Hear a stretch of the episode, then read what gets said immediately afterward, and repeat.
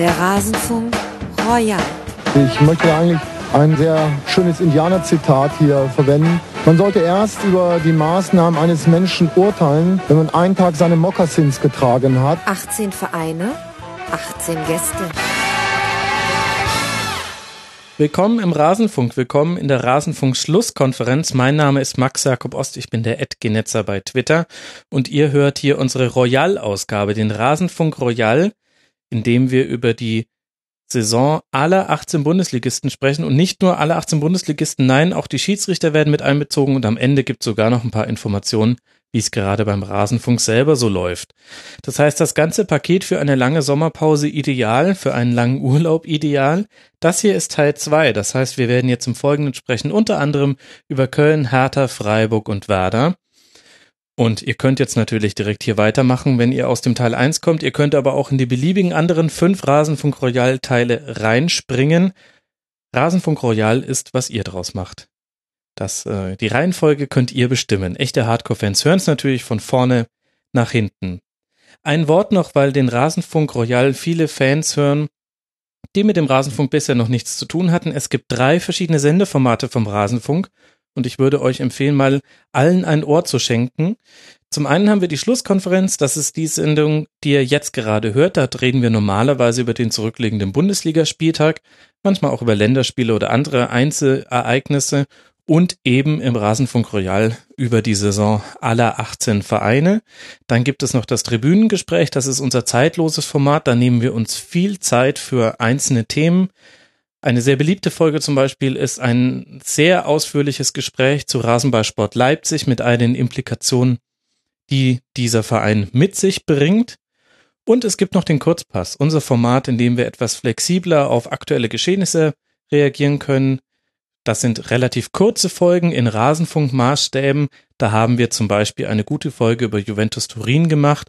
Gut meine ich jetzt nicht, dass die von mir so wahnsinnig toll moderiert wäre, sondern der Gast, Christian Barnhardt von der Süddeutschen Zeitung, war wirklich famos. Und ich glaube, die kann man auch nach dem Champions League Finale noch wunderbar anhören. Das heißt, Schlusskonferenz, Tribünengespräch, Kurzpass. Das sind die drei Begriffe, die ihr in eurer Podcatcher-App oder bei iTunes suchen solltet und auf Abonnieren klicken, dann verpasst ihr nichts vom Rasenfunk.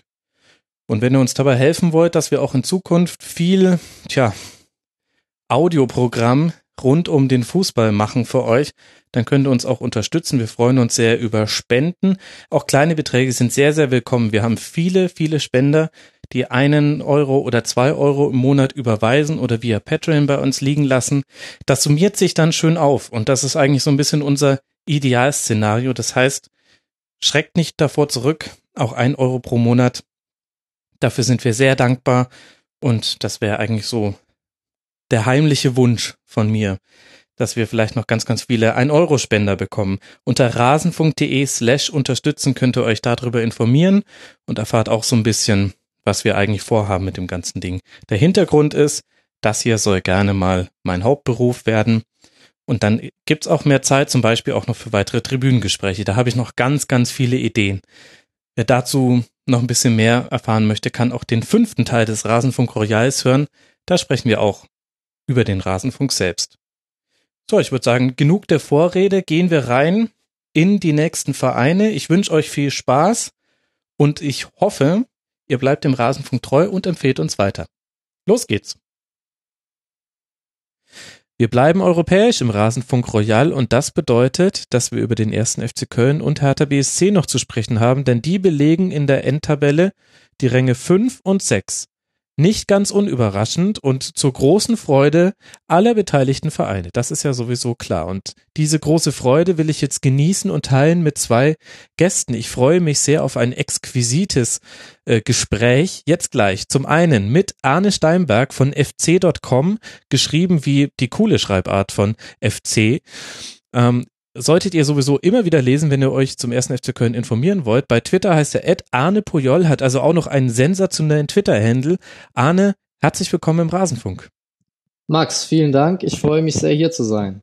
Ja, Die Freude ist absolut beiderseits des Mikrofons zu finden und außerdem auch mit einer Premiere, nicht nur im Rasenfunk, sondern auch im Podcastland, ein Urgestein der Hertha BSC Blogosphäre. Er schreibt auf maxilinio.com, glaube ich.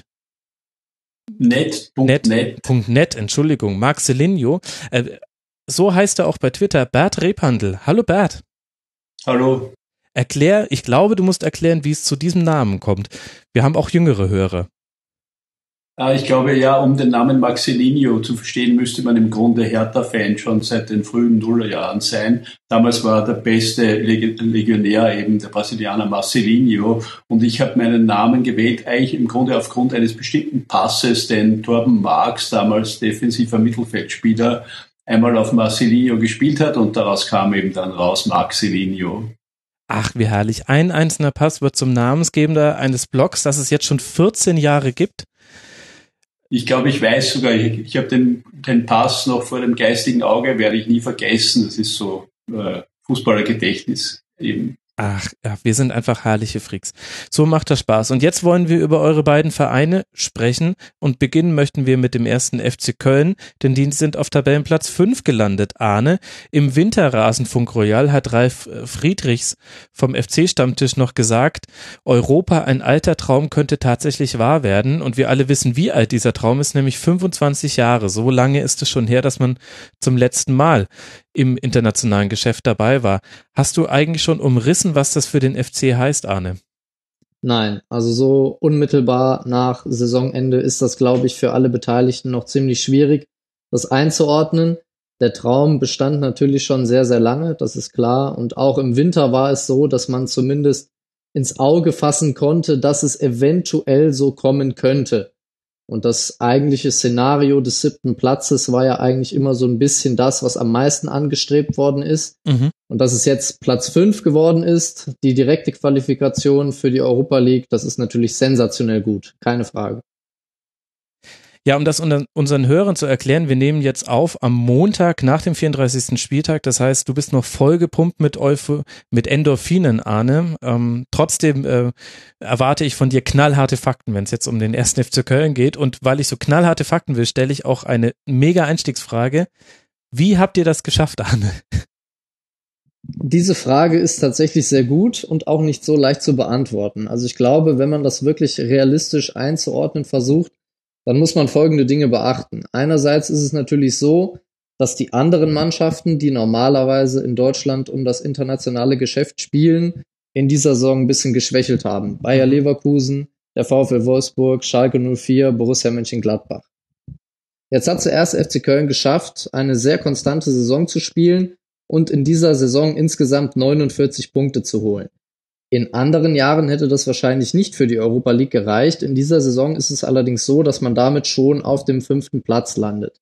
Mhm. Insgesamt äh, muss man beim FC aber trotzdem sagen, dass das Torverhältnis passt. Also das Torverhältnis von plus neun, das ist für einen Verein wie den FC sehr, sehr gut. Und mhm. dann ist man eben in einer solchen Saison auf Platz fünf. Generell der Abstand nach unten, wenn man das auch nochmal vergleicht und einordnen will, zum Relegationsplatz beträgt nur zwölf Punkte. Das heißt, da sind zwölf Mannschaften dazwischen und zwölf Punkte. Das zeigt schon, wie eng es war. Mhm. Und am Ende sind es dann eben Kleinigkeiten, die dafür sorgen, dass der FC jetzt Fünfter ist. Da wird jetzt keiner in Köln rumlaufen und irgendwie da noch das Haar in der Suppe suchen, aber so ist es nun mal leider.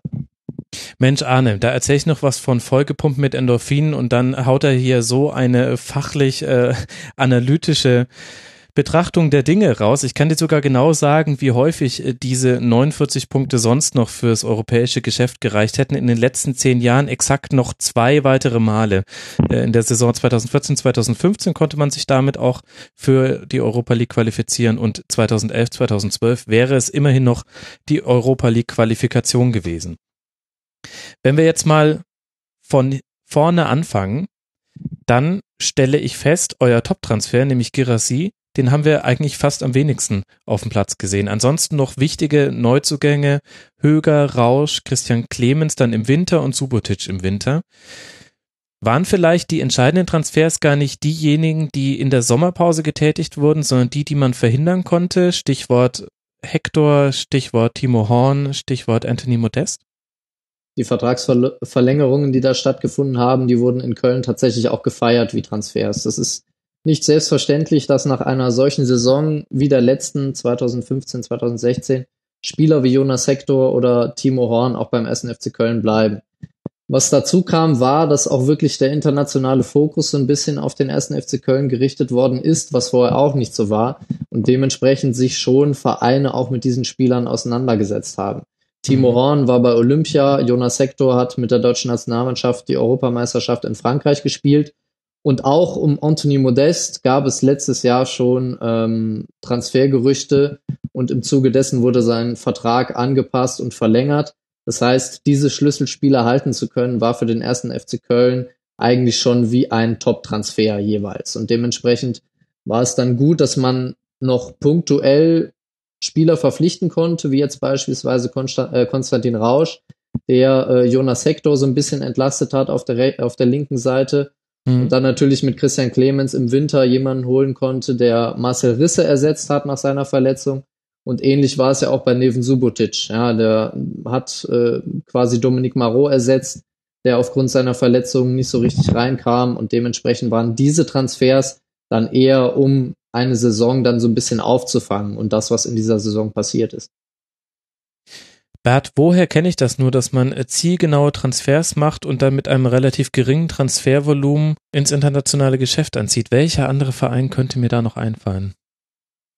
In diesem Jahr eben, glaube ich, Hertha BSC, aber insgesamt ist das, glaube ich, ja gewissermaßen die Conditio der gesamten Liga unterhalb von den Plätzen vier, ja, von Platz fünf an. Ja. Hm. Wie Arne schon angedeutet hat, ist ja die Liga in diesem Jahr besonders man könnte sagen, positiv äh, ist sie auf eine besondere Weise homogen. Ja. Negativ äh, könnte man auch sagen, und das klang bei Arne auch schon ein bisschen an, dass sich die Liga heuer vielleicht insgesamt so ein bisschen nach unten nivelliert hat, sodass äh, der Unterschied zwischen Mannschaften, die äh, manifest unterperformt haben, also wie zum Beispiel Schalke eben, ja, und eben diesen vielen Clubs, die so wie Köln oder Berlin oder eben äh, Mainz auch oder Augsburg früher mal oder so, äh, mit unterschiedlich geringen, aber insgesamt geringen äh, Budgets, relativ geringen Budgets, halt alle versuchen, so gut wie möglich äh, zu sehen, was rauskommt. Ja? Mhm. Und das, was rausgekommen ist, ist eben das, äh, dass heuer äh, Köln und äh, Berlin die Plätze 5 und 6 belegen, dass aber im Grunde der Unterschied eben, wie der Arne auch schon sagt, nach unten relativ gering ist und der nach oben relativ eklatant ist. Allerdings äh, haben beide, sowohl Köln, glaube ich, als auch Hertha äh, in den direkten Duellen zumindest heuer, na, ich sage es vielleicht so, Hertha hat ähm, in den beiden Heimspielen gegen Bayern und Dortmund ausnahmsweise nicht ganz so schlecht ausgesehen wie sonst immer.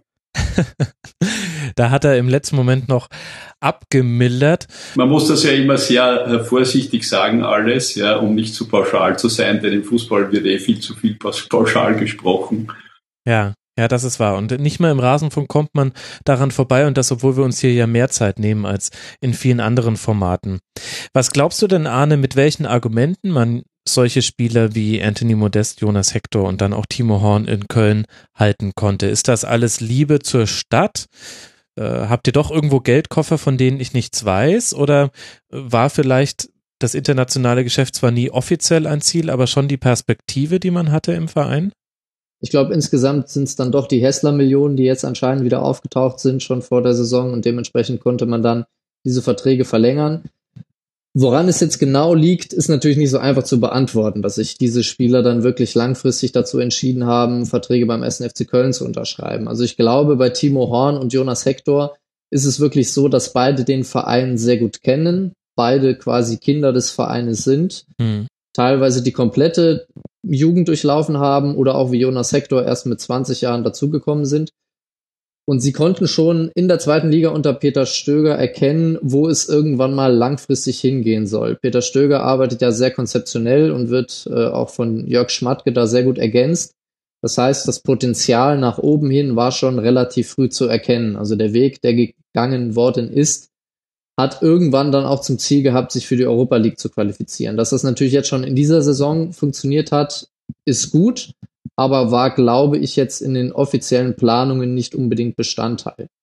Und äh, ich glaube auch, dass es für einen Spieler wie Anthony Modest so ein bisschen das Gesamtpaket ist. Ne? Mhm. Hat schwierige Jahre hinter sich in verschiedenen Ländern, bei verschiedenen Vereinen gespielt, wo er nie wirklich Fuß fassen konnte. Und in Köln hat er jetzt über lange Zeit das Vertrauen gespürt und hat das dann auch zurückgezahlt. Und dementsprechend war er schon nach der einen Saison äh, letztes Jahr im Fokus anderer Vereine, weil seine Leistungsdaten einfach stimmten. Aber ich glaube, er hatte sich dann gerade so wohlgefühlt in Köln, dass er sagte, okay, ich versuche das jetzt noch Minimum ein Jahr, weil die Situation für mich ja sehr angenehm ist. Meine Familie fühlt sich wohl, ich spüre das Vertrauen des Trainers und die Mannschaft ist auch nicht so schlecht. Und von daher hat er sich dann letztes Jahr noch dazu entschieden zu bleiben. Wie das jetzt allerdings in diesem Sommer sein wird, das kann ich jetzt auch noch nicht beantworten.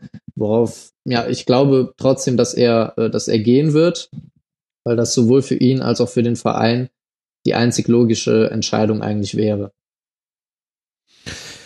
Wenn man das aus finanzieller Sicht aussieht, ähm, das ja war er auch so der entscheidende X-Faktor. Ich meine, wenn ich mir angucke, was sich verändert hat zur letzten Saison, da hat man auch 42 Tore gefangen, wie in dieser Saison, aber nur 38 geschossen. Das war damals Platz 15 in der Liga. Mhm. Und dieses Jahr hattest du einfach Anthony Modest in der Form seines Lebens. Ja, das kann man schon so sagen. Also ich glaube, die langfristige sportliche Entwicklung des ersten FC Köln zeichnet sich schon dadurch aus, dass man irgendwie von dieser reaktiv spielenden Mannschaft, die wirklich nur auf das reagiert, was die anderen, äh, was die Gegner machen, sich dazu entwickelt, dass man jetzt auch immer noch reaktiv spielt. Ja, das will ich nicht leugnen, aber zumindest in mehreren Spielen zumindest in der Lage ist, auch das, das Spiel zu machen und auch selber aktiv zu sein.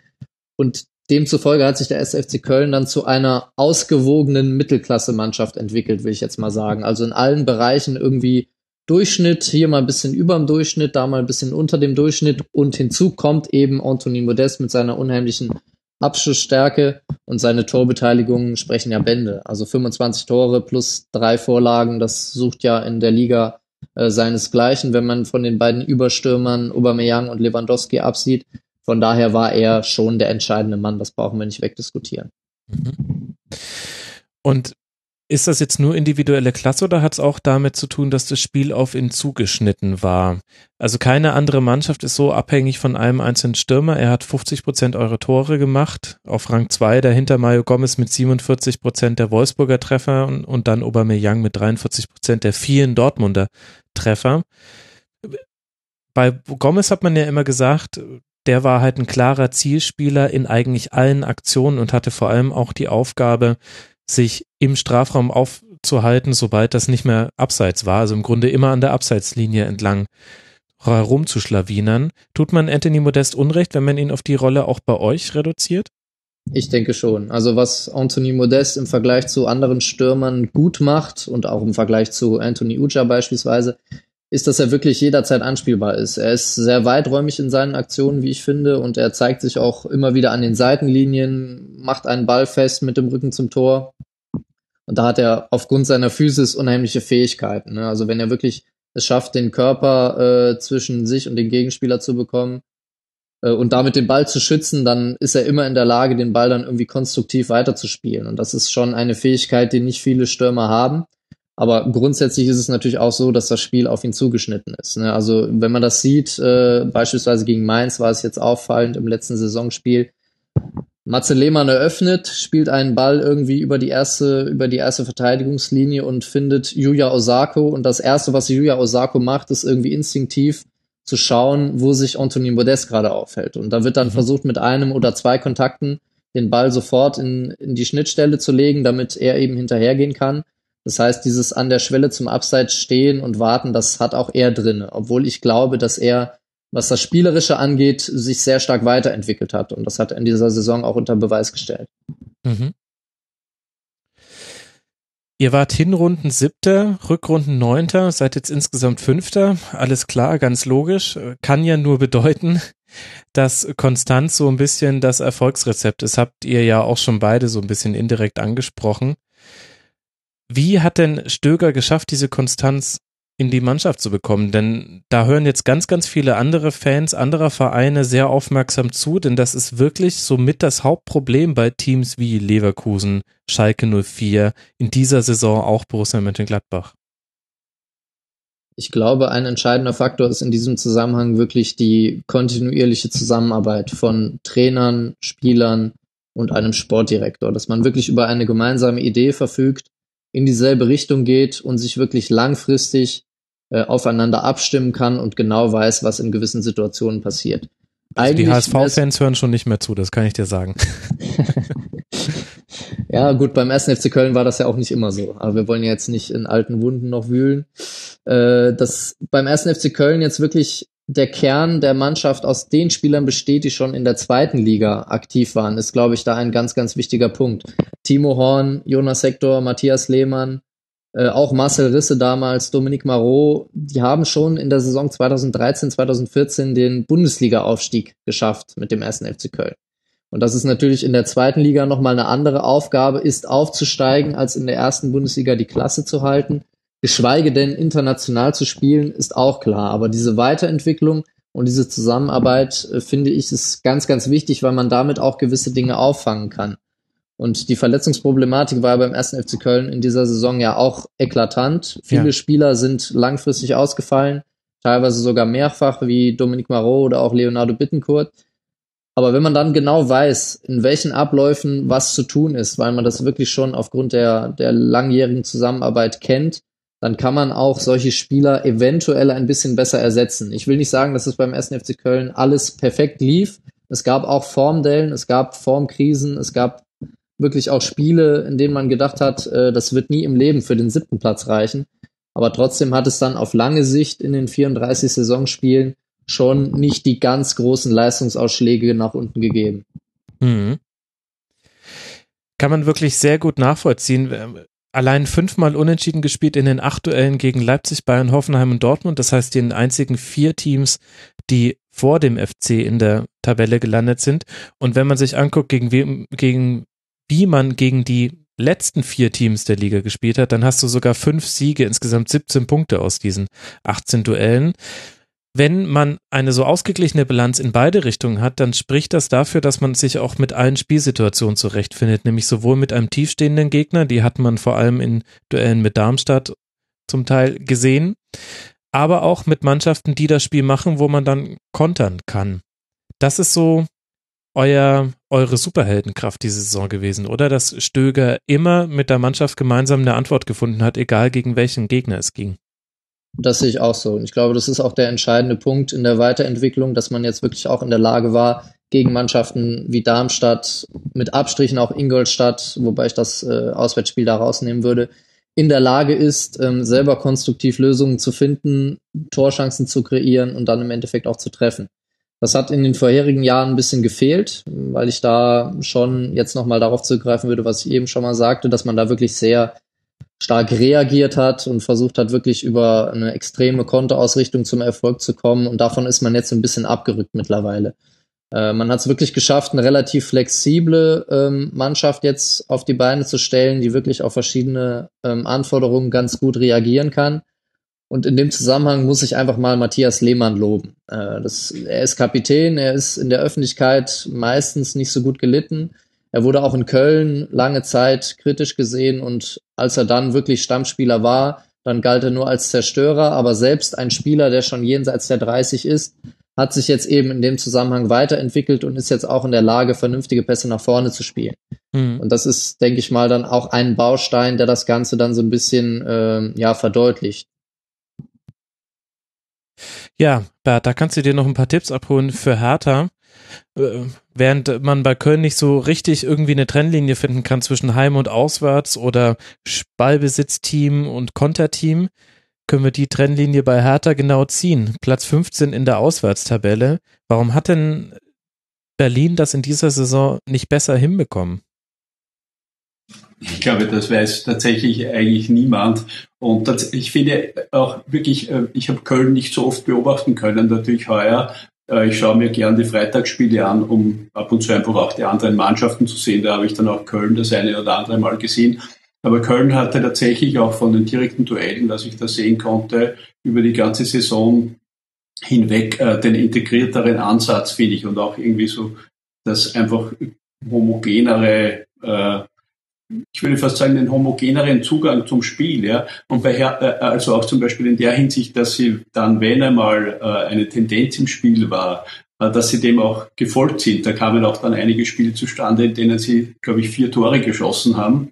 auch ein paar bekommen. Äh, äh, Hertha sozusagen hat die ganze äh, Saison hin auch in den guten Spielen im Grunde so ein bisschen äh, äh, spröde gespielt. Ja? Mhm. Und die, äh, die Signatur dieser Saison, aber auch schon der vorigen, war dann tatsächlich eben so, dass sie so eine generelle Schizoidität eigentlich äh, an den Tag gelegt haben. Es ist ja nicht nur so, dass äh, Hinrunde und Rückrunde äh, so ein markantes Ding ergeben. Oft war es auch so, dass erste Halbzeit äh, richtig schlecht war, zweite ging ja. dann und so weiter. Mhm. Ja, also insgesamt äh, war das einfach sozusagen zerfallen, hat man den Eindruck. Und äh, vor diesem Hintergrund wirklich erstaunlich, dass dann trotzdem dieser sechste Platz rauskam, denn es war eine ganz inhomogene Angelegenheit in vielerlei Hinsicht. Arne, weißt du, was für mich das bemerkenswerteste Zitat in dieser Saison war und was am besten verdeutlicht hat, wo der FC im Jahr 2016, 2017 angekommen ist? Ich könnte jetzt raten, aber ich glaube, das würde zu lange dauern. ja, ja, ja äh, ich, ich löse es lieber gleich auf, ja. Äh, Peter Stöger stellt sich vorm Auswärtsspiel in München vor die Kameras und wird gefragt von Sky, na, Herr Stöger, wie machen Sie es denn? Wie haben Sie es sich denn überlegt? Und dann sagt er, ja, naja, wir haben, also ich, ich kann es jetzt nicht so gut nachmachen, deswegen lasse ich es gleich. Na, wir haben schon. Bert könnte das aber. ja, gut. wahrscheinlich schon. Wir haben, wir haben schon einen Plan, sagt er. Jetzt müssen wir mal gucken, aber ehrlich gesagt haben wir gesagt, wir schauen erstmal die ersten 15, 20 Minuten, wie die Bayern das spielen, ob sie so spielen, wie wir es erwartet haben, und dann entscheiden wir, wie wir das hinten in der Defensive angehen. Und diese Huspe, die konnte sich wirklich, neben dem ersten FC Köln, konnten sich das ganz wenige Vereine in dieser Saison erlauben, zu sagen, wir sind so flexibel und wir sind so sicher in dem, was wir tun, dass wir uns das erst angucken und dann nochmal adaptieren und da nochmal verändern ganz entscheidender Punkt, den du da ansprichst. Also ich glaube, Peter Stöger ist in der Bundesliga einer der wenigen Trainer, der wirklich in der Lage ist, auch in einem Spiel oder während eines Spiels noch Anpassungen zu treffen, die wirklich der Mannschaft helfen. Mhm. Das war in München so, ja, man hat im Endeffekt 1-1 gespielt, aber das war natürlich auch ein ganz schmaler Grad. Also die Bayern hätten dieses Spiel eigentlich aufgrund der Vielzahl der Chancen, die sie hatten, gewinnen müssen. Aber ein anderes Beispiel war äh, das Heimspiel gegen Ingolstadt. Mhm. Das hat anfangs überhaupt nicht funktioniert äh, mit dem System, was sich Peter Stöger da überlegt hatte. Ähm, der FC ist nicht reingekommen, hatte keine Sicherheit in den Aktionen und dann haben sich wirklich nach 20 Minuten in einer Unterbrechung, ähm, glaube ich, Jonas Hector und äh, Peter Stöger unterhalten und haben dann quasi zusammen entschieden, wie es jetzt weitergehen soll die Position wurde verändert, Jonas Sektor hatte danach eine andere Aufgabe und auf einmal lief's. Also ich glaube, diese Fähigkeit des Adaptierens, des Veränderns während eines Spiels ist bei Peter Stöger und natürlich auch bei seinem Assistenten Manfred Schmid äh, sehr stark ausgeprägt. Und das hilft natürlich dann auch, langfristig die Mannschaft zu entwickeln, weil man jetzt auch wirklich mehrere Zutaten in sein eigenes Spiel hereinbekommen hat, was in den letzten Jahren nicht unbedingt abzusehen war.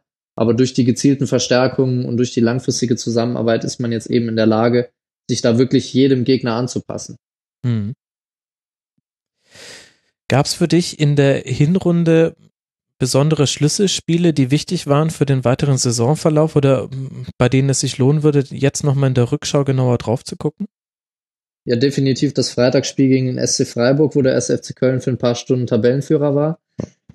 Das war jetzt kein überragendes Spiel. Ich meine, SFC Köln hat 3 zu 0 gewonnen, aber äh, das passte so ein bisschen in den, in den guten Saisonstart hinein. Man hatte mhm. das erste Mal das Gefühl, dass der erste FC Köln wirklich äh, eine Chance hat, gegen viele Gegner zu gewinnen, teilweise auch gegen Gegner, die vielleicht ähm, über dem ersten FC Köln angesiedelt sind. Äh, und dieses Spiel gegen Freiburg symbolisierte das Ganze so ein bisschen. Man war für ein paar Stunden Tabellenführer, die in Köln typische Euphorie kam auf. Und da hatte man schon gemerkt, okay, diese Saison könnte schon so sein, dass man so schnell wie möglich seine 40 Punkte holt und dann guckt man eben mal. Und dann kamen da noch Spiele dazu, wie beispielsweise der Derby-Sieg in Gladbach, mhm. der eigentlich nicht verdient war, äh, der auch völlig willkürlich zustande gekommen ist durch ein absolutes Sensationstor von Marcel Risse in der Nachspielzeit. Oh ja. Und dann war man in einer Position, wo man sagt, okay, es ist jetzt vielleicht November, wir haben schon fast unsere 20 Punkte gesammelt für die Hinrunde und jetzt schauen wir mal, wie es weitergeht.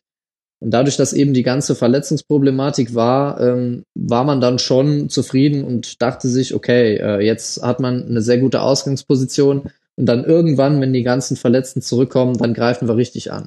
Das war natürlich nicht so einfach, aber zumindest hat man es geschafft, diese Phase, in der sehr, sehr viele Schlüsselspieler ausgefallen sind, einigermaßen zu überbrücken.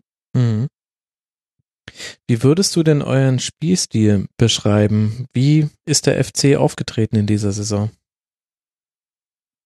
Also das, was grundsätzlich festzustellen ist, ist, egal gegen welchen Gegner man gespielt hat, man war immer in der Lage, äh, sich einigermaßen darauf einzustellen, was kommt. Das funktioniert natürlich nicht immer, aber die Art und Weise, wie der SFC Köln äh, problemlos zwischen der Dreierkette und der Viererkette hin und her gewechselt hat, äh, das war schon gut, obwohl ich sagen muss, dass die Dreierkette natürlich auch nicht immer funktioniert hat. Und gegen Ende der Saison äh, war es ja dann natürlich auch die Viererkette, äh, die Peter Stöger da genutzt hat, weil man auch einfach Spielertypen dann braucht, die in Form sind, die eben entweder Konstantin Rausch auf der linken Seite oder Marcel Risse von mir aus, Pavel Olkowski, Lukas Klünter auf der rechten Seite die ganze Bahn äh, bearbeiten können, wenn man mit mhm. einer Dreierkette spielt. Das war jetzt nicht immer so einfach, aber im Endeffekt war es dann so, dass ein Spieler wie Jonas Hector beispielsweise, der vorher schon als Linksverteidiger quasi ein verkappter Spielmacher war, mehr ins Zentrum gerückt ist, von dort aus Einfluss auf das Spiel genommen hat.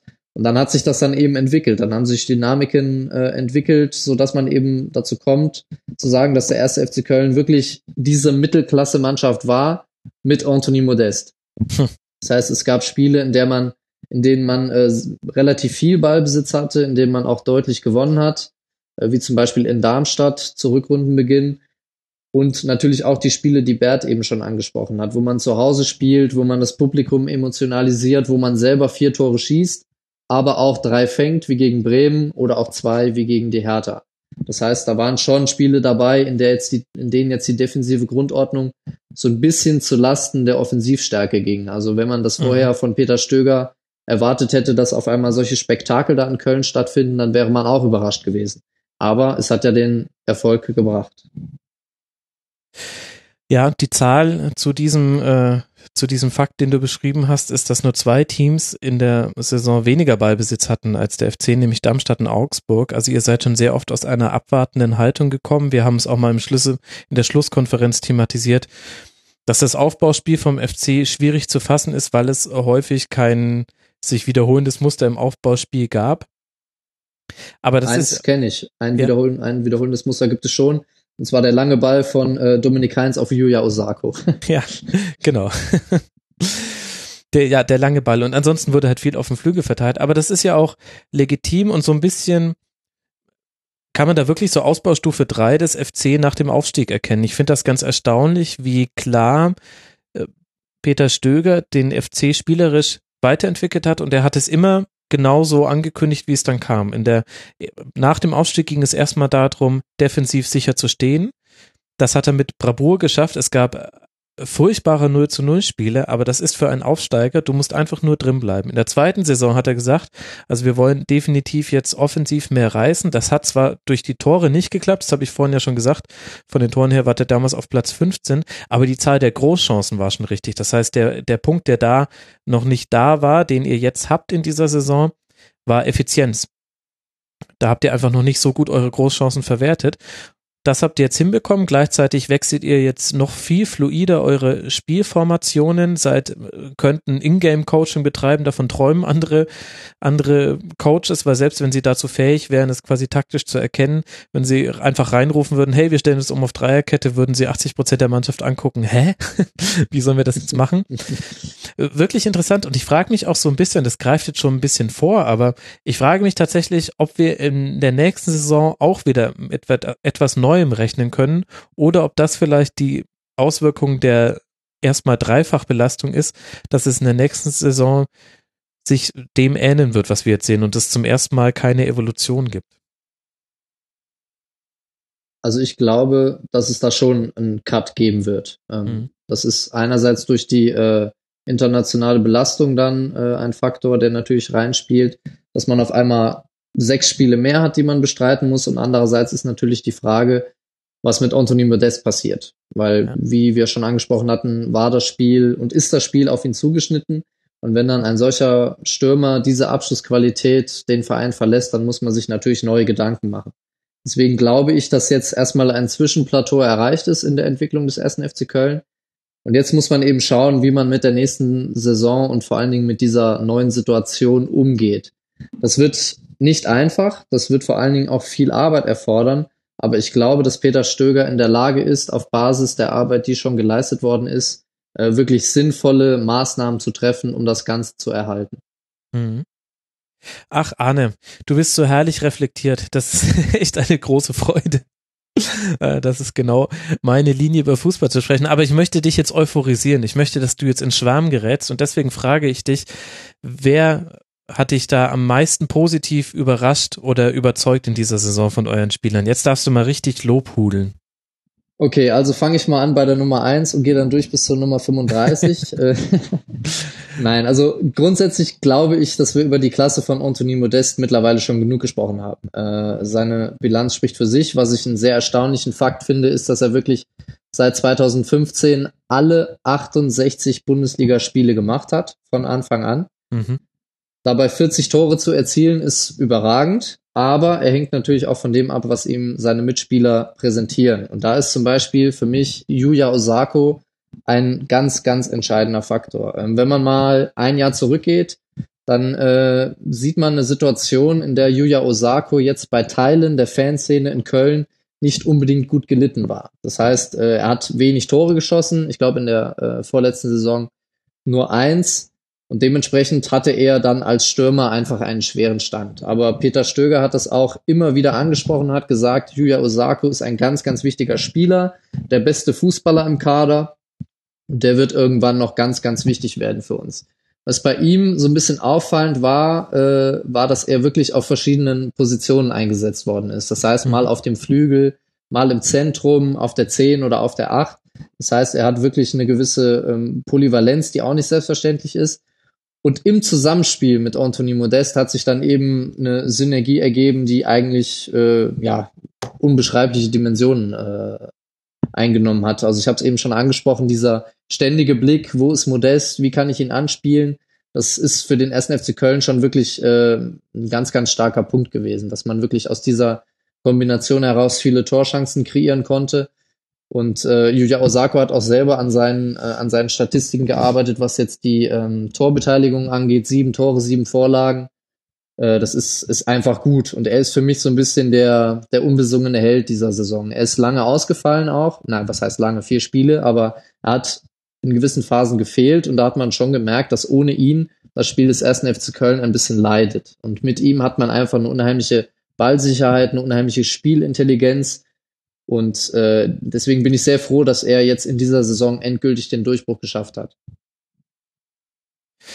Aber bei Osako hört es natürlich auf. Also du musst jetzt nicht alle 24 nennen. Ähm. ich, äh, ich, würde gerne, ich würde gerne. ja gut, äh, ganz so lang äh, kann dann auch der Rasenfunk Royal dann doch nicht werden. Auch da gibt es einfach natürliche Grenzen, sonst ist das Internet irgendwann voll. Aber ich werde eine, eine Sondersendung zum Kölner Kader dann noch machen.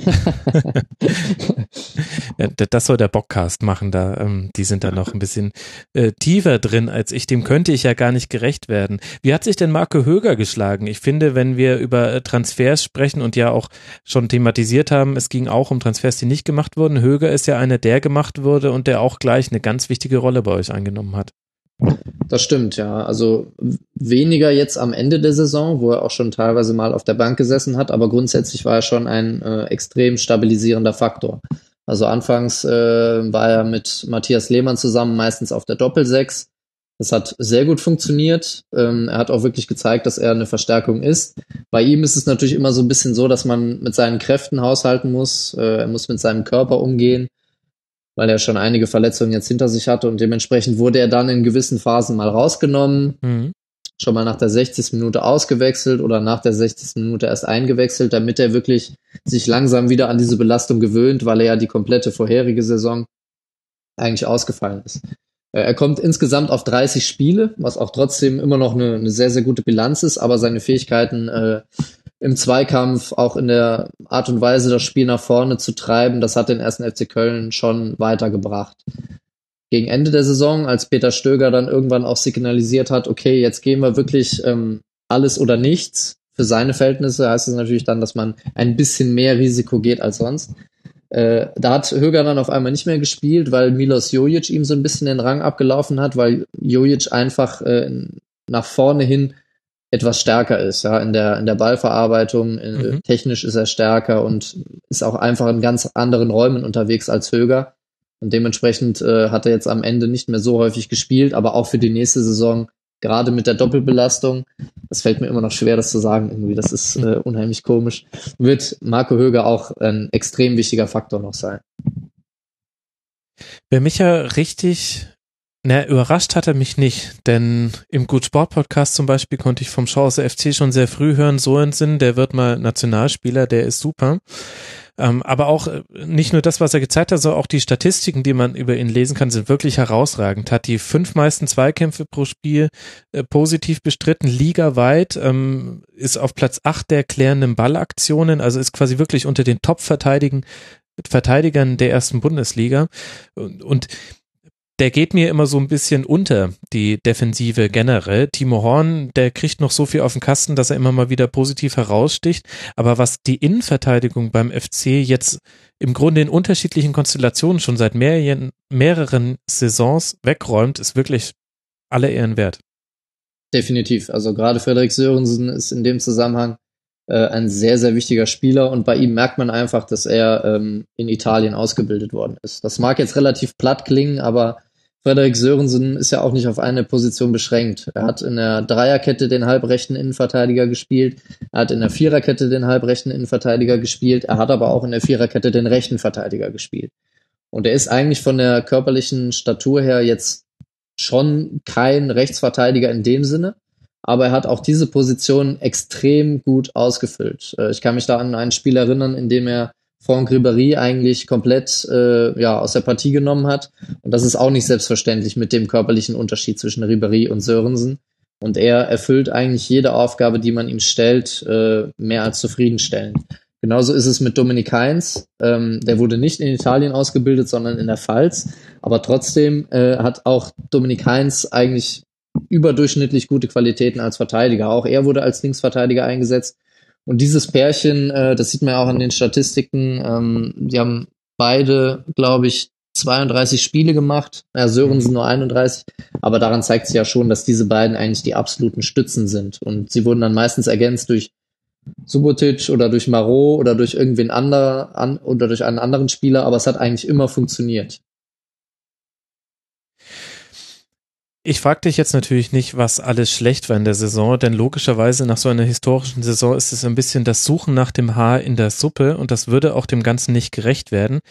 Gleichzeitig will ich jetzt auch gar nicht den Stimmungsverderber spielen, aber es gehört halt mit zum Ausblick auch auf die kommende Saison. Machst du dir manchmal ein bisschen Sorgen, was jetzt dann passiert, wenn man auch international spielt und das werden, wie sagt man so schön, Fußballfeste?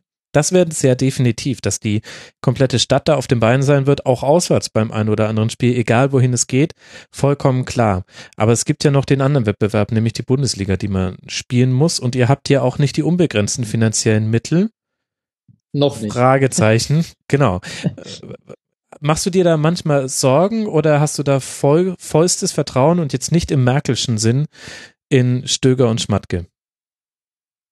Also Vorhin ist es ja schon mal angeklungen, äh, es war ja nicht unbedingt das ausgesprochene Ziel, sich für die Europa League zu qualifizieren. Das wurde ja auch bei uns in der Redaktion immer wieder diskutiert bei FCCom, ob es jetzt wirklich schon gut wäre, sich für die Europa League zu qualifizieren. Und so kurz nach diesem Spektakel gegen Mainz ist es das natürlich auch schwer jetzt zu analysieren. Ich glaube, dass wenn man die ähm, vorherigen Vereine sieht, die mir nichts, dir nichts irgendwie in den europäischen Wettbewerb reingerutscht sind, dass man auch beim SFC Köln aufpassen muss, dass man keine Schwierigkeiten bekommt. Und das wird natürlich in der Hinrunde wahrscheinlich der Fall sein, dass man Schwierigkeiten bekommt. Es sind sechs Spiele hinzugekommen, die man sonst nicht hat. Man muss zweimal die Woche spielen.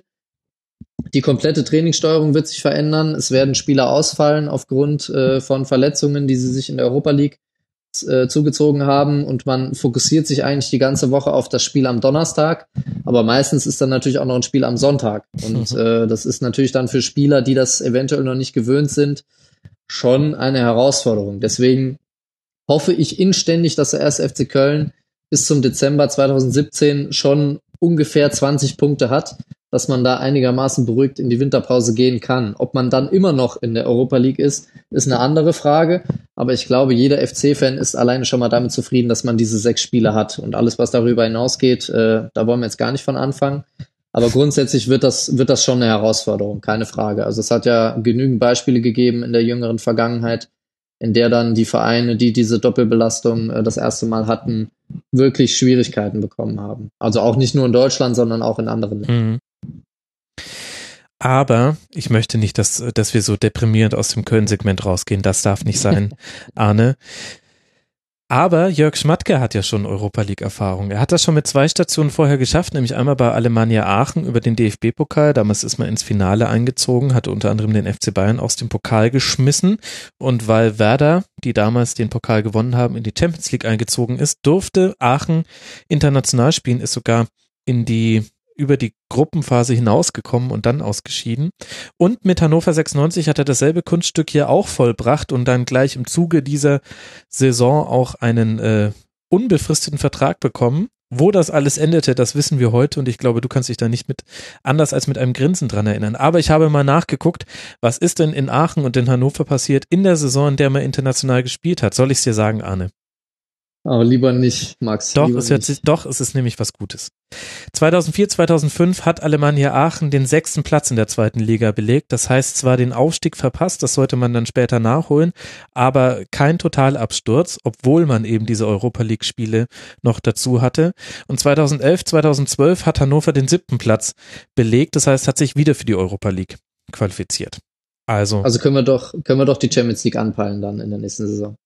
Ja, oder vielleicht noch, noch mal im Europa League ähm, ja dazwischen schieben, so wie Hertha das jetzt auch gerade macht, bevor sie dann nächste Saison in die Champions League einziehen. Bisschen Demut muss auch sein, Arne.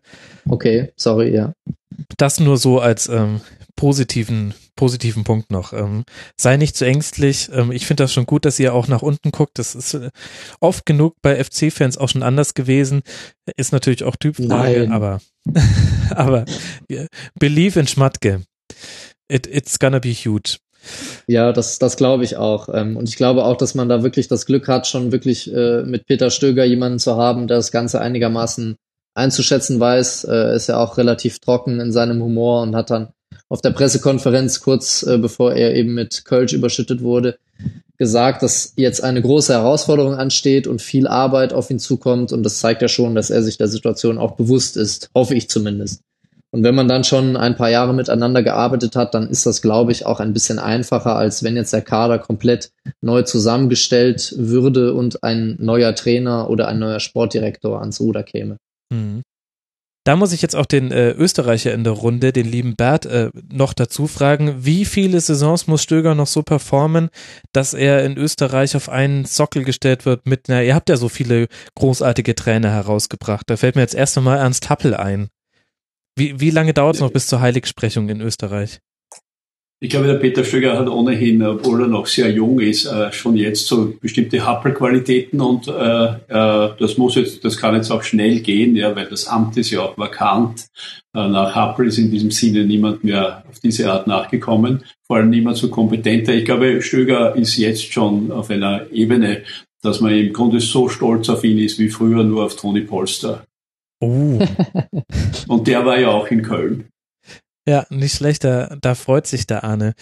Das hört sich, ach, das hört sich alles herausragend an. Arne, die Saison des ersten FC Köln in einem Film. Da habe ich wirklich lange überlegt und ich bin tatsächlich dann bei einem ganz, ganz kitschigen Film hängen geblieben. Und zwar heißt dieser Film Dem Himmel so nah, ich glaube mit Keanu Reeves. Aha. Natürlich erstmal wegen dieses unfassbar schönen Titels und der erinnert mich so ein bisschen an das, was da in Köln seit äh, dem Samstag, dem 20. Mai um 17.20 Uhr passiert ist. Dem Himmel so nah waren da viele FC-Fans und natürlich ist dieser ganze Saisonverlauf auch extrem kitschig mit diesem Happy End am Ende, was in der Form auch niemand erwartet hat. Aber hinter jedem kitschigen Film steckt auch jede Menge Arbeit und ein Drehbuch und ein Regisseur, der sehr, sehr viel da reingesteckt hat.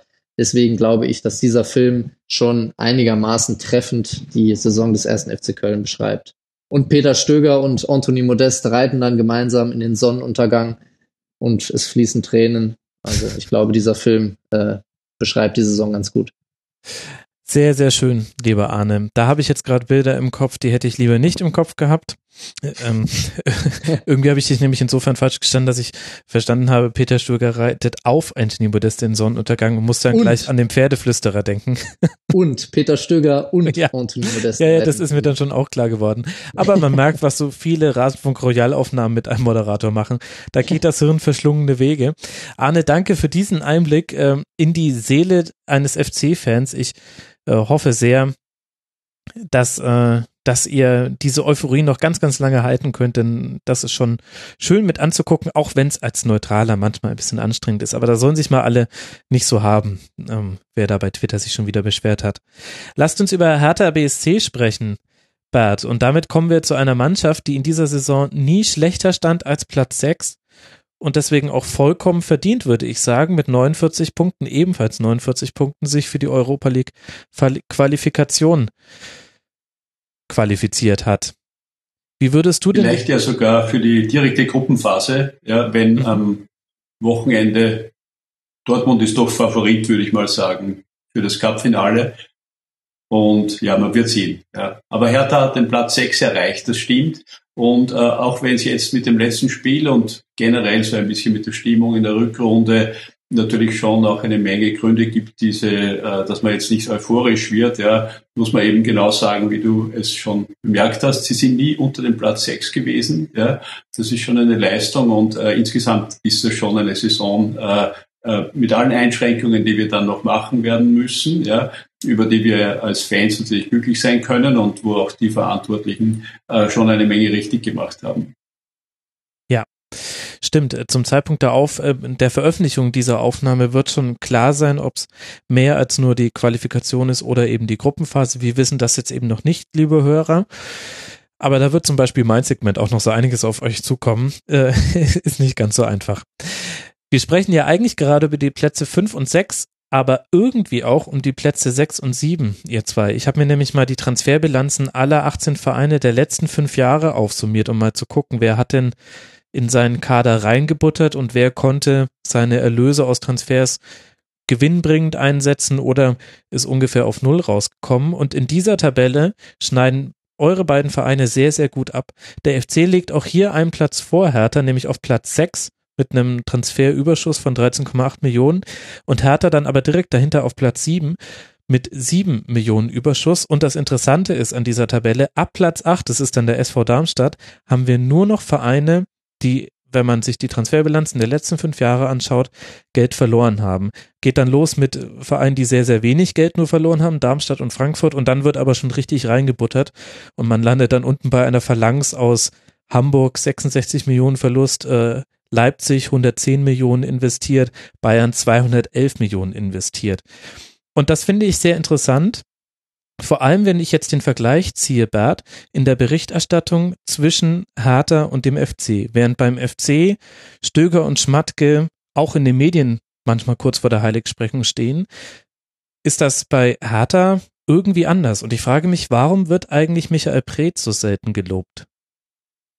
Ja, also äh, wir dürfen nicht vergessen, dass Michael Breetz vor eineinhalb Jahren im Herbst äh, damals äh, äh, kurz einmal auch Einkäufer des Jahres war beim Kicker. Ja, das war in der Saison davor.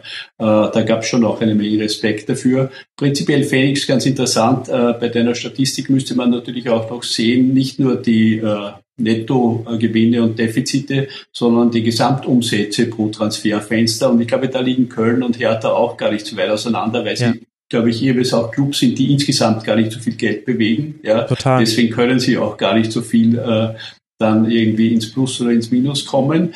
Beide Clubs sind dazu angehalten, es bleibt ihnen gar nichts anderes über von, den, von der Geschichte, von der jüngeren Geschichte her, dass sie äh, sorgfältig wirtschaften, sie können keine großen Sprünge machen. Mal geht ein Jahr lang äh, ein bisschen mehr auf, so wie das bei Hertha im Jahr davor war. Ja. Mhm. Mal geht's äh, mal nicht ganz so gut auf, aber im Grunde bleibt das jetzt auch für absehbare Zeit, glaube ich, noch in einem relativ ähnlichen Volumen wird das äh, weiterhin gehen.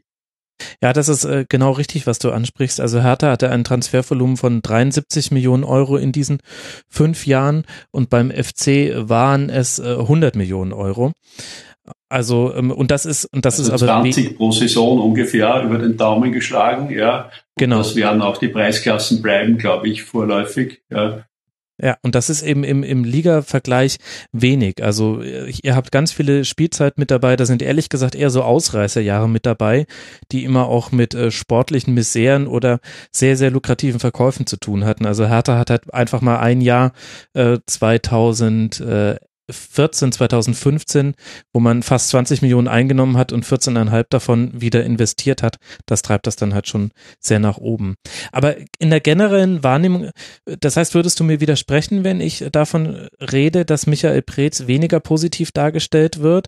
Oder würdest du mir da unter nein, nein, nein, doch da, da ist schon was dran würde ich auch sagen, da hast du schon recht, tendenziell sowohl Michael Preetz als auch Paul Dardai gehen aus der aktuellen Saison sicher nicht so hervor, dass man jetzt sagen würde, das ist äh, brillant, was sie gemacht haben, sondern da gibt es schon eine Menge gewissermaßen äh, Einschränkungen zu machen. Ja. Aber trotzdem ist es natürlich so, äh, dass da sozusagen äh, äh, ein paar Dinge spielen auch eine Rolle, die vielleicht mit Herthas Image insgesamt zu tun haben. Wir sind ja im Moment in der schönen Situation, äh, für eine bestimmte, wie sozusagen, Fanseelenkonstitution ist das eine schöne Situation, dass sowohl der Manager als auch der Trainer gewissermaßen aus dem Haus kommen. Hertha ist ganz bei sich, ja, jetzt schon im zweiten Jahr, mhm. ist ganz blau-weiß bis ins, äh, bis ins äh, Mark, ja. Nur nicht bis auf die aber Trikots, eben, aber, ja.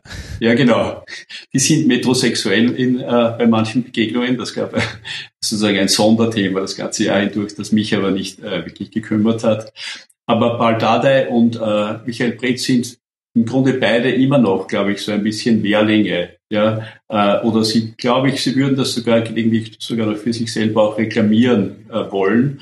Bei Dardai sieht man es noch ein bisschen deutlicher. Der hat, glaube ich, jedes äh, voriges Jahr auch in der in der Rückrunde selber auch so ein bisschen erkennen lassen, dass er Schwierigkeiten hatte, da wieder einen Zugriff zu finden auf das Ganze.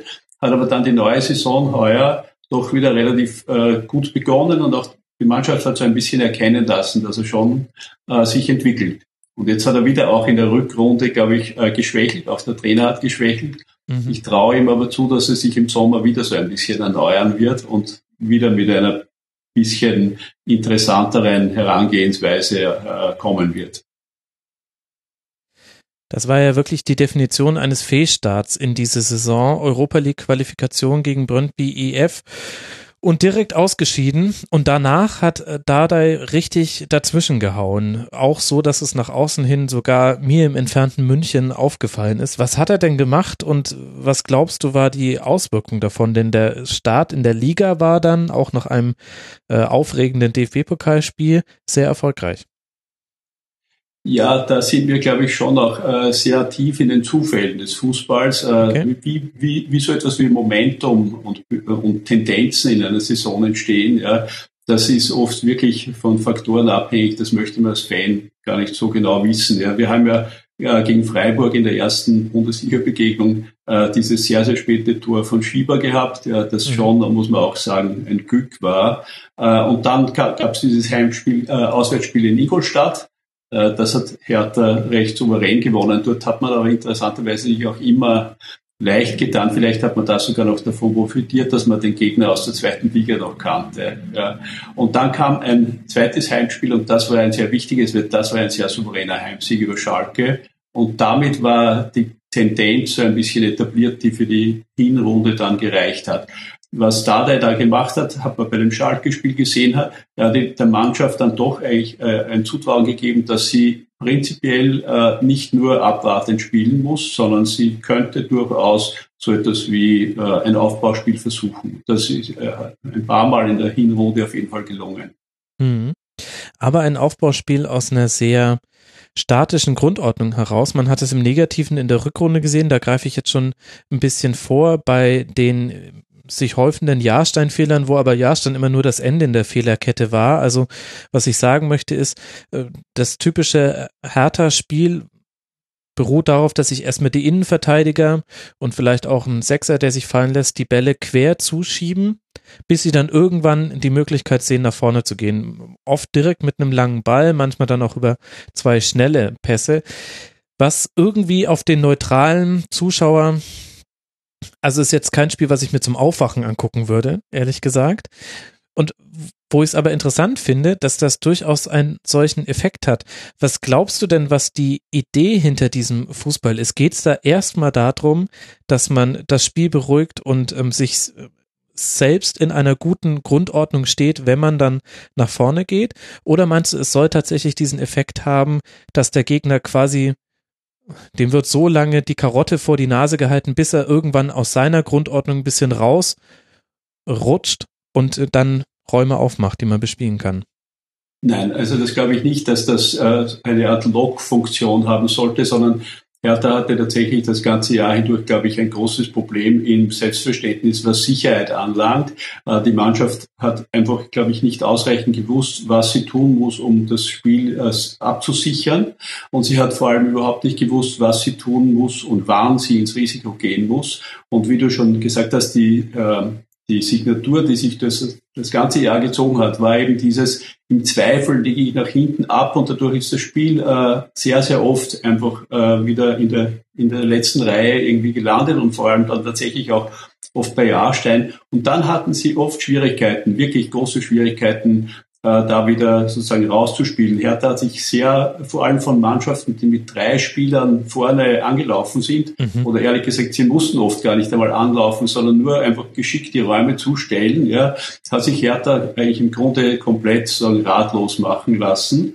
Und dadurch ist dieser Eindruck entstanden, den man wirklich nicht äh, von der Hand weisen kann, dass Hertha oft einen äh, etwas ratlosen, langweiligen hintenrum Fußball gespielt hat. Mhm. Und ich glaube, das liegt einfach daran, dass die Mannschaft und auch die Trainer äh, nicht wirklich äh, genau herausgefunden haben, was es denn eigentlich mit Kompaktheit auf sich hat. Denn so kompakt war die Mannschaft dann de facto ja auch gar nicht. Ja. Nee. Also das erschien mir die ganze Saison hindurch so, dass Hertha vielfach gar nicht so genau gewusst hat, was sie eigentlich wirklich genau tun.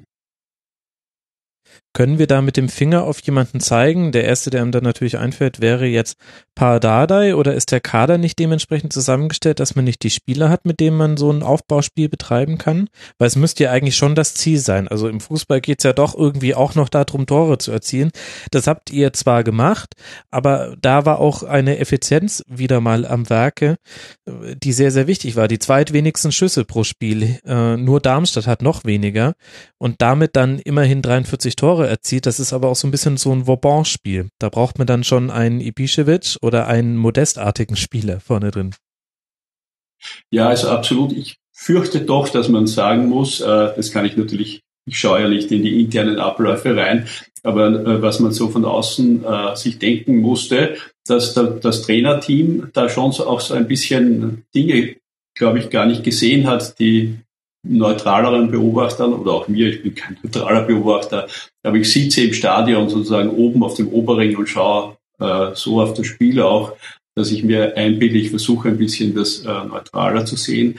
Äh, dass da gewissermaßen äh, einige Dinge nicht aufgefallen sind, von denen ich mir dachte, die sind doch eigentlich evident. Und da ist, das habe ich dann auch mehrfach äh, so ein bisschen zu be äh, beschreiben versucht. Das zentrale Mittelfeld bei Hertha ist für mich eine Problemzone gewesen, sehr häufig, weil einfach äh, von Scalebrett, auch dann von Alan später oder vor allem wenn Scalebrett neben äh, äh, egal mit wem er dann jeweils gerade äh, sozusagen zusammengespielt hat, die haben eigentlich überhaupt keine Versuche gemacht, sich ins äh, Aufbauspiel einzubieten. Und das Schlimmste war, dass von den beiden Sechsern, ja, wenn dann einer sich äh, bereit erklärt hat, den Ball zu übernehmen, dann hat der andere abgeschaltet. Fast immer ist irgendwo im Deckungsschatten herumgestanden. Es hat überhaupt nicht zu einem integrierten System irgendwie gereicht, sodass dann der Ball logisch immer irgendwie halt nach außen ging.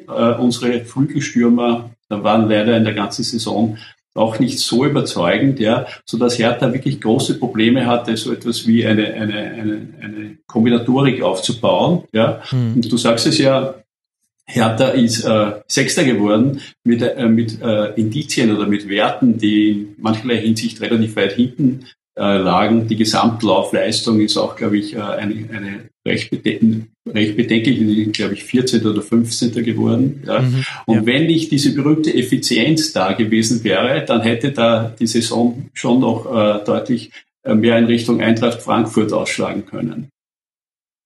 Ja, das ist das Interessante, wenn wir auf den FC und Hertha gucken. Beide 49 Punkte, aber sie zeigen, wie, auf wie unterschiedliche Arten man 49 Punkte bekommen kann. Der FC mit 12 Siegen, 13 Unentschieden, 9 Niederlagen und Hertha mit 15 Siegen, 4 Unentschieden und 15 Niederlagen. Das ist, mhm. also, äh, deutlicher geht's ja kaum. Arne, kannst du, kannst du Tipps geben an Bert, und Pardada, der das ja hier sicher hört und Rainer Wiedmeier, sein Öko-Trainer, ja bestimmt auch. Äh, was vom FC könnte sich Hertha denn abschneiden, damit das besser wird? Denn ihr habt das ja offensichtlich anders lösen können. Ja, ich glaube, was es immer braucht, ist eine gewisse Ausgewogenheit in allen möglichen Belangen des Spiels. Und ich glaube, da hat sich die Hertha zu sehr darauf versteift, in der Lage zu sein, die Angriffe des Gegners zu verhindern oder zu unterbinden mhm. und dann eben selber in den entscheidenden Momenten mit Ball nicht mehr das nötige Maß gefunden. Also die nötige Balance zwischen Defensive und Offensive ist ja da etwas, was sehr häufig ähm, zitiert wird, aber ich glaube, das ist auch tatsächlich für eine Mannschaft, die wirklich im oberen Tabellendrittel ähm, langfristig spielen möchte, ganz entscheidend. Und da reicht es dann auch beim ersten FC Köln vielleicht nicht aus, wenn man sich nur auf Anthony Modest verlässt. Denn es braucht wirklich eine gewisse Kompaktheit in allen, in allen Mannschaftsdingen. Und ich glaube, obwohl ich jetzt die Hertha auch nicht so intensiv verfolgt habe, dass das bei der Hertha vielleicht ein bisschen zu sehr darauf ausgelegt war, erstmal Tore des Gegners zu verhindern und dann eben im Zuge dessen eine gewisse Produktivität nach vorne gefehlt hat. Treffende Analyse, Bert? Ja, würde ich auf jeden Fall äh, so sagen. Ja, die, die Frage ist so ein bisschen, äh, das ist eines der größten Rätsel, finde ich, für Fans, die von außen so etwas beobachten, wie viel die Betreuer wirklich äh, von dem dann durchschauen. Denn es gibt ja Apparate dafür, nämlich mal an Spieleanalytiker, Videoanalysten und so weiter, ja, äh, wie, wie die, die, die die Spiele aufbereiten. Und dann wundert man sich ein bisschen, dass doch irgendwie so eklatante Dinge, ja, die finde ich für einen normalen Beobachter offensichtlich eigentlich sind, ja, offensichtlich nicht viel Aufmerksamkeit äh, finden. Ja? Wobei man schon zum Beispiel gesehen hat, im letzten Spiel gegen Leverkusen äh, hat dann noch mal Alan gespielt. Ja? Mhm. Äh, ob das mit einer Fitness-Sache bei Scalebrett zu tun hatte, bei Stark hatte es auf jeden Fall mit einer Fitness-Sache zu tun. Aber es hat sich dann, äh, je länger die Saison gedauert hat, desto deutlicher herausgestellt, dass für das zentrale Mittelfeld auch das Personal gar nicht mehr da ist, mit dem man noch, von dem man sich noch etwas erhoffen hätte können. Ja. Mhm. Wurde deutlich besser, immer dann, wenn sich Darida aus einer etwas tieferen Position bewegt hat, jetzt vor allem im noch sehr frischen Spiel gegen Darmstadt, also in meiner Erinnerung noch sehr frisch, hat er sich tiefer fallen lassen. Da seid ihr auch mal mit zwei Spitzen aufgelaufen, die auch vorne Präsenz gezeigt haben, deswegen aber auch vom Gegner gedeckt werden mussten. Da wurden so ein paar dieser Probleme gelöst und das kannst du mit so einem Dauerläufer wie Darida ja auch tatsächlich machen. Genau, wobei der Rieder hatte leider äh, eine relativ äh, durchwachsene Saison. Der hatte viele Schwierigkeiten, war schlecht in Form lange. Aber gegen Darmstadt, äh, das, das ist auch so ein Spielzug, den werde ich nie vergessen, weil das ist so, dass ein einzelner Spielzug einem so viel verraten kann, auch über die Defizite einer Mannschaft. Weil weil da gab es tatsächlich eine Situation, wo, glaube ich, Hertha in fast allen anderen Spielen eben den Ball zur Vorsicht mal nach hinten abgelegt hätte. Aber Rieder hat in dem Moment einen Trick gemacht, hat den Gegner abgeschüttelt und dann war er schon eine Sekunde später in der Position, diese Flanke zu machen. Und Kalu hat das dann eben, er war, wie du schon sagst, das war die Taktik an diesem Tag, weil eben Ibisevic auch vorne war. Er, er hatte dadurch die Möglichkeit, da in einen 5-Meter-Raum zu gehen. Ja. Aber das hing alles eben von der Rieders Initiative ab. Und Hertha hat tatsächlich in vielerlei Hinsicht wenig Initiative gezeigt, wenig individuelle Initiative gezeigt. Mhm. Da kann man ja dann auch mal näher auf den Kader gucken. Wenn wir uns die Neuzugänge anschauen, die es gab, dann stechen da vor allem hervor Duda, Alan und Esswein. Abgänge, vielleicht so die bekanntesten Zigerzi, Roy Behrens und Hosogai. Jetzt haben von diesen Neuzugängen, Esswein hat 15 Spiele gemacht, Alan 8, Duda nur ein paar Minuten. Das heißt, so richtig bewerten kann man die auch nicht so ganz, vor allem Duda, der ja sehr lange verletzt war. Der Schlüssel zum Erfolg in der Saison steckt eigentlich schon noch in der Mannschaft aus der letzten Saison, oder? Ja, ganz absolut. Also Duda ist natürlich ein Sonderfall. Äh, das können wir auch von außen schwer beurteilen, wie mhm. weit man da der medizinischen Abteilung vielleicht schon sogar vor Vertragsabschluss äh, Vorwürfe machen könnte, dass da was äh, nicht beachtet wurde, übersehen wurde oder dann falsch behandelt wurde oder aber einfach das ganze Jahr nicht einsatzfähig, äh, hat keine Rolle gespielt. Äh, äh, S-Wein ist ein Spieler, über den ich mich das ganze Jahr hindurch im Grunde, äh, man könnte sich immer die Haare raufen, wenn man ihn spielen sieht weil der hat brillante Anlagen, ist aber im Grunde ein Sicherheitsrisiko und, und auch irgendwie so konfus und äh, also wird äh, Michael Pretz nicht zum nächsten Einkäufer des Jahres machen. Und bei Alan ist es dann eben auch so, der war dann eben auch äh, äh, ja, nach der Winterpause lange weg. Und es ist nicht jetzt so, dass ich sagen würde, das muss unbedingt jetzt in, eine, in dauerhaftes Verhältnis äh, äh, umgewandelt werden. Ja. Und es ist tatsächlich so, wie du es eben aus der, der Kern dieser Mannschaft stammt schon aus dem Vorjahr. Es gibt einen sentimentalen Spieler in diesem Zusammenhang noch, von dem ich immer gern gesehen hätte, ob er es nicht doch irgendwann mal geschafft hätte. Das war Tolga Zigerzi, aber der wurde, der hatte keine, kein Standing mehr bei Tadei, ganz klar, und wurde eben abgegeben. Äh, aber er hat eben auch de facto vielleicht nur ein bis drei wirklich große Spiele für Hertha gemacht. Aber er ist ein Spieler, den ich immer geliebt habe. Ja, das äh, kenne ich. Das ist manchmal so, dass ausgerechnet die, die man am liebsten hat, sich nicht äh, durchsetzen können und auch nicht genügend Chancen bekommen. Ist vielleicht euer tra heimlicher Transfermarkt die Jugendarbeit? Denn es gibt ja doch einige junge Spieler, die jetzt zum wiederholten Mal gute Leistungen zeigen konnten, wie zum Beispiel Maxi Mittelstädt. Den konnte man auch schon letzte Saison äh, in einzelnen Spielen sehen und hat in diesem Jahr auch ähm, einige gute gemacht, aber jetzt zum Beispiel auch ganz frisch und deswegen auch vielen Hörerinnen und Hörern sicherlich noch vor Auge Jordan Torunariga, der äh, debutieren durfte und ja auch gleich sein erstes Bundesligator gemacht hat gegen Darmstadt. Ist das so ein bisschen euer heimlicher Trumpf, dass ihr auch gar nicht so sehr auf den Transfermarkt angewiesen seid, solange immer wieder von unten solche Talente nachwachsen, die dann auch eine Chance bekommen? Ja, also von einem Trumpf würde ich da noch nicht sprechen. Dazu ist es in der, von der Quantität her natürlich schon noch zu gering. Äh, es ist eindeutig so, dass äh, zwischen Brez und Dardai, so würde ich das einschätzen, äh, es einen Agreement gibt, dass sie das forcieren wollen. Und es mhm. gibt schon auch ganz gute Leute, äh, die danach kommen könnten. Maxi Mittelstädt hatte ein wirklich äh, un todunglückliches Spiel gegen Hoffenheim und äh, wird sich da hoffentlich nicht in seiner Karriere davon beeinträchtigen lassen. Und Torunariga ist ein sehr vielversprechender junger Mann. Ja. Aber wenn ich mir jetzt ansehe, was im neuen Jahr, in der neuen Saison wohl gebraucht wird an positionellen Verstärkungen, das kann die Nachwuchsarbeit äh, absolut nicht auffangen. Äh, Hertha braucht sicher drei bis vier substanzielle Zugänge, äh, um im nächsten Jahr nicht in größere Schwierigkeiten zu kommen. An welche Positionen denkst du da? Also einen Sechser, ganz eindeutig. Also Scalebread ist für meine Begriffe nicht mehr äh, Stammspieler im nächsten Jahr und äh, bei Niklas Stark weiß man nicht, ob der nicht weiter hinten auch äh, immer wieder gebraucht werden wird. Ja. Mhm. Und ich denke, Stark wäre vielleicht sogar eher sozusagen der Achter. Äh, auf jeden Fall sozusagen einen äh, wirklich, äh, wirklich starken Konkurrenten für Ibisevic, denn bei Ibisevic, den schätze ich sehr, ja, und der hat wirklich große Verdienste, aber man kann sicher nicht davon ausgehen, dass der noch einmal eine ganze Saison äh, mit dieser, äh, mit dieser Effizienz äh, so bestreiten wird können. Ich denke, dann braucht man auch noch natürlich einen Winger. Möglicherweise ist er ja schon heute verpflichtet worden. Jedenfalls gab es da so Fotos von Matthew Leckie, ja. Mhm. Also das wären jetzt zumindest mal drei, ja. Und dann wissen wir ja noch nicht, äh, ob wir wirklich alle halten werden können. Ja, Plattenhardt, äh, Stark, Weiser sind für mich, und John Brooks natürlich auch, sind für mich alles Kandidaten, die Angebote bekommen könnten. Ja, also in diese Richtung würde ich mal denken, spontan. Mhm. Ja, ehrlich gesagt habe ich bei so manchen von denen auch schon an den ersten FC Köln gedacht als möglichen Abnehmer. Aber das hörst du sicher nicht so gerne. Ich weiß nicht, ob Arne sich da bedienen würde. Mitchell Weiser natürlich, der ist immer noch sehr beliebt in Köln. ja, daran kann ich mich erinnern. Das fiel noch in meine Zeit als Community-Leiter bei Spox. Und äh, wie wir beide ja wissen, hat fc.com und Spox eine gemeinsame Vergangenheit. Und Korrekt. da fiel auch dieser Mitchell Weiser äh, Wechsel rein. Lass uns dieses Thema besser nicht aufmachen. Das war anstrengend, glaube ich, für alle Beteiligten.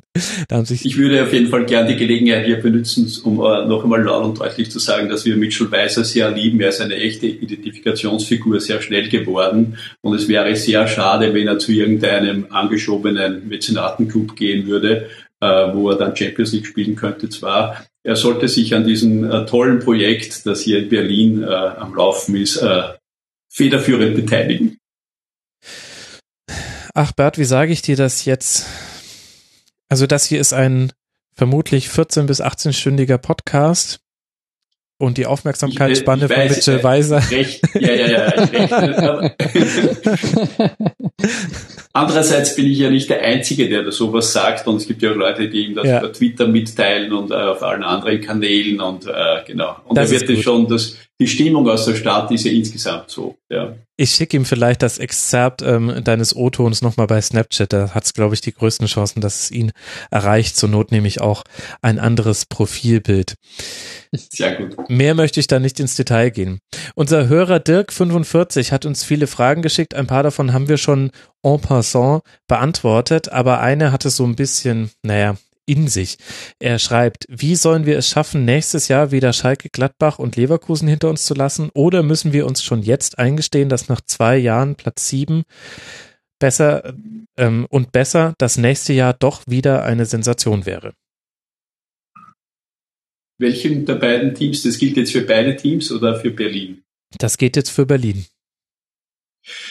Ja, also dazu muss man vielleicht äh, sagen, dass äh, Hertha äh, von den Standortfaktoren, das gilt für Köln äh, in ähnlichem Maße, ja, äh, im Grunde absolut die Voraussetzungen mitbringt, äh, irgendwann äh, diesen Teams, die du gerade genannt hast, äh, das Wasser reichen zu können. Im, im, Im Gegenteil ist es eigentlich so, dass Berlin als Liga-Standort von Hertha ja doch tendenziell so ein bisschen unterverkauft wird seit dem Wiederaufstieg, ja, äh, weil nicht immer eben gut gearbeitet wurde oder wenn dann mal gut gearbeitet wurde, dann sind eben Dinge dazwischen gekommen, mit denen wirklich niemand äh, rechnen konnte. Äh, immerhin war Dieter Höhnes, von dem ich nicht unbedingt die größte Meinung habe, doch derjenige, der Lucien Favre für die Bundesliga entdeckt hat und so weiter, ja. Mhm. Aber dann ist eben auch Michael Brezes äh, erste Horrorsaison hat ja auch mit Farbe zu tun und so weiter. Ja.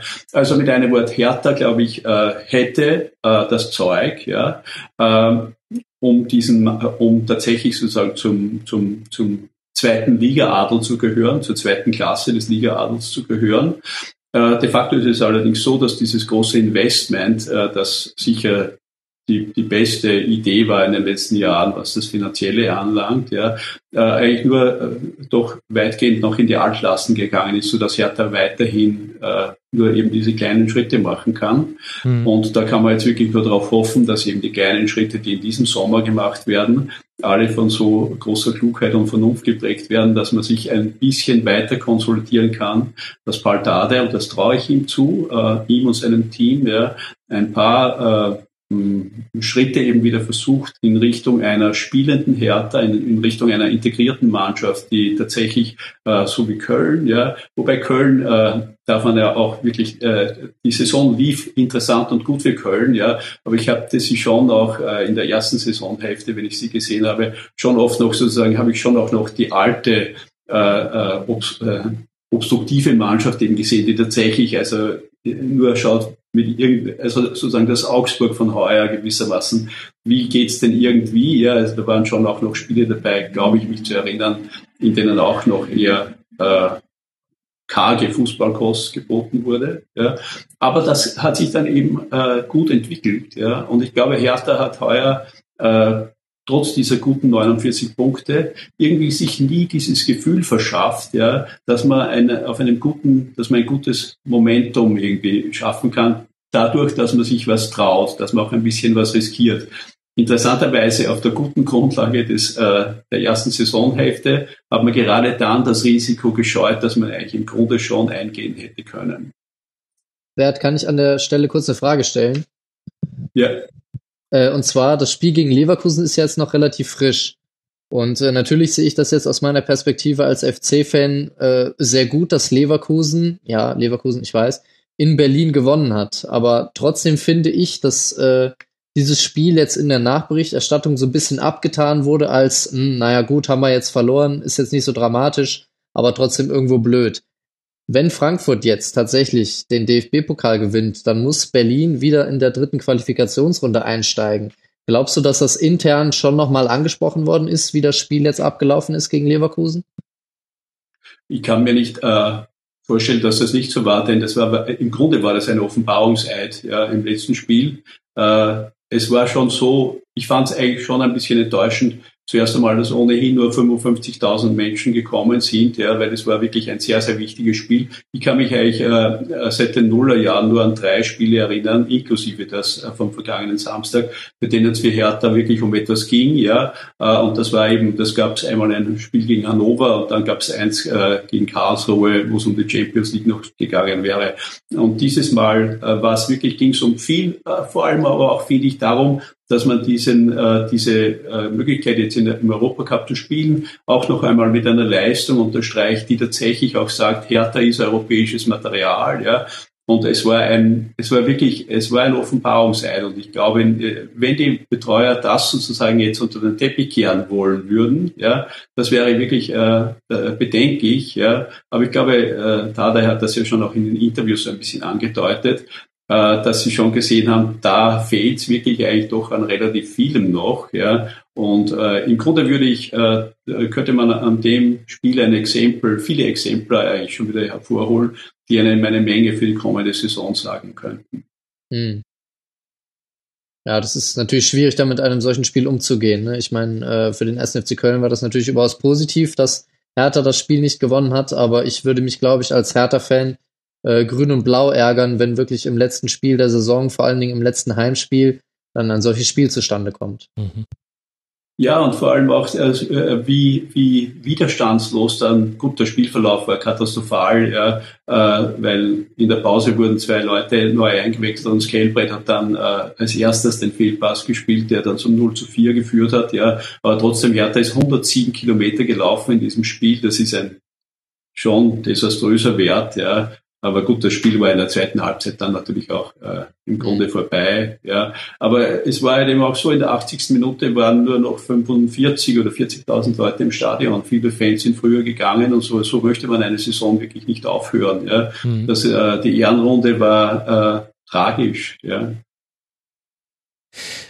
Was mich da aber gewundert hat, ich meine, du hast jetzt auch so gesagt, die zweite Halbzeit, da war das Spiel quasi schon verloren. Klar, aber beim Stand von 1 zu 4 also es ist immer noch Leverkusen gewesen und zwar das Leverkusen des Jahres 2016, 2017. Da sind immer acht bis 13 Tore möglich gegen dieses Leverkusen. Über die werden wir ja auch noch sprechen an sehr viel späterer Stelle in diesem Rasenfunk Royal.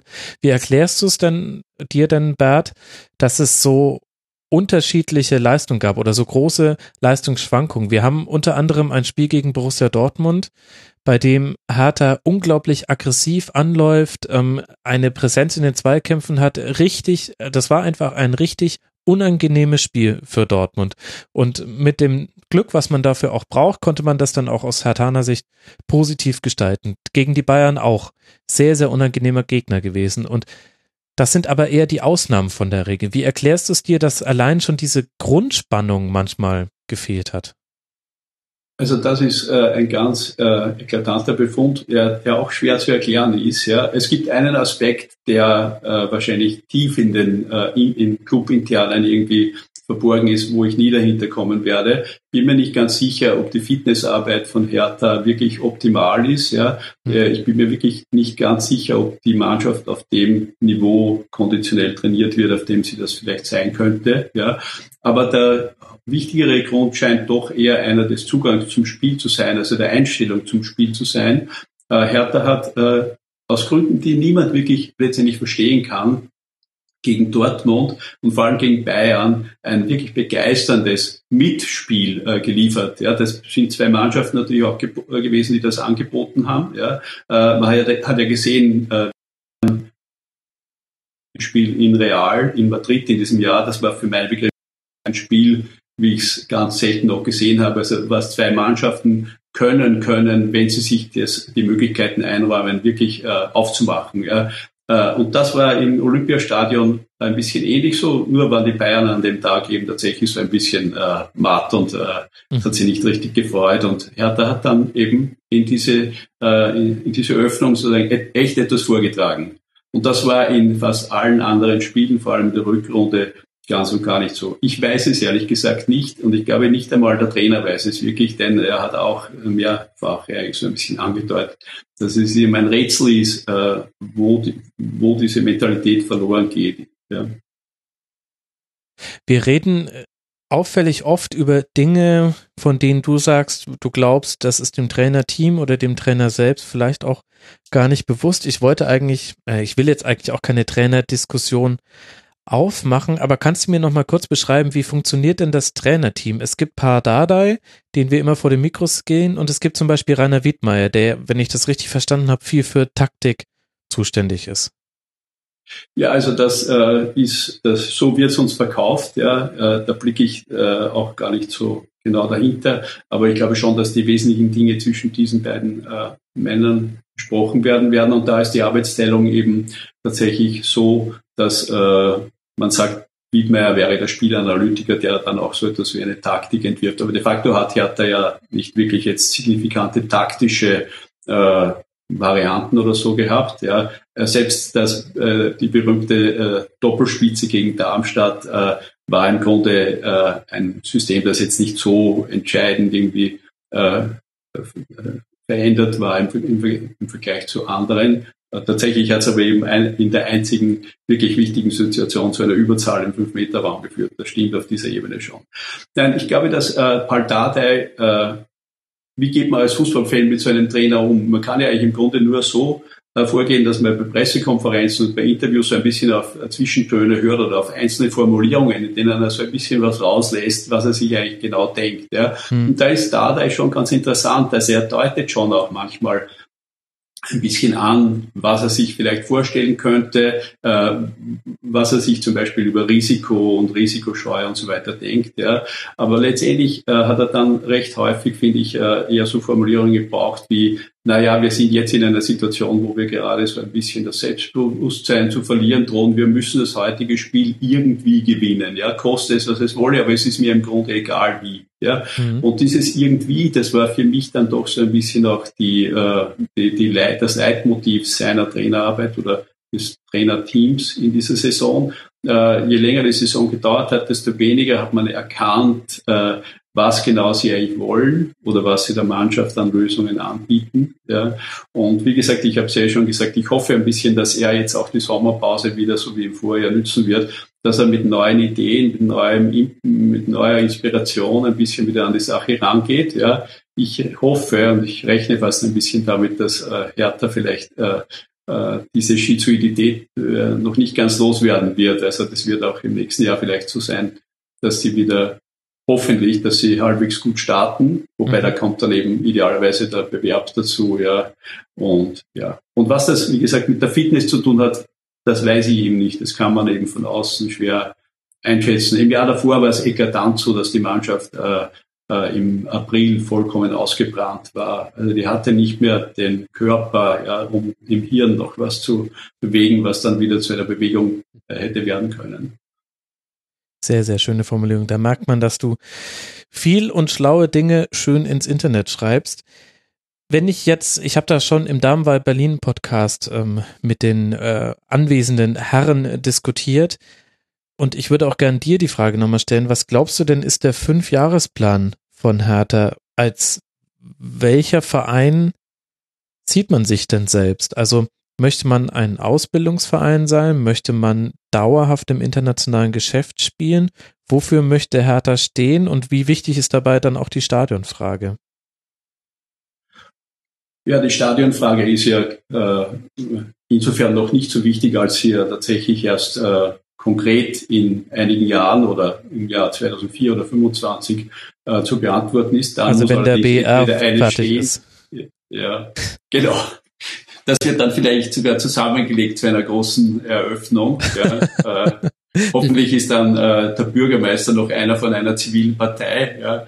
Äh, ganz genau. Nein, die Stadionfrage wird jetzt geklärt, die wird sehr, sehr wichtig sein und ich hoffe, das ist jetzt eine Sache, die an die Stadt Berlin natürlich geht, äh, dass dieser sehr, sehr interessante Plan, den das Büro Speer da entwickelt hat, nämlich eine zweite Anlage in den Olympiapark zu stellen. Das wäre im Grunde die ideale Lösung. Jetzt kann man eine neue, ein neues Modell irgendwie äh, mit diesem umgebauten Olympiastadion, das halte ich für eine bedenkliche und auch intellektuell faule Lösung. Aber für Hertha, für Hertha ist es tatsächlich entscheidend, dass sie diesen Schritt, den äh, Köln, Gladbach und so viele andere äh, Liga-Clubs äh, in ihrer Preisklasse gemacht haben, dass sie den endlich vollziehen. Und Hertha hätte natürlich den großen Vorteil, dass es möglicherweise ein Stadion geben könnte, das tatsächlich auf einem historischen, auch mit dem Club verbundenen Gelände sein könnte. Denn äh, ich war äh, schon bei Auswärtsspielen in Mainz oder eben auch in Gladbach, ja, und diese Funktionsarenen in der Pampa draußen, die sind natürlich auch nicht jedermanns äh, äh, Idealzustand, ja. Und Berlin im Speziellen sollte eben wirklich auch äh, vom Senat her und so weiter, sollte alles tun, um eines dieser Stadt irgendwie würdiges äh, Fußballstadion da irgendwo äh, zu bekommen. Und das kann dann, finde ich, eben nur im Olympiapark sein. Wenn das jetzt auf den Fünfjahresplan nochmal äh, zurückbezogen mhm. würde, äh, die Frage ist, wann beginnt der Fünfjahresplan? Wenn er jetzt beginnt, ja, dann kann er im Grunde vernünftigerweise nur darin bestehen, dass man sagt, jetzt hat man den Europacup geschafft, möglicherweise äh, äh, hoffentlich spielt man dann tatsächlich eben nächstes Jahr Gruppenphase und muss nicht wieder so einen schwierigen Sondertermin im Frühsommer irgendwie mhm. auf sich nehmen. Dann kann von den Standortfaktoren äh, her aber auch von den nach wie vor beengten finanziellen Verhältnissen das Ziel im Grunde nur sein, konsolidieren, ja, weiterhin um die einstelligen Tabellenplätze spielen, ja, äh, und äh, die Konkurrenz ist so wahnsinnig dicht und auch die Ausgangspositionen sind so ähnlich, ja, dass es äh, niemals eine Garantie geben wird, dass man den Platz 6 oder Platz 5 äh, auf jeden Fall wiederholen können wird. Ja. Der Platz 4 ist ohnehin vermutlich schon auf längere Zeit wirklich schwierig wird der zu erreichen sein. Ja. Und dahinter ist es eben sehr, sehr eng. Also kann man im Grunde äh, nur sagen, jedes Jahr den Abstieg so früh wie möglich irgendwie außer Sichtweite bringen und dann eben schauen, was geht. Mehr kann eigentlich gar nicht das Ziel sein. Es sei denn, und das ist ein weiteres, äh, äh, eine weitere Eventualität, äh, man kriegt einen weiteren Investor. Allerdings würden diese Mittel ja dann, wenn man das richtig verstanden hätte, äh, eher in den Stadionbau gehen. Ja. Aber ich glaube, dass prinzipiell in der Marke Hertha, was das anlangt, schon eine Menge Fantasie steckt, wahrscheinlich auch mehr als im FC Köln oder in Mönchengladbach. Ja, aber das liegt einfach an der Stadt Berlin mhm. und der wirtschaftlichen Entwicklung. Ja. Da könnten vielleicht noch Überraschungen passieren in den nächsten fünf Jahren, aber das wäre dann eher kein Plan, sondern das wären eben Überraschungen. Und Arne, hast du da kurz gezuckt, als Bert gesagt hat, Berlin hat da bessere Möglichkeiten als die Stadt Köln? Ja, ich habe mehrfach gezuckt, weil äh, die Parallelen ja schon relativ offenkundig sind. Die Stadionfrage stellt sich auch beim SNFC Köln. Die Investorenfrage stellt sich auf lange Sicht auch beim SNFC Köln. Deswegen kann man da schon sagen, dass beide Vereine trotz ihrer Unterschiede sich in einer ähnlichen Situation befinden. Ähm, ich glaube, was gerade den Stadionneubau oder den Stadionumbau eher in Köln betrifft, dass man da schon in Köln noch in einer besseren Situation ist, weil man wirklich eine Auslastung hat, die nah an die 100 Prozent kommt. Mhm.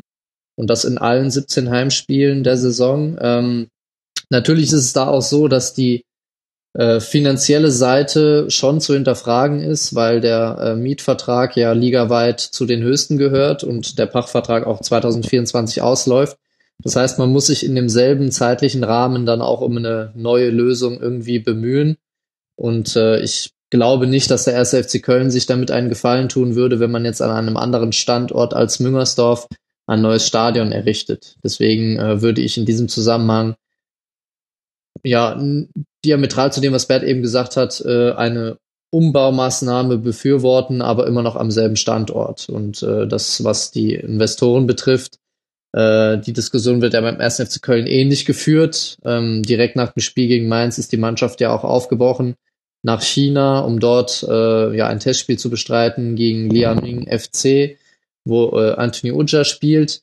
Und dieses ganze Szenario passt ja schon so ein bisschen damit rein. Ähm, die Medienabteilung des 1. FC Köln hat ja schon offen kommuniziert, dass der Einstieg eines Investors momentan kein Thema sei. Aber das kann natürlich in ein paar Jahren ganz anders aussehen, gerade wenn man dann eben äh, das Finanzielle benötigt, um eben ein neues Stadion zu bauen. Mhm. Dementsprechend ähm, ist auch trotz der Europa League-Qualifikation jetzt beim ersten FC Köln nicht alles Gold, was glänzt. Das will ich auch mal ganz deutlich betonen, weil gerade diese beiden Themen äh, in der Fanszene für sehr, sehr viele Diskussionen sorgen. Und äh, hinzu kommt eben auch, dass der Umgang mit der eigenen Fanszene beim 1. FC Köln ja auch nicht immer so einfach war. Und äh, es, es sind viele positive Dinge angestoßen worden. Seit dem Abstieg 2012 die AG Fankultur beispielsweise. Aber es gab trotzdem immer noch ähm, ein paar Ereignisse oder Vorkommnisse, die da so ein bisschen einen Keil zwischen Fans und Verein getrieben haben. Und ich sehe das momentan ein bisschen kritisch, dass sich der Verein so sehr von den Fans entfernt, die eigentlich dafür sorgen, dass der Verein das ist, was er ist. Und äh, da ist es dann auch immer ein bisschen schwierig zu beobachten, dass der Verein offensiv mit Bildern und Videos aus der Südkurve wirbt, aber gleichzeitig die eigenen Fans hintergeht. Mhm. Ja, das sind jetzt so zwei Themenkomplexe, die ich leider nicht mehr schaffe, bei beiden Vereinen abzuhandeln. Die Stimmung im Umfeld und den Umgang mit den eigenen Fans, da gab's äh, jeweils eigene Geschichten, aber genau dafür gibt es ja fc.com und dafür gibt es auch den Marcelinho-Blog und äh, ganz viele andere Podcasts, ähm, bei denen man sich informieren kann. Ich würde den Hertha-Teil gerne dicht machen, aber das kann ich nicht tun, Bert, ohne von dir, einem Filmkonnoisseur, wie ich gelernt habe, zu erfahren, wie würdest du denn eure Saison als Film beschreiben? Mit welchem Film?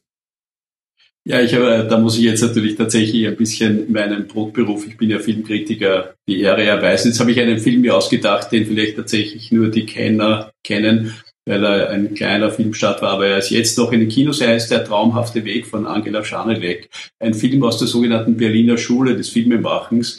Und äh, der Vergleich liegt für, für meine Begriffe darin, das ist ein Film, der eine Geschichte erzählt, die in sich viele Lücken hat und das sind beabsichtigt. Ja.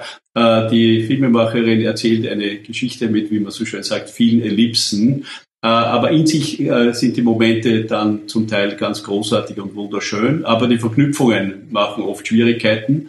Deswegen haben viele Leute mit diesem Film auch so ihre Probleme. Und äh, das ist das, was ich als Vergleichsmoment eben sehen würde. Aber der Titel gibt den Weg vor. Der traumhafte Weg von Angela Schanelek. Das wäre für mich der Fünfjahresplan für Hertha BSC mit allen Lücken, sehr gut. Eine, ein Film, eine Geschichte mit vielen Ellipsen, wie du es nennst. In München nennt man das Oktoberfest. Aber ich finde deine Formulierung schöner. Ihr zwei, ich danke euch sehr, dass ihr euch Zeit genommen habt, mich äh, etwas aufzuklären über die Saison vom ersten FC Köln und von Hertha BSC. Liebe Hörer da draußen, informiert euch, ähm, folgt den beiden auf Twitter. Zum einen vielen Dank, ein äh, sehr, sehr starkes Debüt hier im Rasenfunk. Arne Steinberg von fc.com bei Twitter at Arne Pujol. Arne, vielen Dank dir. Ich habe zu danken, hat sehr viel Spaß gemacht. Come on FC. das musste jetzt noch sein. Alles andere hätte mich auch verwundert, sonst hätte ich hinterher noch sagen müssen. Und außerdem mit dabei vom Blog marcelinho.net bei Twitter at marcelinho Bert Repandel. Vielen Dank, Bert. Es war mir ein Vergnügen. Ich wünsche euch beiden noch einen wunderschönen Abend. Macht's gut. Ciao. Ciao. Ciao. Eins der Überraschungsteams in dieser Bundesliga-Saison ist der SC Freiburg der auf dem siebten Tabellenplatz landete und durch den Dortmunder Pokalsieg an die Europa League Qualifikation denken kann, jetzt schon im Sommer. Mit 48 Punkten hat man das geschafft, ein Pünktchen hinter Hertha BSC und dem ersten FC Köln und mit einer sagenumwobenen Tordifferenz von minus 18 Treffern bei 42 geschossenen und 60 kassierten Toren. Über den SC möchte ich jetzt sprechen mit Tamara Keller. Sie heißt bei Twitter at Luckly ist freie Journalistin, gar nicht so sehr mit Sportbezug, schreibt eher über die Geschichten hinter dem Sport. Aber Tamara, ich glaube, trotzdem kannst du mir einiges zum SC heute erzählen. Hallo. Hallo, ja, denke ich auch. ja, lass mal ganz allgemein anfangen. Wir haben das ja schon häufiger erlebt, dass der SC in die Europa League kommt, also anders als zum Beispiel der erste FC Köln, über die haben wir gerade im Rasenfunk Royal gesprochen, für die das zum ersten Mal seit 25 Jahren ein weltumstößliches Ereignis ist, habt ihr ja schon fast Routine in der Europa League. Mit welchem, mit welchem Gefühl denkst du denn so an die nächste Saison? Kannst du dich da unwidersprochen freuen auf eine mögliche europäische, einen europäischen Wettbewerb?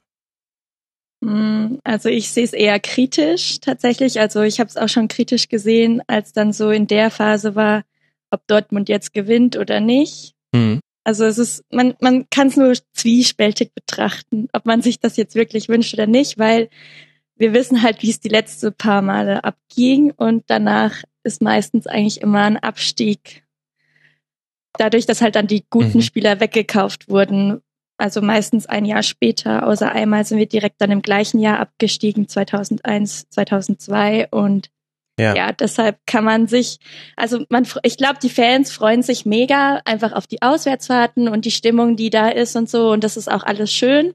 Und deshalb herrscht da auch größtenteils Freude drüber. Ich freue mich auch, weil das ist halt selten, dass der SC das schafft. Aber man muss irgendwo durch auch kritisch betrachten und halt hoffen, dass es keine negativen Folgen dieses Mal hat. Weil bisher hat es immer negative Folgen.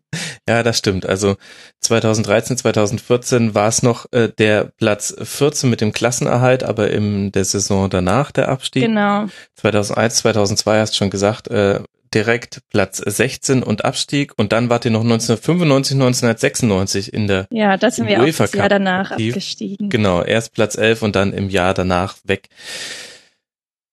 Ja, das greift jetzt schon ein bisschen voraus und blickt auf die nächste Saison, aber genau. hast du denn die Sorge, dass auch in, in dieser Sommerpause wieder die wichtigsten Leistungsträger weggehen? Also das ist eher noch so eine geschlossene äh, rhetorische Frage, finde ich fast. Und die interessantere Frage ist, glaubst du, man wird es wieder schaffen, die zu ersetzen?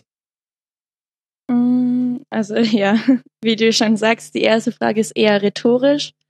Wobei halt, also aktuell habe ich hier das Gefühl, es wird sehr viel spekuliert und man weiß nicht so genau. Also manchmal wird mir auch ein bisschen zu viel in der Sache spekuliert. So gerade Philipp habe ich erst gestern wieder gelesen, könnte doch sein, dass er bleibt und so. Ich würde es mhm. mir mega wünschen, dass er bleibt, aber ich sehe es eher realistisch und glaube nicht, dass das der Fall sein wird, weil er einfach so viel Geld bringen kann, dass ja, dass sie können sich das quasi nicht, also das ist wie Dortmund gesagt hat, sie geben Mats Hummels nicht ab und ähm, ja, wir sehen ja, wissen ja, was passiert ist. Mhm. Ähm, ich sehe trotzdem viel Potenzial eigentlich, dass es zu ersetzen ist. Also ähm, in der Winterpause hat ähm, Freiburg ja Vincenziero geholt. Der konnte ja noch nicht spielen bisher. Da bin ich ganz gespannt drauf, was der noch bringt, weil der hört, man hört, er soll gut sein. Mhm. Und, Warum konnte ähm, er bisher noch nicht spielen? Ich glaube, er war verletzt, aber ich bin mir nicht sicher. Mhm. Ja. Und, und ähm, sie haben ja den Tim Kleindienst wieder zurückgeholt. Er war, glaube bei Heidenheim und der konnte, also den hatten sie schon mal äh, damals, als sie in die zweite Liga, glaube abgestiegen sind, ähm, verpflichtet. Dann hatte der aber gleich eine Knieverletzung und konnte auch nie so wirklich in der ersten Mannschaft zeigen, was der kann. Und bei dem bin ich eigentlich auch noch ganz gespannt. Klar, also ich glaube jetzt nicht, dass zwei Spieler unbedingt was ausmachen werden. Aber zum Beispiel im Spiel gegen Schalke habe ich zum Beispiel gesehen, dass Bulut halt zum Beispiel eine sehr gute Option im Gegensatz zu Griffo ist. Mhm. Also ich denke, es wird aufzufangen sein und äh, man kann ja noch nicht sagen, also wir wissen ja, der SC Freiburg hat ein gutes Scouting-Team und wir wissen nicht, wer noch kommt und wer noch geht und aber da habe ich eigentlich, also ich bin guter Hoffnung noch. Ja, alles andere wäre auch ähm, nahezu besorgniserregend, ehrlich gesagt. Ja, also, wenn man eine Saison auf dem siebten Tabellenplatz abschließt, sollte man sich schon wenigstens noch kurz drüber freuen dürfen. Vincenziero hatte übrigens Achillessehnenprobleme, habe ich gerade mal schnell ja. nachgeguckt.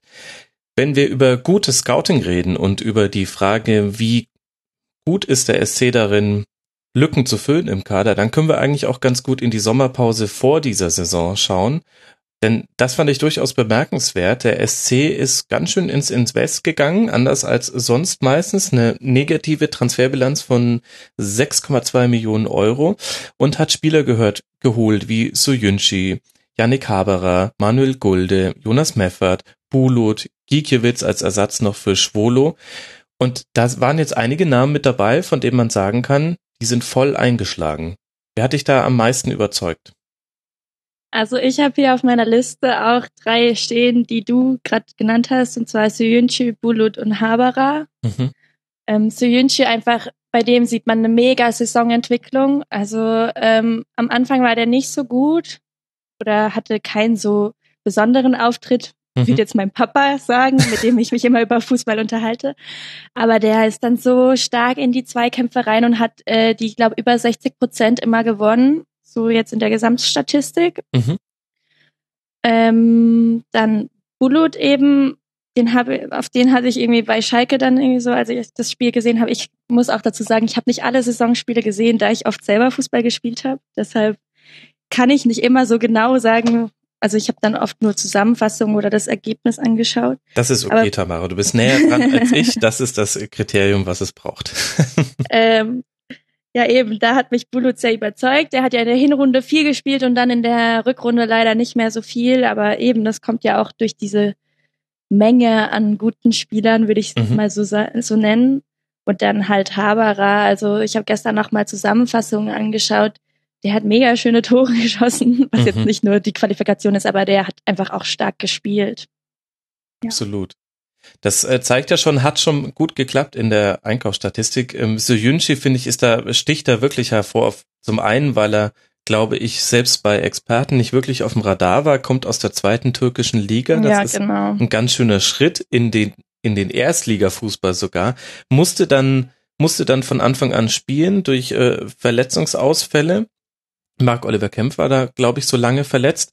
Das hat dazu geführt, dass er ähm, schon von Anfang an ins kalte Wasser geschmissen wurde. Hat dann auch fast erwartbare Fehler gemacht, unter anderem bei einem 0 zu 3 in Köln, wo er, glaube ich, mhm. bei zwei Toren die entscheidenden Zweikämpfe verliert. Und ich glaube, beim dritten ähm, hätte er auch in den Zweikampf gehen können an dem besseren Tag, aber hat sich da total rausgekämpft und ist inzwischen also unglaublich kopfballstark, ist auch statistisch gesehen dann nach dieser Periode der Schwäche, wo er sich so ein bisschen anpassen musste, ist er einer der besten ähm, Abwehrspieler der Bundesliga tatsächlich, nur nach den Zahlen.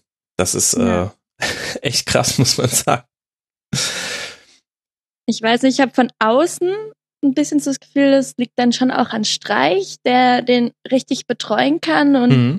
dem halt auch wirklich sagen kann, was Sache ist. Und also ich habe ein bisschen das Gefühl, Sjönsche ist einfach an äh, Streich gewachsen, aber äh, das ist nur so eine Spekulation von außen. Ich weiß nicht, wie es drinnen aussieht.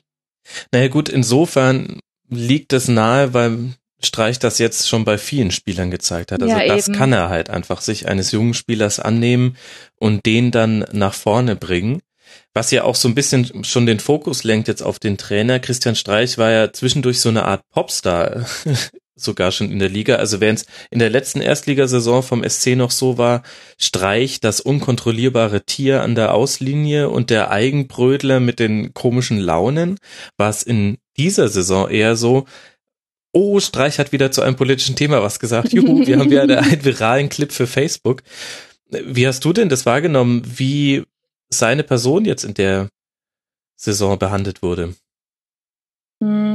Muss sagen, hier ist es aber eigentlich schon immer so, dass äh, Streich als der große Sympathisant wahrgenommen wird. Mhm. Nicht so jetzt wie von der ganzen Bundesliga eben. Und ich, also ich glaube, Freiburg hat einfach ein, also Freiburg allgemein hat ein großes Vertrauen in den Trainer, so wie das halt hier unten ist, so vom menschlichen her und so.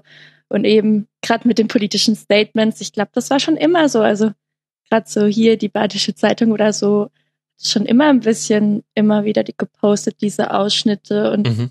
ist ja teilweise vielleicht unterhaltender als so manche Netflix-Serie oder so. so kommt es mir teilweise ein bisschen vor. Ja, wobei ja. man manchmal genauso wie bei einer Netflix-Serie Untertitel braucht. Ja, ich nicht, aber ja. andere Leute in Deutschland vielleicht schon. Ja, ich kann es jetzt, also ich brauche es auch nicht mehr. Äh, da hat meine Zeit in Freiburg geholfen, aber ich habe schon mit einigen anderen gesprochen, die gesagt haben, du ganz ehrlich, ich verstehe da manchmal die Hälfte gar nicht. ja, vielleicht auch, äh, also das stimmt schon. Er hat schon immer diese, diese Aussagen zu allen Themen gemacht, nach denen er gefragt wurde. Eigentlich selten von ihm selbst heraus, außer es war ihm ganz großes Anliegen. Und vielleicht ist es auch eher Anzeichen dafür, in was für einer Zeit wir gerade leben, wo Politik und politische Äußerungen und Haltung vor allem in der Politik nochmal eine andere Bedeutung hat als vielleicht vor zwei Jahren, dass das jetzt so einen Fokus auf ihn gelegt hat in der Saison. Aber ich fand es wirklich erstaunlich, weil für, für die, Intros des Rasenfunks suche ich immer nach interessanten O-Tönen von Trainern und es gab eine Zeit im März und im April, da hätte ich jede Woche einen O-Ton von Streich nehmen können. Aber ich glaube, also ähm, das darf man jetzt auch nicht zu überbewerten, so von wegen Sprei äh, Streich sagt immer was Politisches. Also es ist schon so, wie du sagst, er wird halt dann direkt danach gefragt. Und Streich ist eben eher so, ähm, er, er überlegt kurz und antwortet dann auch so direkt eben, wie du auch sagst, ähm, das macht ihn ja für hier unten auch so sympathisch, dass er immer so direkt in diesem halb alemannisch Hochdeutschen, also mhm. es ist kein komplettes Alemannisch, es ist so ein Alemanne, der versucht Hochdeutsch zu reden und trotzdem Alemannisch redet und das macht ihn halt hier unten noch so extrem sympathischer. Ähm, man muss halt dazu sagen, äh, in Freiburg war es halt dieses Jahr auch so, es sind diese zwei Morde passiert. Also gestern ist ja jetzt noch die Pressekonferenz von dem zweiten gewesen, der aufgelöst wurde. Und ähm, dann wurde er halt oft auch direkt von Journalisten nach sowas gefragt. Und dadurch kamen dann diese politischen Sachen zustande, würde ich eher so, so würde ich es eher nennen. Also mhm. ich würde jetzt nicht sagen, eben wie du, also man darf es nicht zu so überhöhen mit dem politischen Wert, weil ich glaube, es geht ihm vorrangig tatsächlich nur um das Sportliche und dann mischt das Politische so ein bisschen mit und dadurch, dass es dann halt so viral geht, diese Videos und so, äh, wirkt es so, als würde Streich immer ein politisches Statement machen, was aber nicht der Fall ist. Ja, das stimmt. Ja, würde ich voll zustimmen. Er sieht sich, glaube ich, ganzheitlich nur als Fußballtrainer, aber wenn du ihn fragst, er hat auf jeden Fall eine Meinung. Ehrlich gesagt, für mich ist äh, Christian Streich der prototypische Freiburger. Genau so habe ich alteingesessene Freiburger erlebt. Bissel grantig, zu allem eine Meinung, auch eine deutliche Meinung, ähm, aber auch sehr ähm, herzlich und pädagogisch und ja, halt einfach genauso, wie man Streich erlebt. Das ist für mich, für mich ist das der prototypische Freiburger. Und wenn du ein Freiburger wenn du den anhältst am Bertholdsbrunnen und sagst, so, was denkst du zu Syrien, dann kriegst du immer eine Antwort. Sagt keiner von denen. Äh, und die Antwort dauert auch eine Weile, wahrscheinlich. Okay, wir schweifen ab. Lass uns zum ja. Sportlichen kommen. Die Saison begann ja ziemlich wild. Die einzige Konstanz in der Inkonstanz war, dass man auswärts immer verloren hat und zu Hause dann gewonnen was ja, ja, auch eine gute Qualität ist. Aber steckt denn dahinter mehr als nur Zufall? Also hat es einen Grund, dass Freiburg sich auswärts schwerer getan hat oder ist es eben einfach nur ein Zufall? Hm, ich sehe Freiburg schon eher so, dass sie halt eine extrem heimstarke Mannschaft sind und mhm. das bildet sich auch extrem in der Statistik ab. Also eben, wenn man es vergleicht, zehn Siege waren daheim und vier auswärts. Und das ja. ist halt, wie du sagst, am Anfang war es wirklich so ein Wechselspiel. Gewonnen, verloren, gewonnen, verloren. Und meistens war es dann tatsächlich so, wenn wir zu Hause verloren haben, haben wir dann auswärts gewonnen. Also es ist eigentlich ganz witzig, so auf die Saison zurückzublicken. Hm, ich kann es nur einfach auf die allgemeine Heimstärke führen. Manche böse Zungen reden ja manchmal im Business davon, dass halt eben das Stadion so klein ist und der Platz so klein, aber daran liegt es jetzt meiner Meinung nach einfach nicht. Es ist einfach ja, vor allem das Stärke. ist ja inzwischen bekannt. Also da kann ich mich ja noch erinnern, als die Bayern bei Freiburg 2 zu 5 verloren haben, haben die damals schon sich drüber beschwert, dass die ersten fünf langen Bälle alle ins Ausgeflogen sind, weil der Platz so kurz wäre. Also, und das war 94, 95, glaube ich. Ja, da kann man sich eben mittlerweile drauf einstellen. Also, ja, eigentlich schön, wenn sie immer zu Hause gewinnen für die heimische Kulisse. Ähm, vielleicht ist es die Stimmung, keine Ahnung. Es ist irgendwo durch eine Stärke. Findest du, dass sie zu Hause anders spielen als auswärts? Hm, würde ich jetzt, glaube nicht unbedingt sagen. Unterscheidet sich gar nicht so sehr, gell? Das hätte ich nämlich nee. auch gesagt. Und dann ist es wiederum, finde ich, ein Kompliment ans Publikum, denn Freiburg spielt anders als in der Saison vor zwei Jahren und auch als in der Aufstiegssaison, aber hm, schwierig miteinander zu vergleichen, finde ich einen abwartenderen Fußball inzwischen. Also man steht tiefer und man setzt viel, viel mehr auf lange Bälle als früher, mit klarem Zielspieler meistens Niederlechner oder Haberer. Und das ist, also früher konntest du die Freiburger beim Kombinieren beobachten und hast immer wieder kleine Doppelpässchen gesehen, an denen du dich erfreuen konntest im Stadion. Hat man jetzt heute in dieser Saison gar nicht so viel gesehen, finde ich. Ja, es ist mehr so, mm, ich nehme es noch mehr so als ein konstantes Pressing war. Also sobald angegriffen wird von den Gegnern, geht's halt mehr nach hinten und jeder versucht nach hinten zu arbeiten. Mhm. Und dann wird halt schnell umgeschaltet, sobald der Ball erobert ist und nach vorne gearbeitet, genau auf die gleiche Weise, wie eigentlich nach hinten gearbeitet wird. Mhm. Also ja, ja, mehr kann ich da groß eigentlich auch nicht dazu sagen. Ja, nee, aber das ist schon ein wichtiger Punkt. Dieses gruppentaktische Verhalten nennt man das genau. jetzt hochtrabend gesprochen. Und das ist aber tatsächlich ein Unterscheidungskriterium. Schau dir mal an, was der VfL Wolfsburg in dieser Saison auf die, auf den Platz gebracht hat. Da kannst du Gruppentaktik, also da gab's, da gab's Gruppen, aber, aber keine Gruppentaktik. Und, ja, äh, das, das, ist das, was, glaube den SC diese Saison extrem unterscheidet. Man sieht halt, es steht eine Mannschaft auf dem Platz und äh, jeder spielt mit jedem und also diese, dieser Mannschaftsgeist ist wirklich sichtbar auf der Mannschaft, äh, äh, auf dem Platz. Mhm. Und ähm, das ist eigentlich auch einer der großen Stärke und einer der großen Gründe, warum es diese Saison so gut äh, geklappt hat. Mhm. Also ähm, ich sehe auch, dass es groß mit Streich einfach zu tun hat. Und er redet da ja auch oft drüber. Also gerade diese Ersatzbankproblematik äh, im ZDF Sportstudio hat er zum Beispiel auch nochmal den Peter, also das ist schon länger her, das Interview, hat er mal den Petersen gelobt und meinte, er selber als Spieler wäre nie so gut mit der Situation umgegangen. Aber Streich hat gleichzeitig genauso oft betont, dass es nicht nur Petersen ist, sondern jeder andere Spieler, der auf der Bank sitzt auch. Und davor habe ich einfach auch extrem großen Respekt, weil klar, das sind Profis und die müssen das können. Aber ähm, auf der Bank sitzen ist einfach nie einfach als Spieler. Ich kenne das selber auch. Hm. Und ähm, das, das spiegelt sich schon stark nach außen. Also, und das ist auch was, ähm, wir hatten ja auch schon ein paar Verletzungen diese Saison. Und das spiegelt sich dann auch quasi da drin wieder, dass jeder jeden ersetzen konnte. Also es war eigentlich egal, wer, also sozusagen wer auf dem Platz stand, sondern die Mannschaft hat dann trotzdem konstant dieses Mannschaftsgeisthafte und diese Stärke irgendwie als Mannschaft aufzutre aufzutreten ausgespielt. Mhm. Ja. ja, würde ich dir voll zustimmen. Gerade wenn man sich nochmal die Verletzten anguckt, Mark Oliver Kempf habe ich vorhin schon erwähnt, ja. quasi die komplette Hinrunde ausgefallen und der war unglaublich wichtig in der Aufstiegssaison. Äh, Torrejon ist lange ausgefallen. Vincenziero kam, konnte in der Rückrunde kein einziges Spiel machen ja, und war, glaube Dann hat sich Philipp, glaube noch verletzt. Genau. Stenzel war mal noch weg vom Fenster, ja.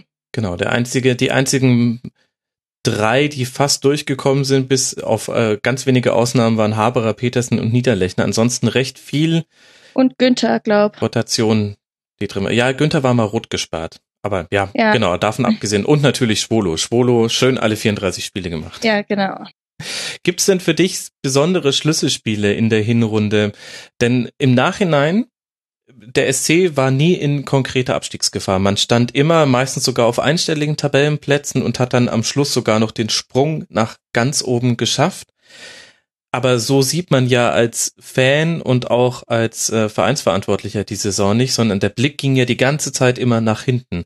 Gab es für dich besonders wichtige Spiele in der Hinrunde, die gezeigt haben, okay, wir rutschen da nicht hinten rein, sondern können erstmal beruhigt weiterarbeiten? Ähm, also als erstes finde ich halt so der, dritt, äh, der zweite Spieltag mit äh, dem Sieg gegen Gladbach zu Hause. Mhm. Das ist halt, also es war erst der zweite Spieltag, aber es ist ein wichtiger Sieg, Sieg, weil also generell jeder Sieg gegen einen großen, in Anführungszeichen, also einen großen Verein mit mehr Geld und so, ist, glaube schon immer ein guter Sieg oder mit einem Sieg gegen Vereine, wo man halt weiß, sie stehen wahrscheinlich weiter oben. Also sehe ich auf jeden Fall als ein Schlüsselspiel. Mhm.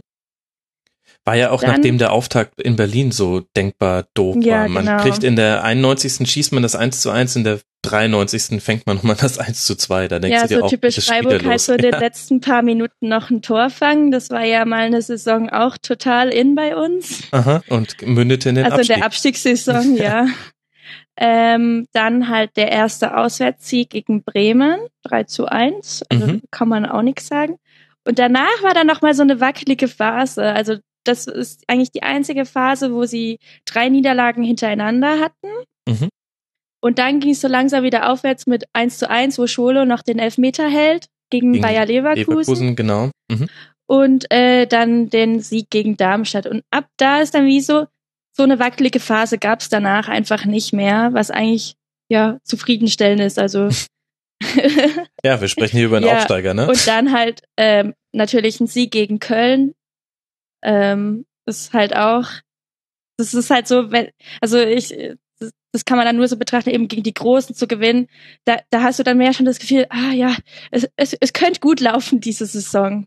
Ja. Ach, und das oft, ist also, also oft, man muss ja auch sagen, der SC hat oft knapp gewonnen. Also es ist oft mhm. nur ein Tor Unterschied, dass sie gewonnen haben. Und das ist halt das Entscheidende. Jetzt hatten wir endlich mal immer ein Tor mehr und haben nicht noch in der letzten das Unentschieden gefangen oder dann eben die drei Punkte geholt, die halt extrem wichtig sind, um oben zu bleiben.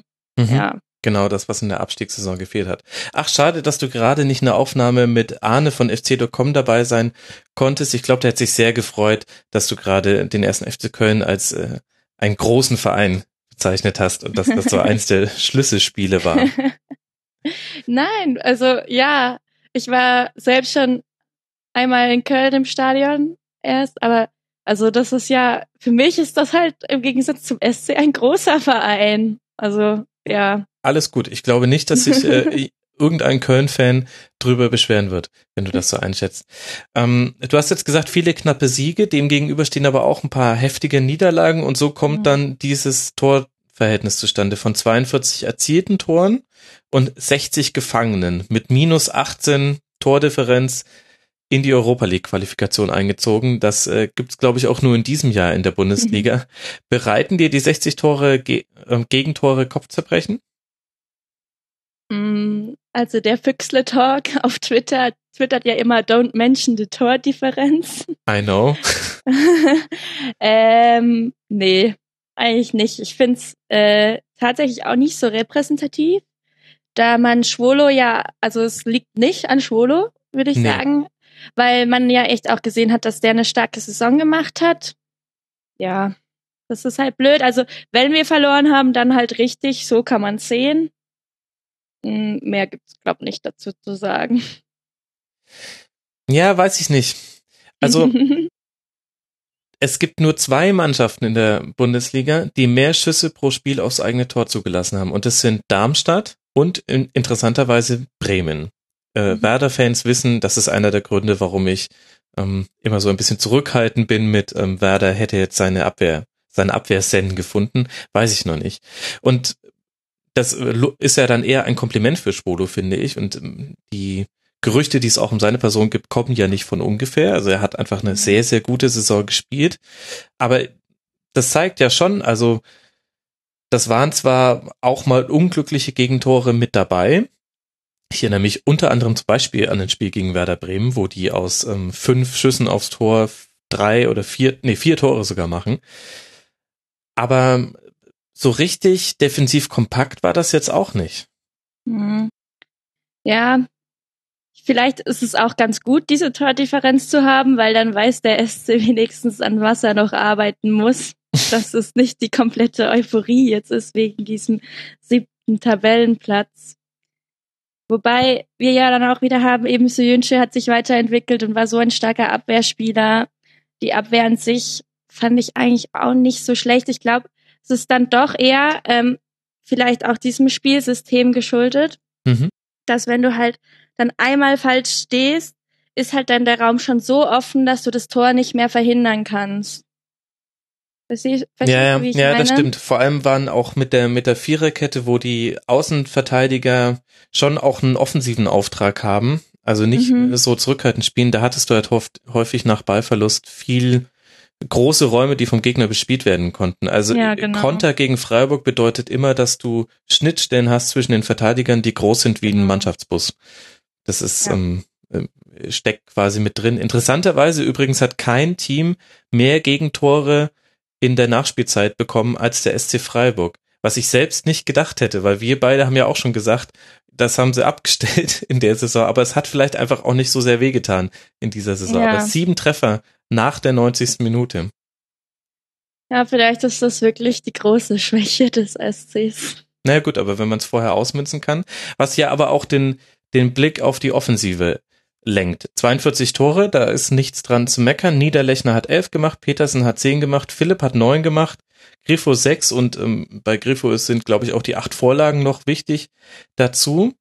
Aber ich muss halt ein bisschen den Spielverderber sprechen, Tamara, es tut mir leid.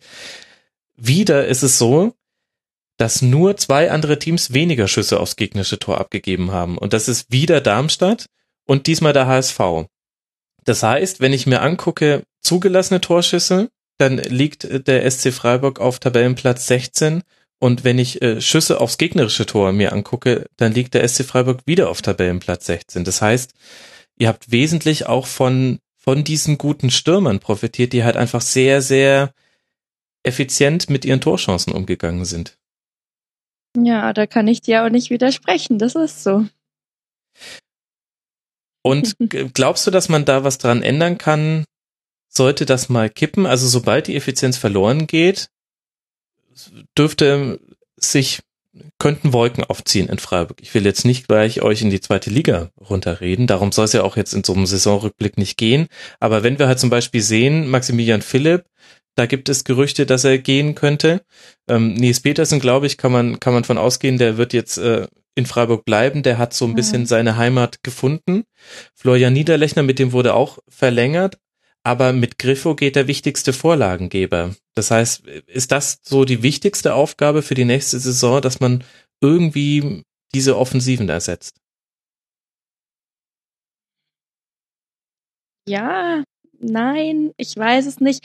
Ähm, also wie gesagt, ich Bulut ist nicht der gleiche Spieler wie Griffo, aber er kann ihn ersetzen auf eine andere Weise, halt eben auf seine Weise. Also mhm. er kann diese, man hat gesehen, er kann diese Vorlagen oder diese Pässe, die wichtig sind aus der Mitte, genauso gut bringen. Ähm, und ja, ob die Effizienz verloren geht oder nicht, das ist halt so, das, das kann ich ja äh, nicht sagen. Ich meine, das sind eben, andererseits sind es halt eben wieder Profispieler und die müssen halt diese Effizienz bringen. Mhm. Und ähm, äh, eigentlich ist es ja gut, dass sie diese Effizienz eben so bringen und das ist gut, dass wir gerade von dieser Stärke so äh, profitieren können. Aber ja. wenn es wenn es dann halt mal wieder nicht klappt, dann klappt es halt wieder nicht. Das ist äh, extrem schwierig einzuschätzen tatsächlich. Ja, dem ist, ich. Ja, ja, ja. Und äh, ich meine, Glaskugel ist jetzt natürlich auch schwierig, da reinzugucken. Ja, natürlich. Ich denke, es zeigt nur ganz gut, dass ähm, in der Saison auch wirklich viel geklappt hat einfach. Also dieses ganze Projekt SC Freiburg ist auch logischerweise eigentlich, wenn man sich die finanziellen Möglichkeiten anguckt, ein bisschen auf Kante genäht. Da muss quasi ähm, mehr funktionieren, als schief geht, damit dann auch so eine Saison bei rausfällt, bei der man auf Tabellenplatz 7 landet. Und es können schon Kleinigkeiten sein, die in der nächsten Saison fehlen würden. Und das könnte eben auch einfach nur sein, man braucht mehr Schüsse pro Tor. Ähm, dass, das, dass man sich schon wieder in einer anderen Tabellenregion und ähm, so von der Statistik her hast du jetzt auch wieder die vier genannt, quasi, die ich auch auf meiner Liste habe. Aber man darf auch nicht vergessen, dass äh, bei Haberer und Stenzel auch noch extremes Potenzial da ist. Also mhm.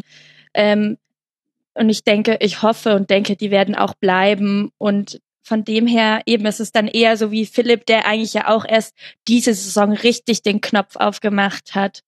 Und ähm, also Potenzial ist auf jeden Fall da. Man weiß nicht, was noch alles kommt, aber ich, also ich glaube nicht, dass es jetzt schon ein großer Teil zur Beunruhigung ist. Und ähm, ich denke, man kann auch sagen, dass es beim SC tatsächlich auch öfters noch mit Glück und Pech zu tun hat. Also mhm. ähm, gerade eben die Abstiegssaison, wo wir ähm, ähm, eben immer wieder in der letzten Minute oder so dieses Scheißtor, sag ich jetzt mal, äh, gekriegt haben, mhm. aber auch viele Schiedsrichterentscheidungen gegen uns. Und man muss einfach auch nochmal sich in Gedanken rufen, dann, wir sind damals extrem unglücklich abgestiegen. Also das mhm. war eine Möglichkeit von zig Möglichkeiten, dass der SC Freiburg absteigt und es war genau diese Möglichkeit.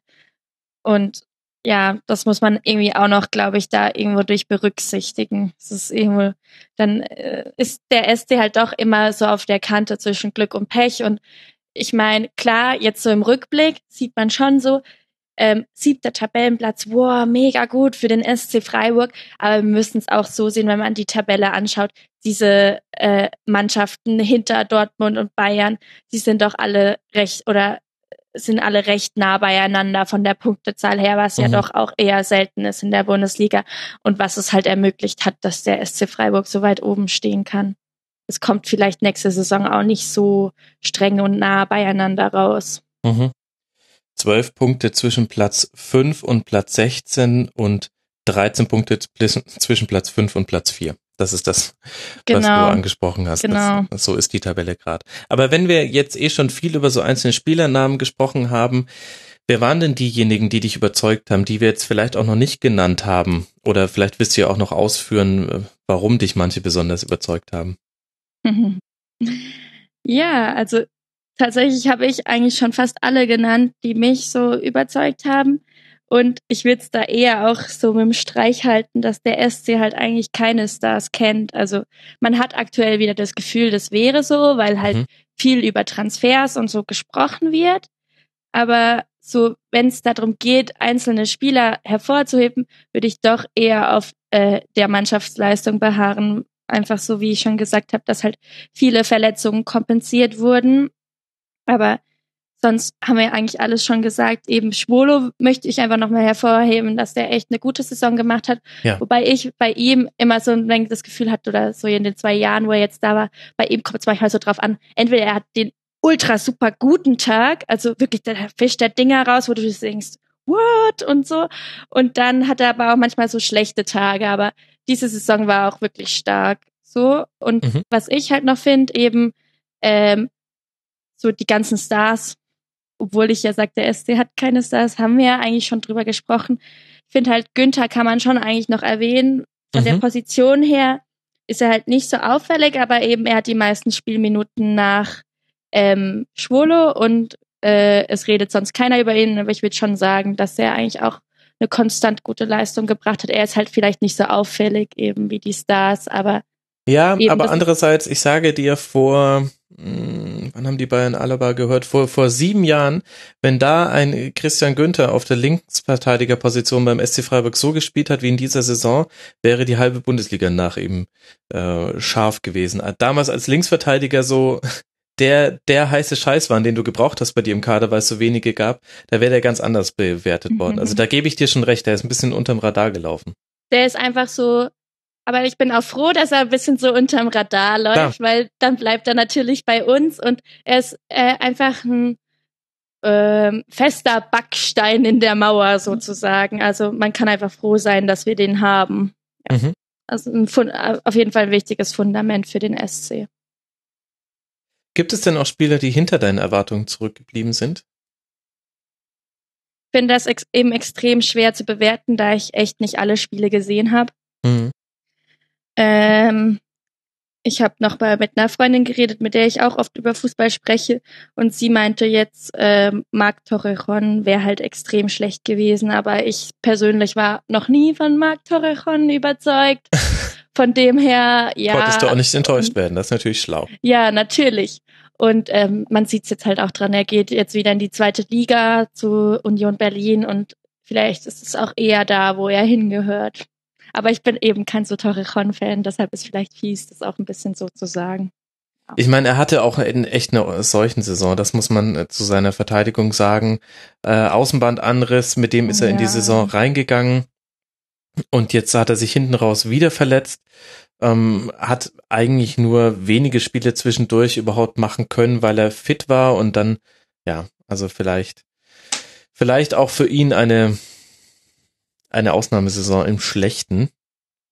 Ja, und vorne ja, die, die großen vier. Ich finde ja die Symbolfigur neben Christian Streich für den SC Freiburg ist so ein bisschen Nils Petersen. Ja.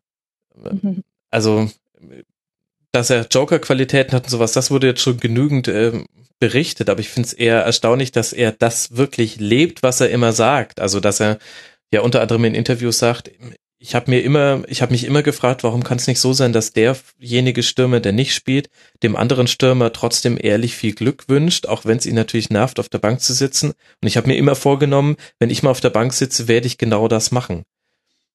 Ja, das ist halt schon krass, also irgendwo durch auch. Also ähm, es passt halt sehr zum SC natürlich, also eben dieses Menschliche. Es ist mhm. halt eben das, das steht beim SC schon sehr zum, im Vordergrund. Deshalb ist halt Streich da auch Trainer und trägt das irgendwie mit. Und ähm, ähm, ich habe erst neulich noch das Interview von Das Ding mit Petersen gesehen und das ist auch wirklich krass. Also die blicken da ewig zusammen zurück mit dem Abstieg und Wiederaufstieg und so. Und es ist so schön, was er eben erzählt. Das ist alles so menschlich und du denkst dir so, wow, was ist das für ein voll korrekter Typ? Und dann erzählt er irgendwie auch so, wie toll er das findet, dass jetzt Leute seine Nummer und seinen Namen auf dem Trikot tragen und so. Und der ist so dankbar dafür und das ist mega schön zu sehen, wie dankbar und am Boden geblieben man doch noch sein kann irgendwie in diesem Business, obwohl man eben teilweise wieder ja auch extrem gehypt, eben so bester Joker. Ich meine, klar, das ist auch eine Leistung und alles. Und der wurde auch extrem gehypt, als er halt nach Freiburg kam, dann so oft getroffen hat, dann geblieben ist für die zweite Liga und so. Und dann trotzdem so am Boden zu bleiben, ist, glaube schon auch eine Leistung. Und so eben auch, ich habe so Respekt davor mit der Bank. Also äh, ich habe es vorhin schon mal erwähnt, ich das mit der Bank.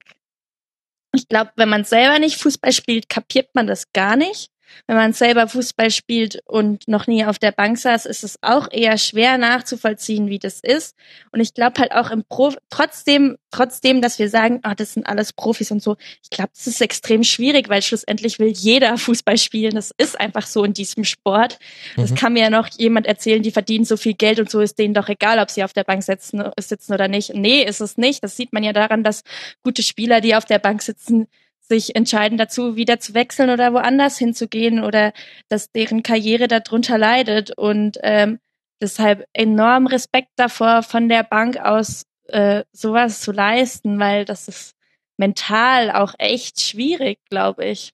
Mhm. Ja, und dann nicht nur die Zeit, in der du auf der Bank sitzt, sondern auch die Minuten, die du dann bekommst. Ja, die, total. die große Kunst ist dann von der ersten Minute an schon voll da zu sein in jedem Zweikampf und aber auch nicht zu überdrehen. Es gibt viele Spieler, die, wenn sie von der Bank kommen, dann im Alleingang versuchen, ein Spiel zu entscheiden, beziehungsweise die dann alles in die wenigen Aktionen setzen, die sie mit dem Ball haben, weil sie dann ja unbedingt zeigen wollen, dass es ein Fehler war, sie auf die Bank zu setzen. Und da überdrehst du halt auch schnell. Und das macht Petersen auch nicht. Der, ich, ja. Ich glaube, aber das ist eher noch so mh, mm, das, das Stück Talent, das er einfach hat. Also er, mhm. er kann reinkommen und hat genau das Gefühl dafür, wie er jetzt agieren muss. Also das ist ein bisschen einfach so, was ihm so im Gefühl auch liegt würde ich nennen. Ja, ja, ich, ich gebe dir voll recht. Ich würde so gern mal mit Nies Peters ein Tribünengespräch machen. Man muss sich nur seine Stationen angucken. Karza ist jene Energie ja. Cottbus, FC Bayern, da mal eben schön Champions League Finale verloren, Werder Bremen, SC Freiburg. Das ist ich glaube, das wäre auch richtig ein cooles Gespräch, weil der Typ ist einfach auch mega cool. Ja, drauf, muss mir so. mal, muss mir mal einen Kontakt vermitteln, Tamara. Ich, ähm, Bisher kommt immer nichts zurück, wenn ich Anfragen dieser Art äh, verschicke. Dafür bin ich noch zu unbekannt. Naja. Hast du dir denn überlegt, wie man diese Saison in einem Film zusammenfassen könnte? Also, für mich gibt's, gibt's darauf zwei Antworten, muss ich ehrlich sagen. Mhm. Und zwar, ähm, spontan ist mir dazu tatsächlich der Film Cool Runnings eingefallen. Weil halt, ähm, also soll ich schnell erzählen, was in dem Film ist? Ich weiß nicht, ob den jeder kennt, der ist schon etwas älter. Fass mal kurz zusammen, was du dir dabei gedacht hast. Ja, gerne. Ja, also bei Cool Runnings ist es ja wie so, dass Jamaika eine eigene Bob-Mannschaft äh, gründet und dann äh, auch wirklich, also sie wollen sich für Olympia qualifizieren. Und die werden dann natürlich als die totalen Außenseiter belächelt, weil die kannten ja vorher keinen Schnee und kein Eis und keine Kälte. Und äh, sind dann aber doch relativ erfolgreich. Aber das Ende möchte ich jetzt eigentlich nicht spoilern.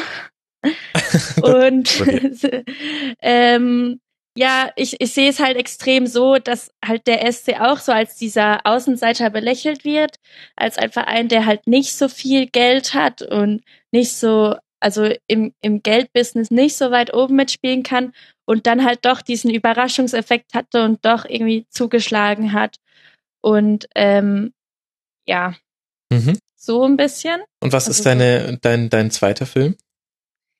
Ja, und mein zweites Ding, was es ist, ähm, ist nämlich, dass äh, der SC fast zu jedem Spiel einen Film hat, weil es die Facebook-Seite gibt, SC Freiburg Filmcover und das ist ganz witzig und ich glaube, das ist auch ganz witzig für viele andere Fans.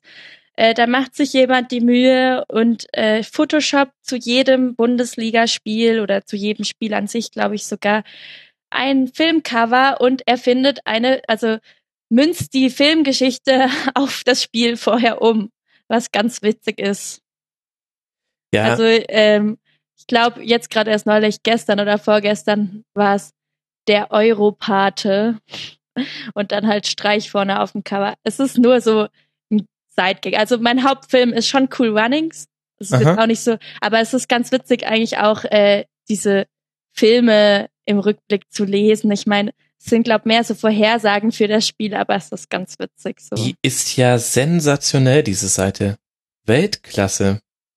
Und das, ich glaube, das ist auch wirklich interessant für Fans von anderen Vereinen, weil äh, es ja vor allem also die Qualität die ist Wahnsinn. Ja, total. Ja. Also das ist nicht so wie wenn ich, also ich kann auch ein bisschen Photoshop, aber nee, das ist nicht. Das stark. ist wirklich witzig. ja. Okay, soll ich dir was sagen, Tamara? Ähm, was? Und, und das sage ich dann hiermit auch den Hörern und Hörerinnen.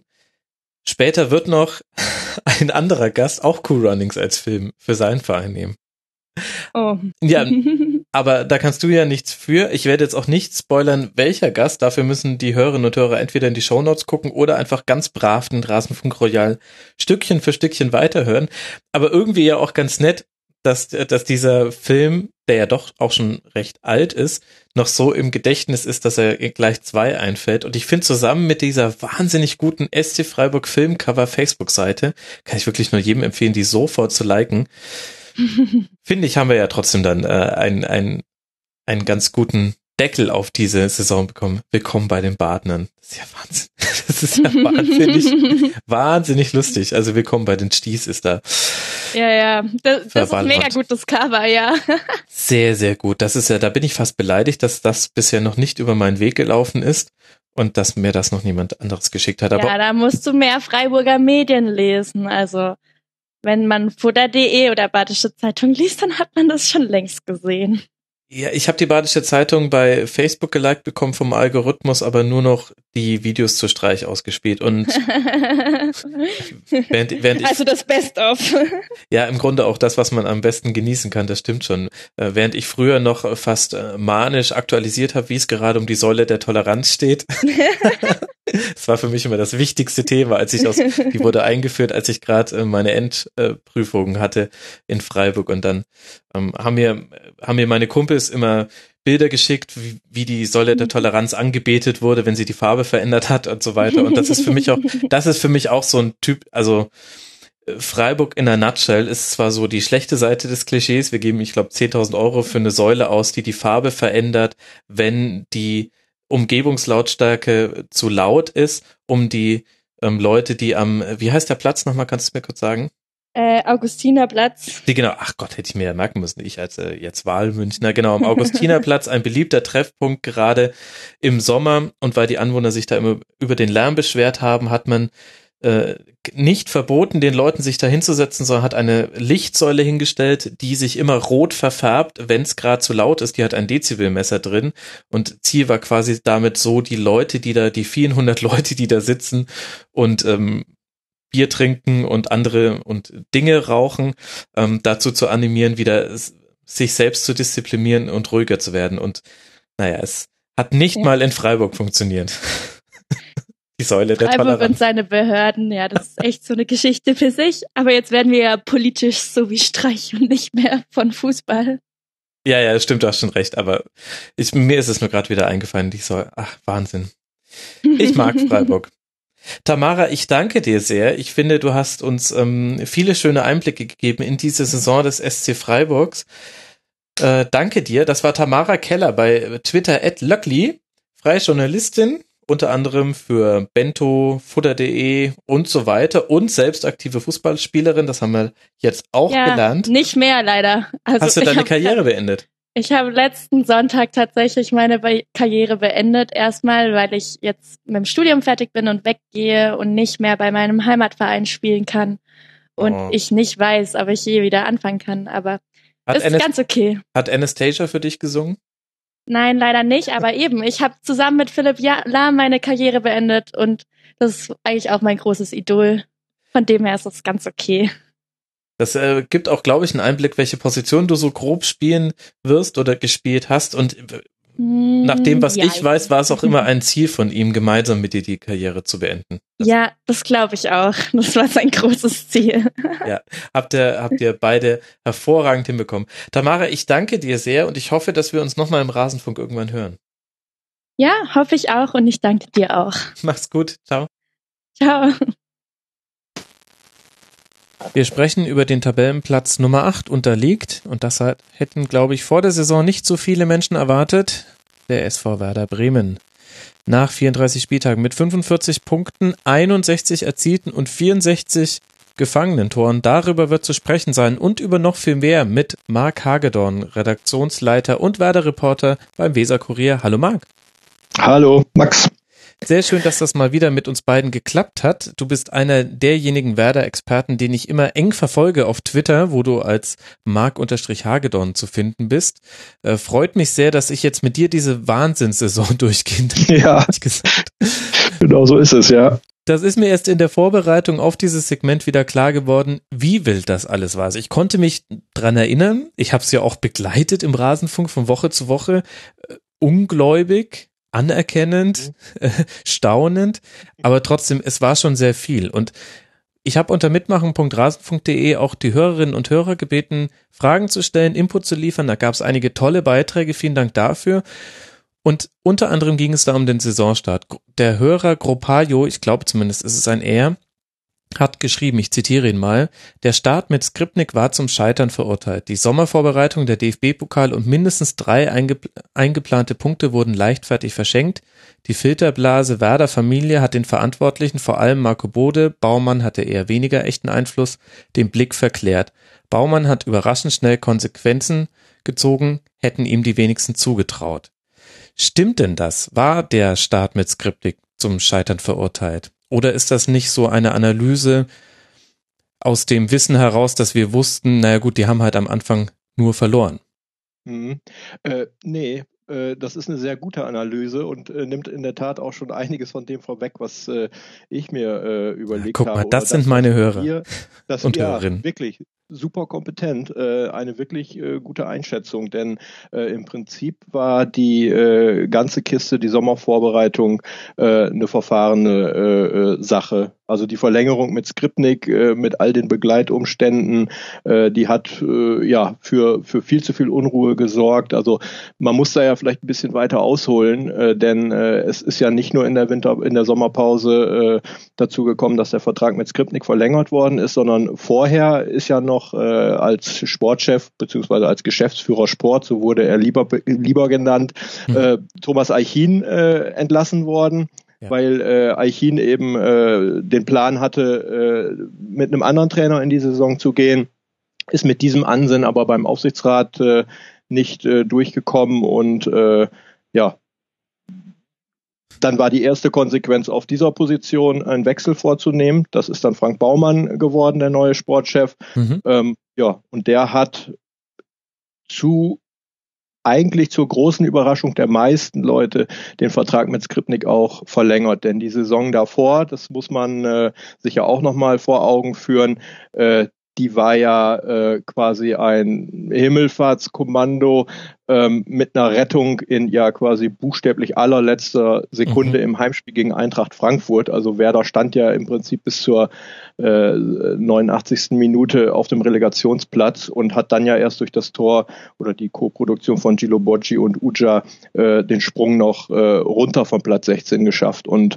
äh, da war die Erleichterung in Bremen erstmal riesig, aber im Prinzip haben auch alle gesagt, äh, äh, da muss jetzt was passieren. Also so kann es äh, nicht weitergehen. Und da wurde natürlich auch äh, an den Trainer gedacht in der Situation, äh, weil Werder äh, ja im mhm. Prinzip nach einer recht verheißungsvollen ersten Skripnik-Saison, oder es war ja eine Zweidrittel-Skripnik-Saison, mhm. im zweiten Jahr überhaupt keine Fortschritte gemacht hat, im Gegenteil alte Schwächen gezeigt hat, viele Gegentore kassiert hat, kein klares äh, Spielsystem etabliert hat, auch keine richtige Philosophie entwickelt hat, äh, so dass am Ende ja beinahe die Vollkatastrophe und das wäre in dem Fall die Relegation im ersten Schritt gewesen, womöglich, mhm. äh, verhindert werden konnte. Es begann dann also mit Niederlagen. Gegen Lotte mhm. im Pokal ausgeschieden. Dann erinnern sich vielleicht auch noch viele Hörerinnen und Hörer an das erste Spiel bei den Bayern 6 zu 0 verloren. Da ging es, glaube ich, vor allem um die Art und Weise des Auftretens. Dann zu Hause gegen Augsburg verloren. Und schon nach dem dritten Spieltag, nach einer Auswärtsniederlage bei Borussia Mönchengladbach, war Schluss mit Viktor Skripnik als Trainer bei Werder Bremen. Und im Nachhinein hatte ich den Eindruck, Marc, auch ihm war das gar nicht so unrecht. Also ich habe selten so diffuse Aussagen eines Trainers, an dem gezweifelt wird, gehört. Es wirkte auf mich als Außenstehender fast wie so eine Art Erlösung, dass er von diesem, dieses Amtes enthoben wurde. Deckt sich das ähm, mit deinen Einschätzungen? Ja, Erlösung glaube ich nicht. Also ich glaube oder ich bin mir sicher oder ich weiß, äh, dass äh, Skripnik gerne weitergemacht hätte. Aber die Wirkung, die er gerade zum Saisonstart hatte, äh, die du als diffus bezeichnest mhm. oder seine Aussagen, da bin ich komplett bei dir. So ging es uns Journalisten ehrlich gesagt äh, relativ schnell äh, äh, mit Saisonauftakt äh, in jeder Pressekonferenz. Also es waren tatsächlich, und auch da muss man sich vielleicht noch mal kurz einen Schritt zurück machen und sich überlegen, was ist dann in der, in der Sommerpause passiert. Also äh, Riesenparty äh, in, in Bremen, Klassenerhalt geschafft, mhm. das ist Osterdeich, Green White Wonderwall, wir erinnern uns alle, preisgekrönte äh, Choreografien beziehungsweise preisgekrönte Fanaktion.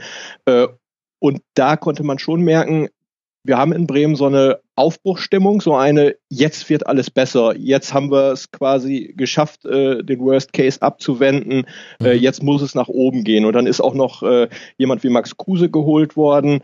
Ähm, das muss ich auch sagen, war für uns als Betrachter in der Vorbereitung tatsächlich auch ein Aha-Erlebnis. Wir haben mhm. wirklich gesagt, man war es vorher unter äh, Eichin gewöhnt, dass Werder die, wie Eichin sie gerne nannte, kreative oder clevere Transfers gemacht hat. Das waren dann äh, Transfers, die im besten Fall oder wenn sie glückten, wie bei, bei Finn Bartels, äh, quasi wirklich sehr gut eingekauft und, und sich prächtig entwickelt haben. Mhm. Äh, das ist auch bei einigen Spielern arg daneben gegangen. Das hat man auch diese Saison dann wieder gesehen. Äh, die Eichin-Verpflichtungen T, äh, Petzers, äh, Yatabare, äh, ja, haben überhaupt keine mhm. Rolle gespielt. Ähm, aber damals, als Kruse kam, hat man gedacht, wow, Werder investiert Geld. Der hat ja auch ein bisschen was gekostet. Werder mhm. ist offensichtlich immer noch so attraktiv für einen Spieler wie Max Kruse, dass er zu Werder kommt. Natürlich, wir kennen alle die Vorgeschichte von Kruse. Es ging ihm äh, nicht gut sozusagen in den letzten mhm. Monaten oder auf der Station in, in Wolfsburg ist es für Kruse auch eine Chance gewesen. So hat Werder ihm das auch verkauft, auch schmackhaft machen können. Dann hatte Werder äh, Florian Kainz geholt für über drei Millionen mhm. von Rapid Wien. Da hieß es, das ist ein Mann für einen Flügel, das ist eine Rakete. Ich habe ihn im ersten Trainingslager in äh, oder im Trainingslager in Neuruppin gesehen, äh, habe gedacht, wow, der kann richtig was so. Also es war äh, äh, so gesehen eine Aufbruchstimmung da. Robert Bauer kam dann noch äh, recht schnell äh, mhm. und dann äh, war aber das erste Pokalspiel gegen Lotte. Da war Bauer noch nicht da, der ist, glaube ich, in der Woche danach gekommen, wenn ich das jetzt nicht durcheinander bringe. Aber äh, im Prinzip war schon das Pokalspiel in Lotte äh, das erste Spiel, äh, was so dem Ganzen den Stecker gezogen hat. Also Werder hat das Spiel äh, beim Drittligisten 2-1 verloren damals. Kruse hat sich in dem Spiel verletzt, wie sich später herausstellte, so schwer, dass er die ersten Wochen auch gefehlt hat. Äh, Finn Bartels hat sich eine gelb-rote Karte abgeholt. Mhm. Äh, Werders Fans, die zu Recht äh, äh, sonst gelobt werden für ihren großartigen Support, äh, haben äh, sich daneben benommen. Also es gab Bengalos, äh, klar, das, das kennt man. Da gibt es auch genügend Stimmen, die sagen, äh, dass das nicht, äh, dass das, dass das nicht dazu gehört, dass man sich daneben benimmt, sondern das ist schon okay, das gehört dazu. Das ist mal eine andere Diskussion. Ähm, aber äh, der Schiri ist beworfen worden und man hat im Prinzip nach diesen 90 Minuten in Lotte das Gefühl gehabt, es geht schon wieder los. So, ja. diese Tendenz, die setzte sich dann tatsächlich in äh, München fort mit einem 0 zu 6 auf eine Art und Weise. Also da lagen mindestens zwei bis drei Spielklassen äh, zwischen diesen Mannschaften. Mhm. Werder ist völlig mutlos aufgetreten. Äh, es ist auch in, im, im, Vorfeld des Spiels überhaupt nicht der Eindruck erweckt worden, so erster Spieltag äh, bei Bayern ist auch einiges neu, da fahren wir hin und ärgern die mal gleich oder prüfen die gleich mal auf Herz und Nieren, sondern man hatte immer das Gefühl, dass gesagt wurde, okay, die Saison beginnt dann eigentlich erst am zweiten Spieltag. Lass uns zusehen, dass wir in mhm. äh, München nicht so richtig verhauen werden. Auch das ist äh, grandios daneben gegangen. Dann kam das Heimspiel gegen Augsburg. Das sind, glaube ich, die drei Punkte, von denen der äh, User äh, oder mhm. derjenige, der dir da geschrieben hat, der Fan auch gesprochen hat. Die waren eingeplant, die gab es ja. dann nicht. Äh, und das Spiel in Gladbach, ja, das war dann im Prinzip äh, eine Bankrotterklärung äh, auf ganzer Linie zur Halbzeit schon. Also das war das Spiel, da hat äh, Skripnik im Prinzip alles das gemacht, was ein Trainer äh, äh, dann noch einmal versucht oder tut, wenn er komplett unter Druck steht. Äh, er hat den Torwart ausgetauscht, er mhm. hat äh, taktisch äh, was versucht, experimentiert, könnte man auch sagen. Also ich erinnere mich, dass Slatko Junusovic da eine Art verkappten Mittelstürmer gespielt hat und ja, das ist alles überhaupt nicht aufgegangen. Und von daher war die Trennung damals zu dem Zeitpunkt ja, überfällig. Wie gesagt, dass es eine Erlösung für Viktor Skripnik war, glaube ich nicht. Er hätte gerne weitergemacht, aber es war äh, das Beste, was Werder passieren konnte. Also man hätte da auch in der Tat nicht länger warten dürfen. Mhm. Kam auch damals nicht überraschend nach dem dritten Spieltag. Und dann beginnt das Kapitel Alexander Nuri bei Werder mit einem Heimspiel gegen Mainz 05, das man erst in letzter Minute noch aus einem 1 zu 0 Führung zu einer 1 zu 2 Niederlage macht, aber schon in den Folgespielen dann die ersten Siege und Unentschieden. Was hat denn Nuri jetzt in dieser Hinrunde vor allem erstmal verändert, bis dann er im Winter mal richtig Zeit hatte und eine ruhige Vorbereitung hatte? Was hat er da gemacht? Also ähm, im Prinzip hat er ganz viel geredet. Also er hat, glaube ich, das gemacht, was fast alle Trainer machen, wenn sie zu einer Mannschaft kommen, die komplett verunsichert ist, äh, die äh, im Prinzip ja vielleicht auch ein bisschen an sich zweifelt. Also Werder mhm. war im Pokal gegen den Drittligisten ausgeschieden, hatte zwölf Gegentore nach vier Spielen, war Tabellenletzter. Also äh, mehr down und am Boden sein geht eigentlich nicht. Und Nuri, und das ist etwas, was ihn bis heute, glaube ich, auszeichnet, ist jemand, der sehr gut und dann auch im Unterschied zu Skripnik beispielsweise äh, mit Sprache umgehen kann, der die mhm. Spieler rhetorisch äh, äh, einfangen kann, auch pushen kann. Also ich erinnere mich an eine seiner ersten PKs, äh, da hat er ganz klar gesagt, so ab jetzt äh, muss bei jedem Zweikampf über unseren Köpfen quasi sozusagen äh, äh, stehen, äh, das ist mein Ball, hier brennt der Rasen. Also das ist so ein bisschen der Griff in diese äh, äh, Psychokiste gewesen, wie man es kennt. Ähm, aber ich glaube, das war zu dem Zeitpunkt erstmal das, was die Mannschaft gebraucht hat. Also er hat in der Phase gar nicht so viel oder im Prinzip fast überhaupt nicht über seine Spielphilosophie, über eine Idee, die er mit Werder verfolgt, gesprochen, sondern er hat im Prinzip gesagt, äh, Back to Basics. Wir müssen zusehen, äh, dass wir äh, uns das Selbstvertrauen wiederholen, dass wir einfach spielen, dass wir uns gar nicht so viel zumuten, gar keinen mhm. theoretischen Überbau uns jetzt noch noch aufbürden, sondern äh, Schritt für Schritt äh, da, äh, da rangehen und sozusagen über, über eine Mentalität äh, uns da reinkämpfen in so einen Abstiegskampf. Und das hat äh, in der Phase gut geklappt. Also du hast das Spiel äh, gegen Mainz angesprochen. Äh, das war von Beginn an äh, ich würde sagen 20 Minuten. Wir haben auf der Tribüne gesessen äh, äh, und haben mit offenem Mund gestaunt, mhm. dass diese Mannschaft doch Zweikämpfe führen kann, dass diese Spieler grätschen, dass diese Spieler äh, den Direktpass äh, beherrschen, dass Werder mit fünf, sechs Passsituation vor das gegnerische Tor kommt. Äh, dann schoss auch noch äh, Iset Hajrovic, äh, der unter äh, Skripnik nun überhaupt keine Rolle mehr spielte, das 1 zu 0 nach einer super Einzelaktion. Mhm. Und man hat gedacht, Wahnsinn. So, das hat Werder in dem Spiel nicht halten können. Äh, wird auch, also das Tempo, die Intensität hat Werder nicht halten können, ist dann kurz äh, ein paar Wochen später auch noch Thema geworden, als äh, Nuri gesagt hat, ja, die Mannschaft, äh, also er hat es nicht so deutlich gesagt, aber äh, die Botschaft war klar, dass die Mannschaft nicht so fit war, wie er sie sich gewünscht hätte. So, äh, äh, von daher hat er in diesem Bereich als, als Psychologe auf der Fitnessbasis, also an den einfachen Dingen, an den Grundlagen sozusagen gearbeitet. Und das hat sich dann in der ersten Phase sehr schnell ausgezahlt, weil nach dem Spiel gegen Mainz, was ja wirklich auf dramatische Art und Weise dann noch verloren ging, 1-1, 87. Du hast es gesagt, das äh, äh, Gegentor, das äh, zum 2 zu 1 für Mainz führte in der Nachspielzeit. Also mhm. schlimmer kann man dann ja auch im Prinzip äh, so ein Spiel, in dem die Wende geschafft werden soll, gar nicht verlieren. Aber äh, Werder, und das hat die Mannschaft über die ganze Saison ausgezeichnet, und das ist mehr als äh, äh dahin gesagt, hat eine, hat eine sehr gute äh, Moral, einen sehr guten Spirit, äh, weil sie es dann recht schnell geschafft haben, im Prinzip im nächsten Heimspiel gegen Wolfsburg ja schon, was sie 2-1 gewonnen haben, mit einer genau umgekehrten Dramaturgie. Da lagen sie durch ein Eigentor. Auch da mhm. denkt man wieder, wie unglücklich kann es eigentlich laufen.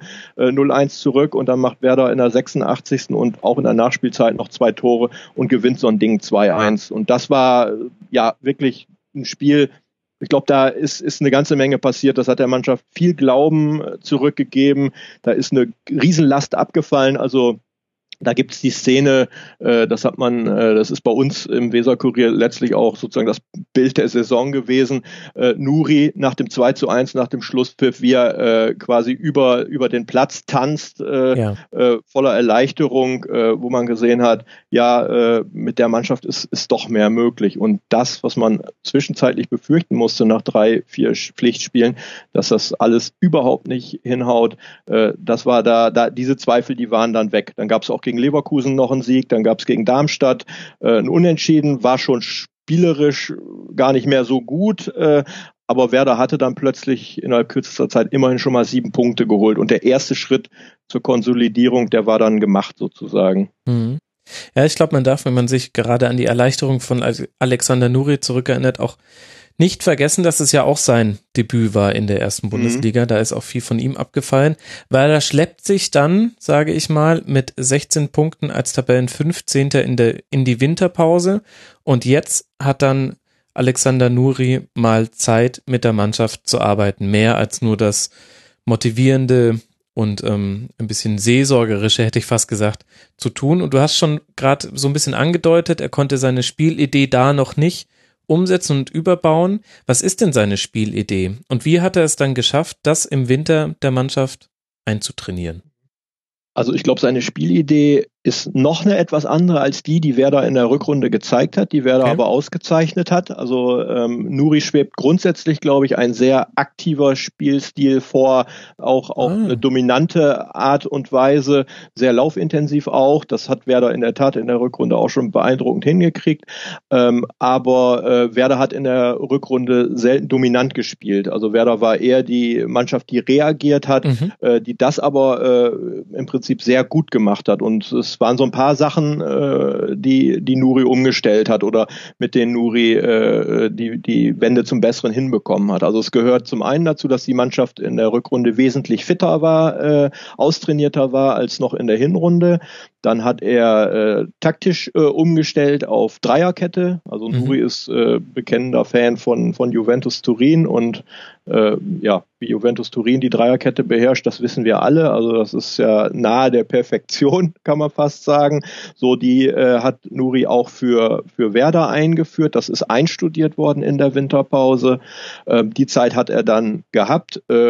Entscheidend auch in der Winterpause. Äh, Thomas Delaney ist gekommen ja. als mhm. Zugang äh, aus Dänemark vom FC Kopenhagen äh, und mindestens genauso entscheidend, äh, Max Kruse hat die gesamte Vorbereitung mitmachen können. Er war gegen Ende der Hinrunde zurückgekommen, hat auch da schon äh, angedeutet, was er kann, hat zum Beispiel beim 1-0 in, in Berlin gegen die Hertha ja auch das, das Siegtor geschossen. Äh, so, aber Kruse ist dann im Prinzip erst dank der Vorbereitung äh, im Winter äh, so groß rausgekommen, wie man es in der Rückrunde dann ja fast Woche für Woche sehen konnte. Also ähm, das waren im Prinzip so die, die entscheidenden Veränderungen, die, die Nuri vorgenommen hat. Mhm. Wir kommen dann aus der Winterpause raus und daran werden sich vielleicht die Hörerinnen und Hörer auch noch erinnern. Es gibt zwei 1 zu 2 Niederlagen gegen Teams, gegen die man äh, nicht unbedingt mit knappen Niederlagen gerechnet hätte, gegen Borussia Dortmund in letzter Minute und auch gegen die Bayern jeweils zu Hause. Dann ein 2 zu 3 in Augsburg, wo Raúl Bobadilla im Alleingang äh, die Bremer Abwehr auch relativ spät im Spiel erst äh, überwinden kann und man, ich glaube, sogar ein 2 zu 0 noch hergibt und äh, das verliert. Aber wir kommen jetzt schon sehr nahe an die Phase, in der Werder, ich glaube, zum Erstaunen eigentlich aller Beobachter eine richtige Siegesserie starten konnte, nämlich beginnend mit dem 21. Spieltag und sollte sich durchziehen bis zum 31. Spieltag. In diesen elf Spielen neun Siege, zwei Unentschieden. Kannst du an einem Schlüsselspiel oder an Schlüsselszenen mal beschreiben, was ist da passiert? Also irgendwann waren die natürlich auch in einem Lauf drin, der sich dann so ein bisschen selbst verstetigt. Aber dennoch ist das ja kein Zufall. Nee, Zufall war es mit Sicherheit nicht mehr. Ähm, es gibt für mich ein ganz klares Schlüsselspiel in der Rückrunde, in der sich dann quasi alles gedreht hat oder an dem sich alles kristallisiert hat. Das war der, das Spiel in Mainz, der mhm. Beginn dieser Serie.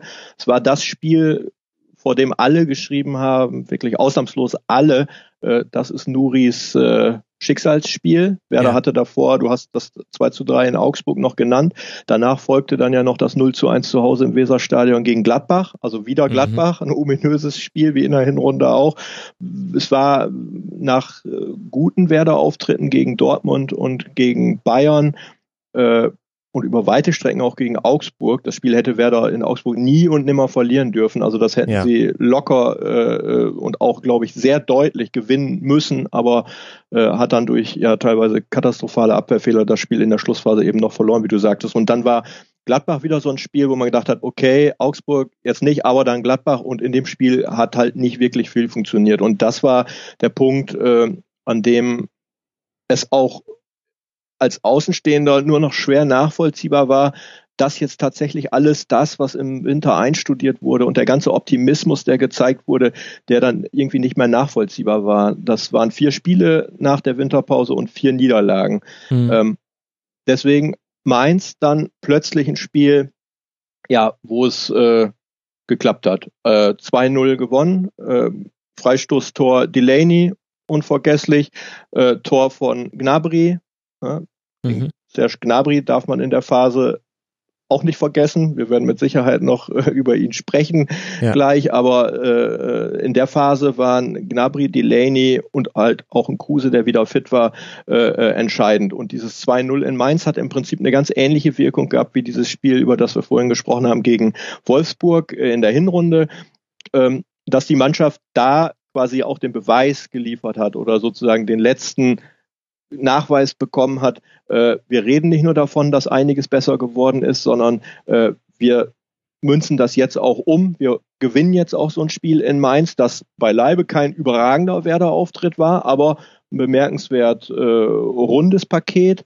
Danach kam dann das Spiel in Wolfsburg. Das hat Werder mit Glück, Glück, Glück und ja. bei Gnabry-Toren äh, 2-1 gewonnen. Das hat aber glaube ich, den Glauben daran, dass man äh, auf dem richtigen Weg ist, äh, nur noch verstärkt. Und dann wurde es quasi wirklich, wie du geschrieben hast äh, oder gesagt hast, äh, äh, ja diese diese Wahnsinnsserie mit neun Siegen und äh, zwei Unentschieden. Also das das haben wir selbst unter Thomas Schaf äh, ewig nicht gehabt und äh, ja, im Prinzip hat das Ganze dann seinen, seinen ersten Höhepunkt äh, mit dem Ingolstadt-Spiel erfahren, äh, in dem Max Kruse vier Tore schießt. Äh, da war mhm. Europa plötzlich ein Thema, die Europa League, weil alle, alle anderen äh, irgendwie nicht äh, so recht in die Puschen gekommen sind und, und, ange und, und Punkte gesammelt haben, äh, sodass wirklich äh, ja bis zum Ingolstadt-Spiel äh, oder im Ingolstadt-Spiel plötzlich so eine gesamte Saison sich anfühlt, als sei sie komplett auf den Kopf gestellt worden.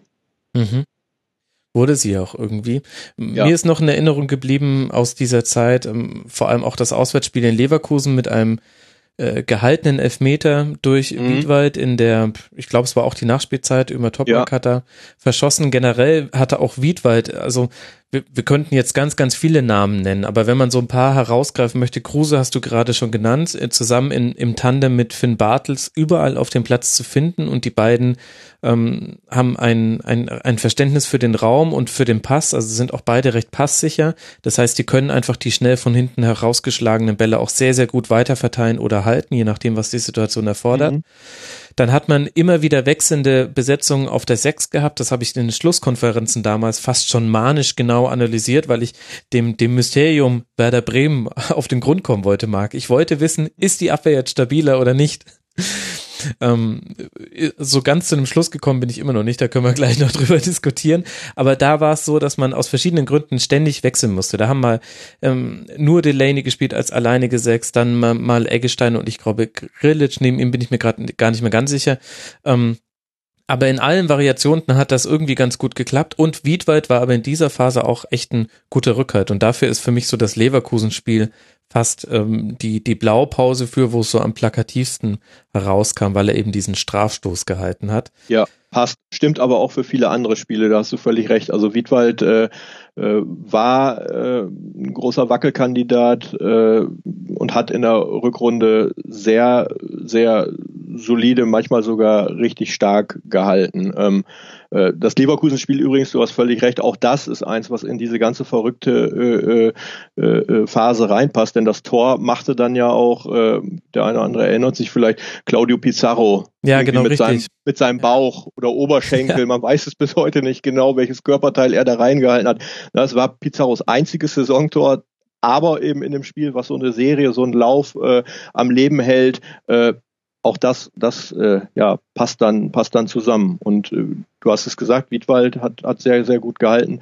In der Phase sind dann aber auch wirklich, äh, und das ist dann vielleicht so ein bisschen diese, diese Kraft auch, die eine Erfolgsserie entwickeln kann, äh, im Prinzip alle Spieler besser geworden. Also ja. Theo Gebre Selassie, der am Ende der Saison, ich glaube, vier oder fünf Tore jetzt geschossen hat, äh, ist stärker geworden. Äh, Slatko Junusovic ist immer besser geworden, äh, zuletzt auch Kapitän dann gewesen nach der Verletzung von äh, Clemens Fritz. Ähm, Werder hat mit Robert Bauer äh, einen total interessanten Spieler äh, geholt für die Außenbahn, der eine, also eine quasi Monstermentalität mitbringt, also der mhm. vor keinem Gegner Angst hat, dem längst nicht alles gelingt. Also Bauer hat auch einige nicht so gute, glückliche Auftritte dabei gehabt, aber äh, das ist für mich so der, das Paradebeispiel für einen Spieler, äh, den man unbedingt in seiner Mannschaft haben will äh, gegen den man aber auf keinen Fall spielen möchte, weil der immer dazwischen geht, der bringt eine, eine ordentliche Portion Härte mit ins, ins Spiel. Äh, und das ist ein bisschen was, was Werder gefehlt hat. Und im Prinzip kann man in der Phase fast, fast jedes, Mann, jedes Mannschaftsteil oder auch jeden Spieler ja. äh, sich vornehmen und, und feststellen, wenn es läuft im, im Gesamtpaket auch im Zusammenspiel, äh, dann, dann werden, werden äh, mehrere Spieler äh, äh, stärker. Also Florian Kainz äh, ist auch noch so ein Beispiel gewesen. Ich hatte ihn ganz am Anfang genannt als den teuren Einkauf von äh, Rapid Wien der dann in der Hinrunde überhaupt keine Rolle gespielt hat. In der Rückrunde ist er in dieser Phase auch äh, häufig als Joker gekommen, hat auch äh, ab und an von Beginn an gespielt, hat im Derby, im Nordderby, das ist ja für die Bremer immer das wichtigste mhm. Spiel der Saison, äh, das Siegtor geschossen, hat einige Tore vorbereitet. Also auch bei Spielern wie Keins, von denen man gesagt hat, vielleicht wird er im Winter sogar verliehen, wer weiß es, ist die Bundesliga eine Nummer zu groß für ihn, äh, hat man in der Phase sagen können, wow, äh, der hat äh, absolut das Potenzial für die Bundesliga. Ähm, mhm. Ja. Ich finde, das Nerd Derby war für mich auch so das Spiel, in dem sich Werder dem Magnetfeld des Abstiegskampfes entziehen konnte. Man ähm, ist als Tabellenelfter angetreten gegen den Tabellen 13. und der HSV hätte es wirklich schaffen können, mit einem mhm. Sieg oder auch nur einem Unentschieden Werder da unten dran zu halten. Denn wenn wir uns nochmal erinnern, Damals haben alle da unten drin gewonnen. Aber durch diesen Sieg ist man auf 39 Punkte gesprungen und ab dann war klar, okay, das, das dürfte gut gehen. Das, da müsste jetzt schon wirklich alles zusammenkommen, dass noch ja. alle Teams, die hinter Werder stehen, an ihn vorbeirücken. Das war für mich so das, wo, wo ich mir dann auch als neutraler Beobachter sicher war, okay, gut, also da kann man jetzt einen Haken hintermachen ähm, machen natürlich Trainer nicht, bis es nicht mathematisch sicher ist, aber mit dem Abstiegskampf wird das nichts werden. Ähm, also im positiven Sinne. Das ähm, mhm. wird nicht mehr hinhauen. Ähm, und ab dann beginnt auch äh, verrückte Spiele. Du hast das Ingolstädter Spiel angesprochen. Und hinten raus aus der, aus der Saison raus hat man ja, mit einem 3 zu 4, einem 3 zu 5 und wieder einem 3 zu 4 dann Europa noch verspielt. Aber ich will jetzt ehrlich gesagt gar nicht die große, was hat denn in diesen drei Spielen gefehlt, Diskussionen aufmachen, sondern mir ging es, ähm, mich würde so ein bisschen das Grundsätzliche interessieren. Wenn ich mir angucke, wie Werder spielt, dann ähm, hast du auch schon gesagt, sie spielen sehr abwarten. Ich finde es interessant zu hören, dass das nicht das ist, was Nuri wahrscheinlich spielen lassen möchte. Das finde ich sehr interessant und da könnte es ja auch ganz gut sein, dass man nächste Saison viel Zeit hat, äh, neue Dinge zu trainieren. Und was auch prägend ist für Werder Bremen, ist die Chancenverwertung. Die beste Chancenverwertung der Liga ich finde, das plakativste Spiel in dieser Kategorie ist ein 5 zu 2 in Freiburg, bei dem man, glaube ja. ich, auch ungefähr fünf Schüsse aufs Tor hat. Mhm. Ähm, und da war jeder drin. Das hat natürlich mit Personalien zu tun, Finn Bartels, Max Kruse. Das hat auch ein bisschen mit der Konsequenz zu tun, mit der man Konter ausspielt, auch die Selbstsicherheit, mit der man die inzwischen spielt. Da werden blinde Pässe geschlagen von Kruse auf Bartels und die kommen dann auch direkt in den Lauf und er macht ganz, äh, ganz herausragend seine Treffer. Gleichzeitig ist Chancenverwertung aber natürlich auch so einer dieser Faktoren, wo man sagen kann, naja, wenn der mal wegbricht, dann, mhm. dann stotter, gerät so eine Mannschaft schnell ins Stottern. Glaubst du denn, dass das, ähm, mehr, also dass das nachhaltiger Trend sein könnte bei Werder. Die offensive Qualität ist ja sicher da. Genau, ich glaube schon, dass das äh, auch auch ein Faktor ist. Äh, also Torgefahr oder oder die, die das Potenzial, die Möglichkeit auch viele Tore zu schießen. Ich glaube, das wird die wird Werder nicht genommen werden. Du hast natürlich völlig recht, äh, dass man äh, ein ein Konzept oder eine, eine Serie nicht darauf aufbauen darf, dass man äh, in jedem Spiel von äh, vier Chancen drei reinmacht oder von sieben Chancen äh, fünf verwandelt. Mhm. Äh, das wird man über eine ganze Saison nicht halten können. Aber ich glaube, wenn man sich anguckt, wie Werder äh, seine Chancen herausspielt, ähm, es waren ja auch nicht alles nur Glücksschüsse, so mhm. äh, von denen man sagt, ja, die gehen dann vielleicht nächste Woche auch mal äh, in den Oberrang oder an den Innenpfosten und Außenpfosten und springen raus, sondern das waren viele sehr schön herausgespielte Tore. Ich will jetzt nicht sagen, dass äh, auch Kruse hier und da nur noch den Fuß hinhalten möchte, ganz, musste. Äh, ganz so einfach war es dann auch nicht, aber es waren im Prinzip alles äh, Tore, die, die auch, auch herausgespielt waren. Es waren einige Standards auch dabei. Das ist mhm. natürlich auch so eine äh, Variable, von der man sagt, okay, Standards, mal funktionieren sie äh, in Serie, dann hat man auch wieder Phasen, wo es nicht so gut hinhaut. Ähm, aber ich glaube insgesamt, wenn man sich anschaut, wie Werder die Chancen erspielt hat, wenn man guckt, äh, äh, wen Werder hat, äh, diese Chancen auch zu kreieren. Also das geht dann äh, im Prinzip ja, ist für uns in Bremen auch eine Zeit lang äh, ungewohnt gewesen, in der Innenverteidigung über eine, eine Spieleröffnung, eine kluge äh, Spieleröffnung äh, los. Also da hat mhm. Werder mit Niklas Moisander, über den wir noch gar nicht gesprochen haben, eine absolute Qualität dazu gewonnen. Ähm, mhm. wie ich finde, einen sehr routinierten, sehr ruhigen, abgeklärten, nicht gerade super schnellen, aber äh, sehr, sehr spielintelligenten Innenverteidiger äh, bekommen, der, der diese öffnenden, diesen ersten scharfen Pass auch äh, nach vorne sehr gut beherrscht. Also da äh, ist, das ist eine Qualität. Dann hat Werder mit äh, Delaney äh, auf der Sechs jemanden, der, äh, sobald er den Ball hat, auch klar die Richtung kennt und die geht ja. nach vorne. Äh, Junusovic kann das über das Zusammenspiel Bartels, Kruse äh, haben wir gesprochen und ich habe jetzt mal fünf Namen genannt von Spielern, die Werder auch in der nächsten Saison noch, noch erhalten bleiben. Äh, von daher äh, glaube ich, äh, wenn die noch entsprechend äh, äh, äh, vielleicht sogar ergänzt werden, ähm, dann wird Werder offensiv immer eine Mannschaft sein, die ihre 50 Saisontore erzielen kann. Also Minimum. Mhm. Aber, und das ist die fast logische Anschlussfrage, die auch in der Regel 50 Saisontore Minimum kassiert. Das ist der Running ja. Gag, dass das Werder eine defensiv schwache Mannschaft ist, hängt natürlich auch ein bisschen damit zusammen, wie Werder Bremen sich selbst sieht. Also da wird schon auch eher auf die Offensive geguckt und das ist ehrlich gesagt für den neutralen Beobachter eher schön. Mhm. Aber mit 64 Gegentreffern jetzt auf einem achten Tabellenplatz zu landen, da muss auch schon viel zusammengehen. Was glaubst du denn? Wird es denn Nuri schaffen, da eine defensive Stabilität hinzubekommen? Oder ist vielleicht auch die Defensive nicht so schlecht, wie es die 64 Tore sagen?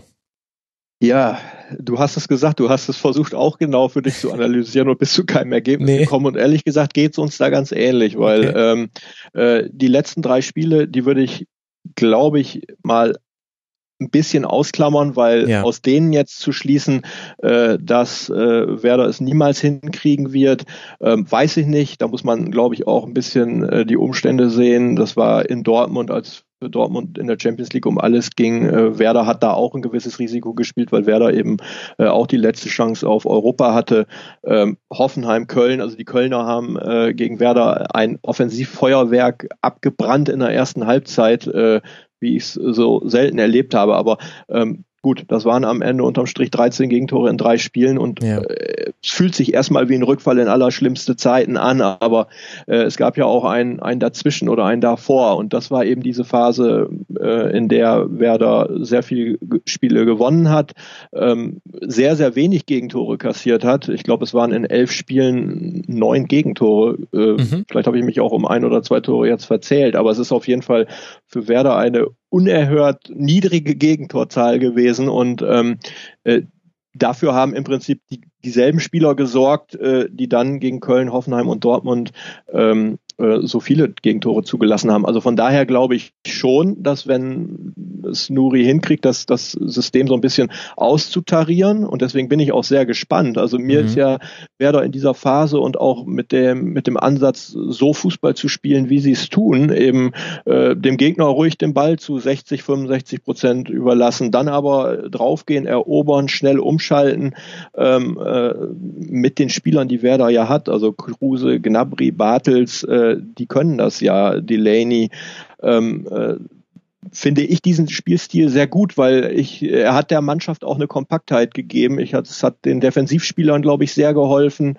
Ja. Äh, die Dreierkette, dazu noch die beiden Außenverteidiger, die ja dann bei gegnerischem Ballbesitz sozusagen eine Fünferkette zur Fünferkette werden. Da waren die Zuordnungen für die Spieler sehr klar. Es ist dem Gegner schwer gemacht worden, hinter die Werder-Kette zu kommen. Die Zwischenräume waren sehr eng gehalten und ich glaube, in der Phase war es für, für viele Mannschaften auch, auch sehr unangenehm gegen Werder zu spielen, Werder zu knacken. Ähm, das Interessante ist halt bei Werder, wenn die Mannschaft dann versucht, doch wieder auch, auch äh, viel, viel aktiver zu sein, mehr zu riskieren, gleichzeitig auch äh, sehr viel von dieser Stabilität oder Kompaktheit äh, hergibt und dann äh, kommen wieder äh, schnell dann auch, auch Gegentore oder Spiele äh, zustande mit vielen Gegentoren. Wobei gegen Dortmund, es waren zwei Elfmeter, davon war einer äh, umstritten, äh, äußerst umstritten. Mhm. Äh, einer war äh, einfach nur selten dämlich äh, von Gnabry. Äh, dann gab es in den anderen Spielen individuelle Fehlleistungen, die es eben in den Wochen vorher nicht gegeben hat. Also ich weiß nicht, ob da vielleicht auch so ein bisschen Mentalität die, die, die Frische im Kopf bei dem einen oder anderen Spieler gefehlt hat. Lamin Sané beispielsweise, der in der ja. guten Phase eine sehr gute Rolle gespielt hat, äh, hat in den letzten drei Spielen doch arg gewackelt. Ähm, äh, also von daher, ich glaube schon, dass Werder äh, defensiv auch was machen sollte. Ähm, also einen neuen Innenverteidiger oder noch einen zusätzlichen Innenverteidiger zu holen, äh, halte ich für, äh, für sehr wichtig und im Prinzip unerlässlich.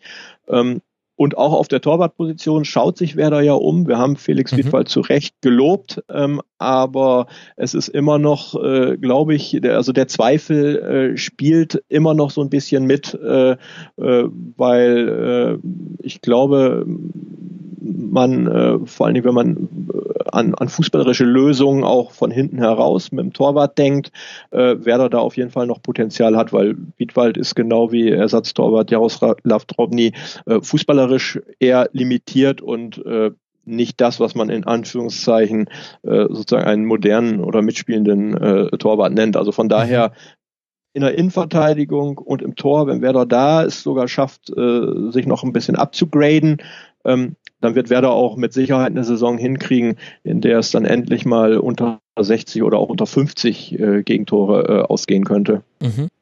Ich könnte mir vorstellen, dass die Spieleröffnung durch den Torhüter in der nächsten Saison wesentlich wichtiger werden wird. Man hat jetzt die ganze Bundesliga hat gesehen, wie gefährlich Werder nach Kontern ist.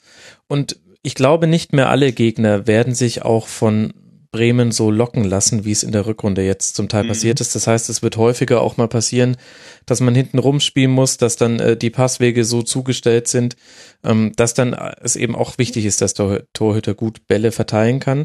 Und dann hoffe ich ehrlich gesagt, dass äh, Alexander Nuri sich das Tape vom Heimspiel gegen Hoffenheim nochmal genau anschaut, jenseits aller individueller Fehler, die es da auch gab, habe ich selten in dieser Saison ein Team gesehen, was einfach taktisch durch den Matchplan des Gegners so ausgehebelt wurde. Also das war eine klare Devise, Diagonalbälle meist auf die linke Seite.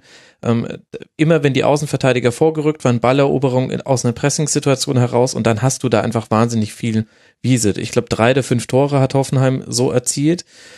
Und das ist halt genau die eine Schwachstelle, die du hast, wenn du aus einer Dreierkette aufbaust, dass du in der Regel die Flanken offen lässt, weil die Außenverteidiger weit nach vorne schieben. Das heißt, im Fall eines Ballgewinns hast du da bespielbaren Raum, dann muss einer der Innenverteidiger rausrücken und so weiter und so fort. Bin ich sehr gespannt, ähm, wie man drauf reagiert. Was ist denn so dein Gefühl, was jetzt in der Sommerpause passieren wird? Ähm, Du hast mir schon im Vorgespräch gesagt, du hast jetzt keine krassen News, darum geht's jetzt im Rasenfunk ehrlich gesagt auch nicht immer. Ähm, wir, ich versuche mich auch immer an Gerüchten nicht so zu beteiligen. Aber was ist so dein Gefühl, wenn du jetzt in den Kopf der sportlich Verantwortlichen reinguckst? Sehen die auch die Verstärkung in der Defensive als wichtigstes Thema oder was ist so wahrscheinlich deren Fünf-Punkte-Plan, den sie jetzt haben? Ähm, also der Fünf-Punkte-Plan, ob wir auf genau fünf Punkte kommen, weiß ich ja, gar nicht. Wir haben letzte Woche noch mit äh, letzte Woche noch mit mit Baumann genau darüber gesprochen, wie es denn jetzt eigentlich weitergeht, wo oder wie wer da einkaufen will. Ähm, ich bin mir da noch nicht ganz schlüssig, äh, inwiefern es da erstmal darum geht, äh, politisch korrekt zu sein oder ob es tatsächlich so kommen wird. Ähm, wenn wir über das Thema Innenverteidigung sprechen, ähm, ich habe ja vorhin gesagt, ich fände da ein Upgrade äh, ziemlich sinnvoll. Ähm, Frank Baumann sagt, äh, erster Ansprechpartner oder Wunsch wäre das, ist es da mit Luca Caldirola zu verlängern und okay. dann noch einen Perspektivspieler heranzuführen. Also dann hätte Werder fünf äh, Innenverteidiger äh, an Bord. Ähm, ich weiß nicht, ob, ob äh, es nicht äh, eine bessere Lösung gäbe, als, als mit Caldirola weiterzumachen, der ein sehr gutes Jahr in Darmstadt hatte, gar keine mhm. Frage. Jetzt in, in Bremen äh, viel Pech hatte, zwei schwere Verletzungen äh, sich zugezogen hat, auch nur wenig spielen konnte. Ähm, aber also da hätte ich schon so die Fantasie oder die, da bin ich so naiv zu glauben, dass es da äh, auf dem Markt auch, auch noch was Besseres geben könnte.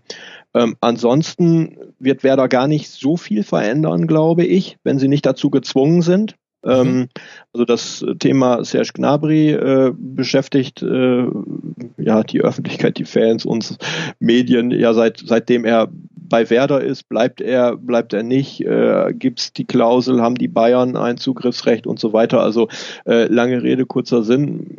Mein Gefühl sagt mir, dass er äh, nicht bleiben wird. Ähm, Werder wirbt intensivst um Davy Selke. Mhm. Äh, Sturm, das ist auch bekannt. Werder will ihn unbedingt haben. Selke möchte unbedingt zu Werder.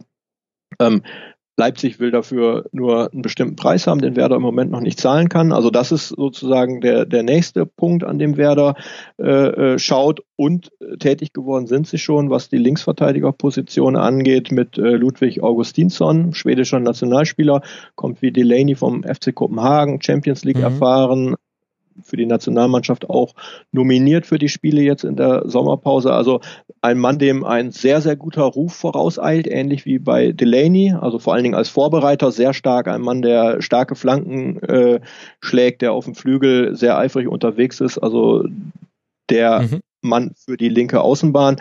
Und dann wird es äh, ja womöglich punktuell nur noch Veränderungen geben. Mhm. Ich glaube, so viel wird gar nicht passieren. Mein Gedanke, als wir über die Innenverteidigersituation gesprochen haben, war, wie gut von der spielerischen Eröffnung her und von der Art und Weise, wie er spielt, Holger Bartstuber eigentlich zu Werder Bremen passen würde. Und mein zweiter Gedanke war, dass ich gerade gar nicht wüsste, ob Werder sich den leisten könnte. Also da reden wir jetzt ja erstmal nur über ein äh, Gehalt. Er ist ja ablösefrei. Wie sieht denn die finanzielle Situation in Bremen aus? Ähm, wieder besser. Also Werder hat bis zur vergangenen Saison äh, ja fast sämtliche Rücklagen aus den guten alten Champions League Jahren aufgebraucht. Das sind äh, ja fast oder über 40 Millionen gewesen in der Zeit, als Werder im Prinzip noch einen Champions League Kader hatte, auf Champions mhm. League Niveau gezahlt hat, aber in der Liga halt überhaupt nichts mehr äh, zustande gebracht hat. Äh, das, also da hat Werder den Turnaround sozusagen geschafft. Das sieht wieder besser aus. Werder hat im vergangenen Jahr Transfererlöse, äh, Überschüsse auch erzielt mhm. und Werder ist ja auch entsprechend auf dem Transfermarkt äh, aktiv geworden. Also Werder hat Kruse äh, für über fünf Millionen geholt, Werder hat Gnabry für über fünf geholt. Ähm, Keins hat äh, oder soll über drei Millionen gekostet haben. Delaney war ein Einkauf für ja um die zwei plus minus äh, Millionen.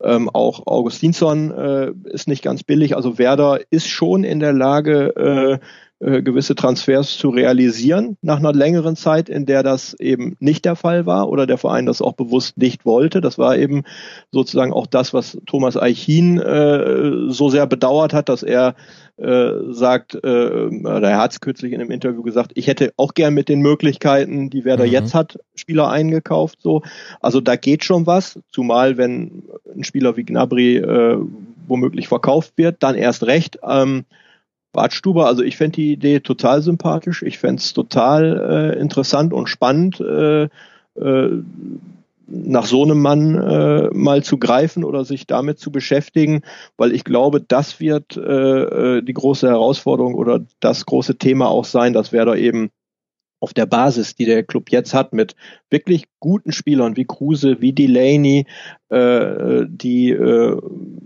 auch, glaube ich, anderen Vereinen sehr gut zu mhm. Gesicht stehen würden. Oh ja. äh, mit dieser Mannschaft äh, etwas aufzubauen, auszubauen und nicht so wie in der Vergangenheit oder noch in der letzten Saison, dass im Prinzip die Spieler äh, Werder als reine Durchgangsstation äh, begreifen und Yannick Westergaard dann weiter zieht nach Gladbach, Uja ja. äh, nach China wechselt. Gut, gerade diese zwei Transfers waren am Ende mitentscheidend oder ganz entscheidend dafür, dass Werder dann Leute wie Kruse und Gnabry holen konnte. Aber ich glaube, da muss Werder so ein bisschen rauskommen aus diesem ewigen äh, Spieler holen und nach einem Jahr schon wieder, wieder weiterziehen lassen. Aber generell kann man sagen, dass bei Werder äh, wieder deutlich mehr möglich ist als noch in den äh, zwei, drei Jahren zuvor. Mhm. In der Transferbilanz der letzten zehn Jahre war da auch auf Platz 4 mit einem Transferüberschuss von fast 23 Millionen. Wir haben vom Hörer Jumping Pie die Frage bekommen, war das jetzt einfach eine außerordentliche Saison oder ist jetzt wieder mit Werder in der oberen Tabellenhälfte zu rechnen? Was ist da so dein Gefühl? Man kennt das ähm, ja auch so, diese kurz aufflammende Euphorie. Ja, ja. Ich glaube, es ist mehr als eine kurz aufflammende Euphorie. Es wird aber, glaube ich, noch äh, eine Zeit dauern, bis man sagt, das ist wieder so Werder, äh, äh, wie man es aus, aus der Vergangenheit kannte, dass man Werder irgendwie per se unter die ersten sechs oder ins obere Drittel einordnen konnte. Ich glaube, soweit ist Werder noch nicht. Diese Saison hat Werder mit Sicherheit auch in die Karten gespielt, äh, dass Mannschaften wie Schalke, wie Leverkusen, ja. wie Gladbach, wie Wolfsburg äh, underperformed haben, haben wir alle gelernt, das ist eine Vokabel, die jetzt gerne äh, ver verwendet wird. Mhm. Ähm, ich glaube, äh, so massiv wird das nicht nochmal der Fall sein, dass gleich vier Mannschaften, die eigentlich alle vor Werder stehen müssten, äh, allesamt äh, äh, hinter Werder landen. Ähm, aber ähm, ich glaube schon, dass sich Werder nicht mehr so klein machen muss, äh, wie es zwischenzeitlich der Fall war äh, und man jedes Mal nur sagt, wir wollen, so wie es vor dieser Saison hieß, äh, so schnell wie möglich mit dem Abstieg nichts mehr zu tun haben. Äh, ich kann mir vorstellen, dass das offiziell auch die Sprachregelung äh, für die nächste Saison noch sein wird. So, aber äh, ich glaube, wir haben alle äh, in Bremen so ein bisschen die Fantasie auch entwickelt, äh, dass da mehr möglich sein könnte und mhm. vom Gefühl her, ohne dass man jetzt weiß, wie der Kader äh, in der nächsten Saison im Detail jetzt tatsächlich schon aussieht und ohne dass man weiß, was andere Clubs machen, denn die werden sich ja auch alle invest äh, verändern und, und auch äh, investieren, ähm, glaube ich schon, dass Werder äh, eine Mannschaft ist, für die es einfach vom Anspruch her in Zukunft zu wenig sein wird, zu sagen, äh, wir wollen die Klasse halten. Also da muss, und da bin ich mir auch ziemlich sicher, da wird mehr kommen und in einem guten Jahr, wenn viel zusammenpasst, wenn die Konkurrenz vielleicht auch schwächelt, äh, es wäre so wie es ja jetzt in dieser Saison schon fast geklappt hätte, mhm. äh, durchaus auch ein Kandidat für Platz äh, 6, 7 äh, äh, also ja. als Beispiel vielleicht äh, eine Entwicklung zu nehmen, wie, wie sie die Hertha äh, genommen hat oder jetzt auch Köln. Ich glaube, das sind so zwei Clubs, äh, an denen, äh, an die sich Werder sehr gut äh, orientieren kann. Mhm. So, abschließende Frage, Marc. Ich stelle sie jedem Gast im Rasenfunk Royal. Die Saison von Werder Bremen in einem Film. Also ich frage nicht jeden nach Werder Bremen, sondern jeden nach dem Film. Ja, äh, ehrlich gesagt die schwierigste Frage in der Vorbereitung heute äh, auf, auf diese Sendung. Ähm, ich habe auch echt ganz tief in die in die äh, Kiste gegriffen. Das ist ein Film, äh, ein Katastrophenfilm aus den 70er Jahren. Äh, Roller Coaster heißt der Film. Äh, okay. Also auf und ab. Ähm, es ist, äh, ich weiß nicht, ob es entscheidend ist äh, zu hören, worum es in dem Film geht, äh, aber es ist äh, äh nur wenn du ihn deswegen gesagt, ausgewählt hast. ja, aber vielleicht sagt der Titel auch schon. Ja. ja. der Titel sagt eigentlich alles genau. Also es, es ist ein Auf- und Abbewerder gewesen in dem Film. Äh, droht auch die Vollkatastrophe. Das ist äh, ein Attentat auf auf einen Vergnügungspark, auf eine Achterbahn eben. Äh, so das der Täter kann in letzter äh, Minute, Sekunde gestellt werden und am Ende äh, geht es nochmal glimpflich aus und im Prinzip äh, ist das auch äh, auf die Werder-Saison äh, zu übertragen. Also so ein Auf und Ab, also Platz 8, das klingt ja erstmal nach Gähnen und recht langweilig, aber oh. ich glaube, es hat selten einen aufregenden Tabellenachten gegeben als Werder. Ja, das glaube ich auch bei insgesamt 125 Toren, an denen man beteiligt war, kann man das glaube ich so stehen lassen. Marc, ich danke dir sehr. Liebe Hörerinnen und Hörer, das war Marc Hagedorn, Redaktionsleiter und Werder-Reporter beim Weser Kurier bei Twitter at Marc mit C unterstrich Hagedorn. Marc, vielen Dank dir. Ja, vielen Dank, Max. Hat ich sehr hoffe, viel Spaß wir hören gemacht. uns bald mal wieder. Mach's gut. Ciao. Gerne. Tschüss. Und so endet er der zweite Teil des Rasenfunk Royals 2016-2017. Es geht jetzt weiter mit Teil 3. Wer hätte das erwartet? Vorher freuen wir uns sehr noch über Feedback, das ihr uns geben könnt. Ihr könnt unter mitmachen.rasen.de euch in unserem Forum anmelden. Dort kommen übrigens auch die ganzen Fragen her, die ich jetzt schon in diesen ersten Segmenten gestellt habe von Hörern und auch noch in den nächsten Segmenten stellen werde. Nicht immer habe ich es auch anmoderiert, hat nicht immer reingepasst, aber generell freuen wir uns immer sehr, wenn unsere Hörer mitmachen bei den Folgen, im wahrsten Sinne des Wortes. Unter mitmachen.rasen.de könnt ihr genau das tun. Und jetzt würde ich sagen, ab in den dritten Teil des Rasenfunk Royals. Los geht's.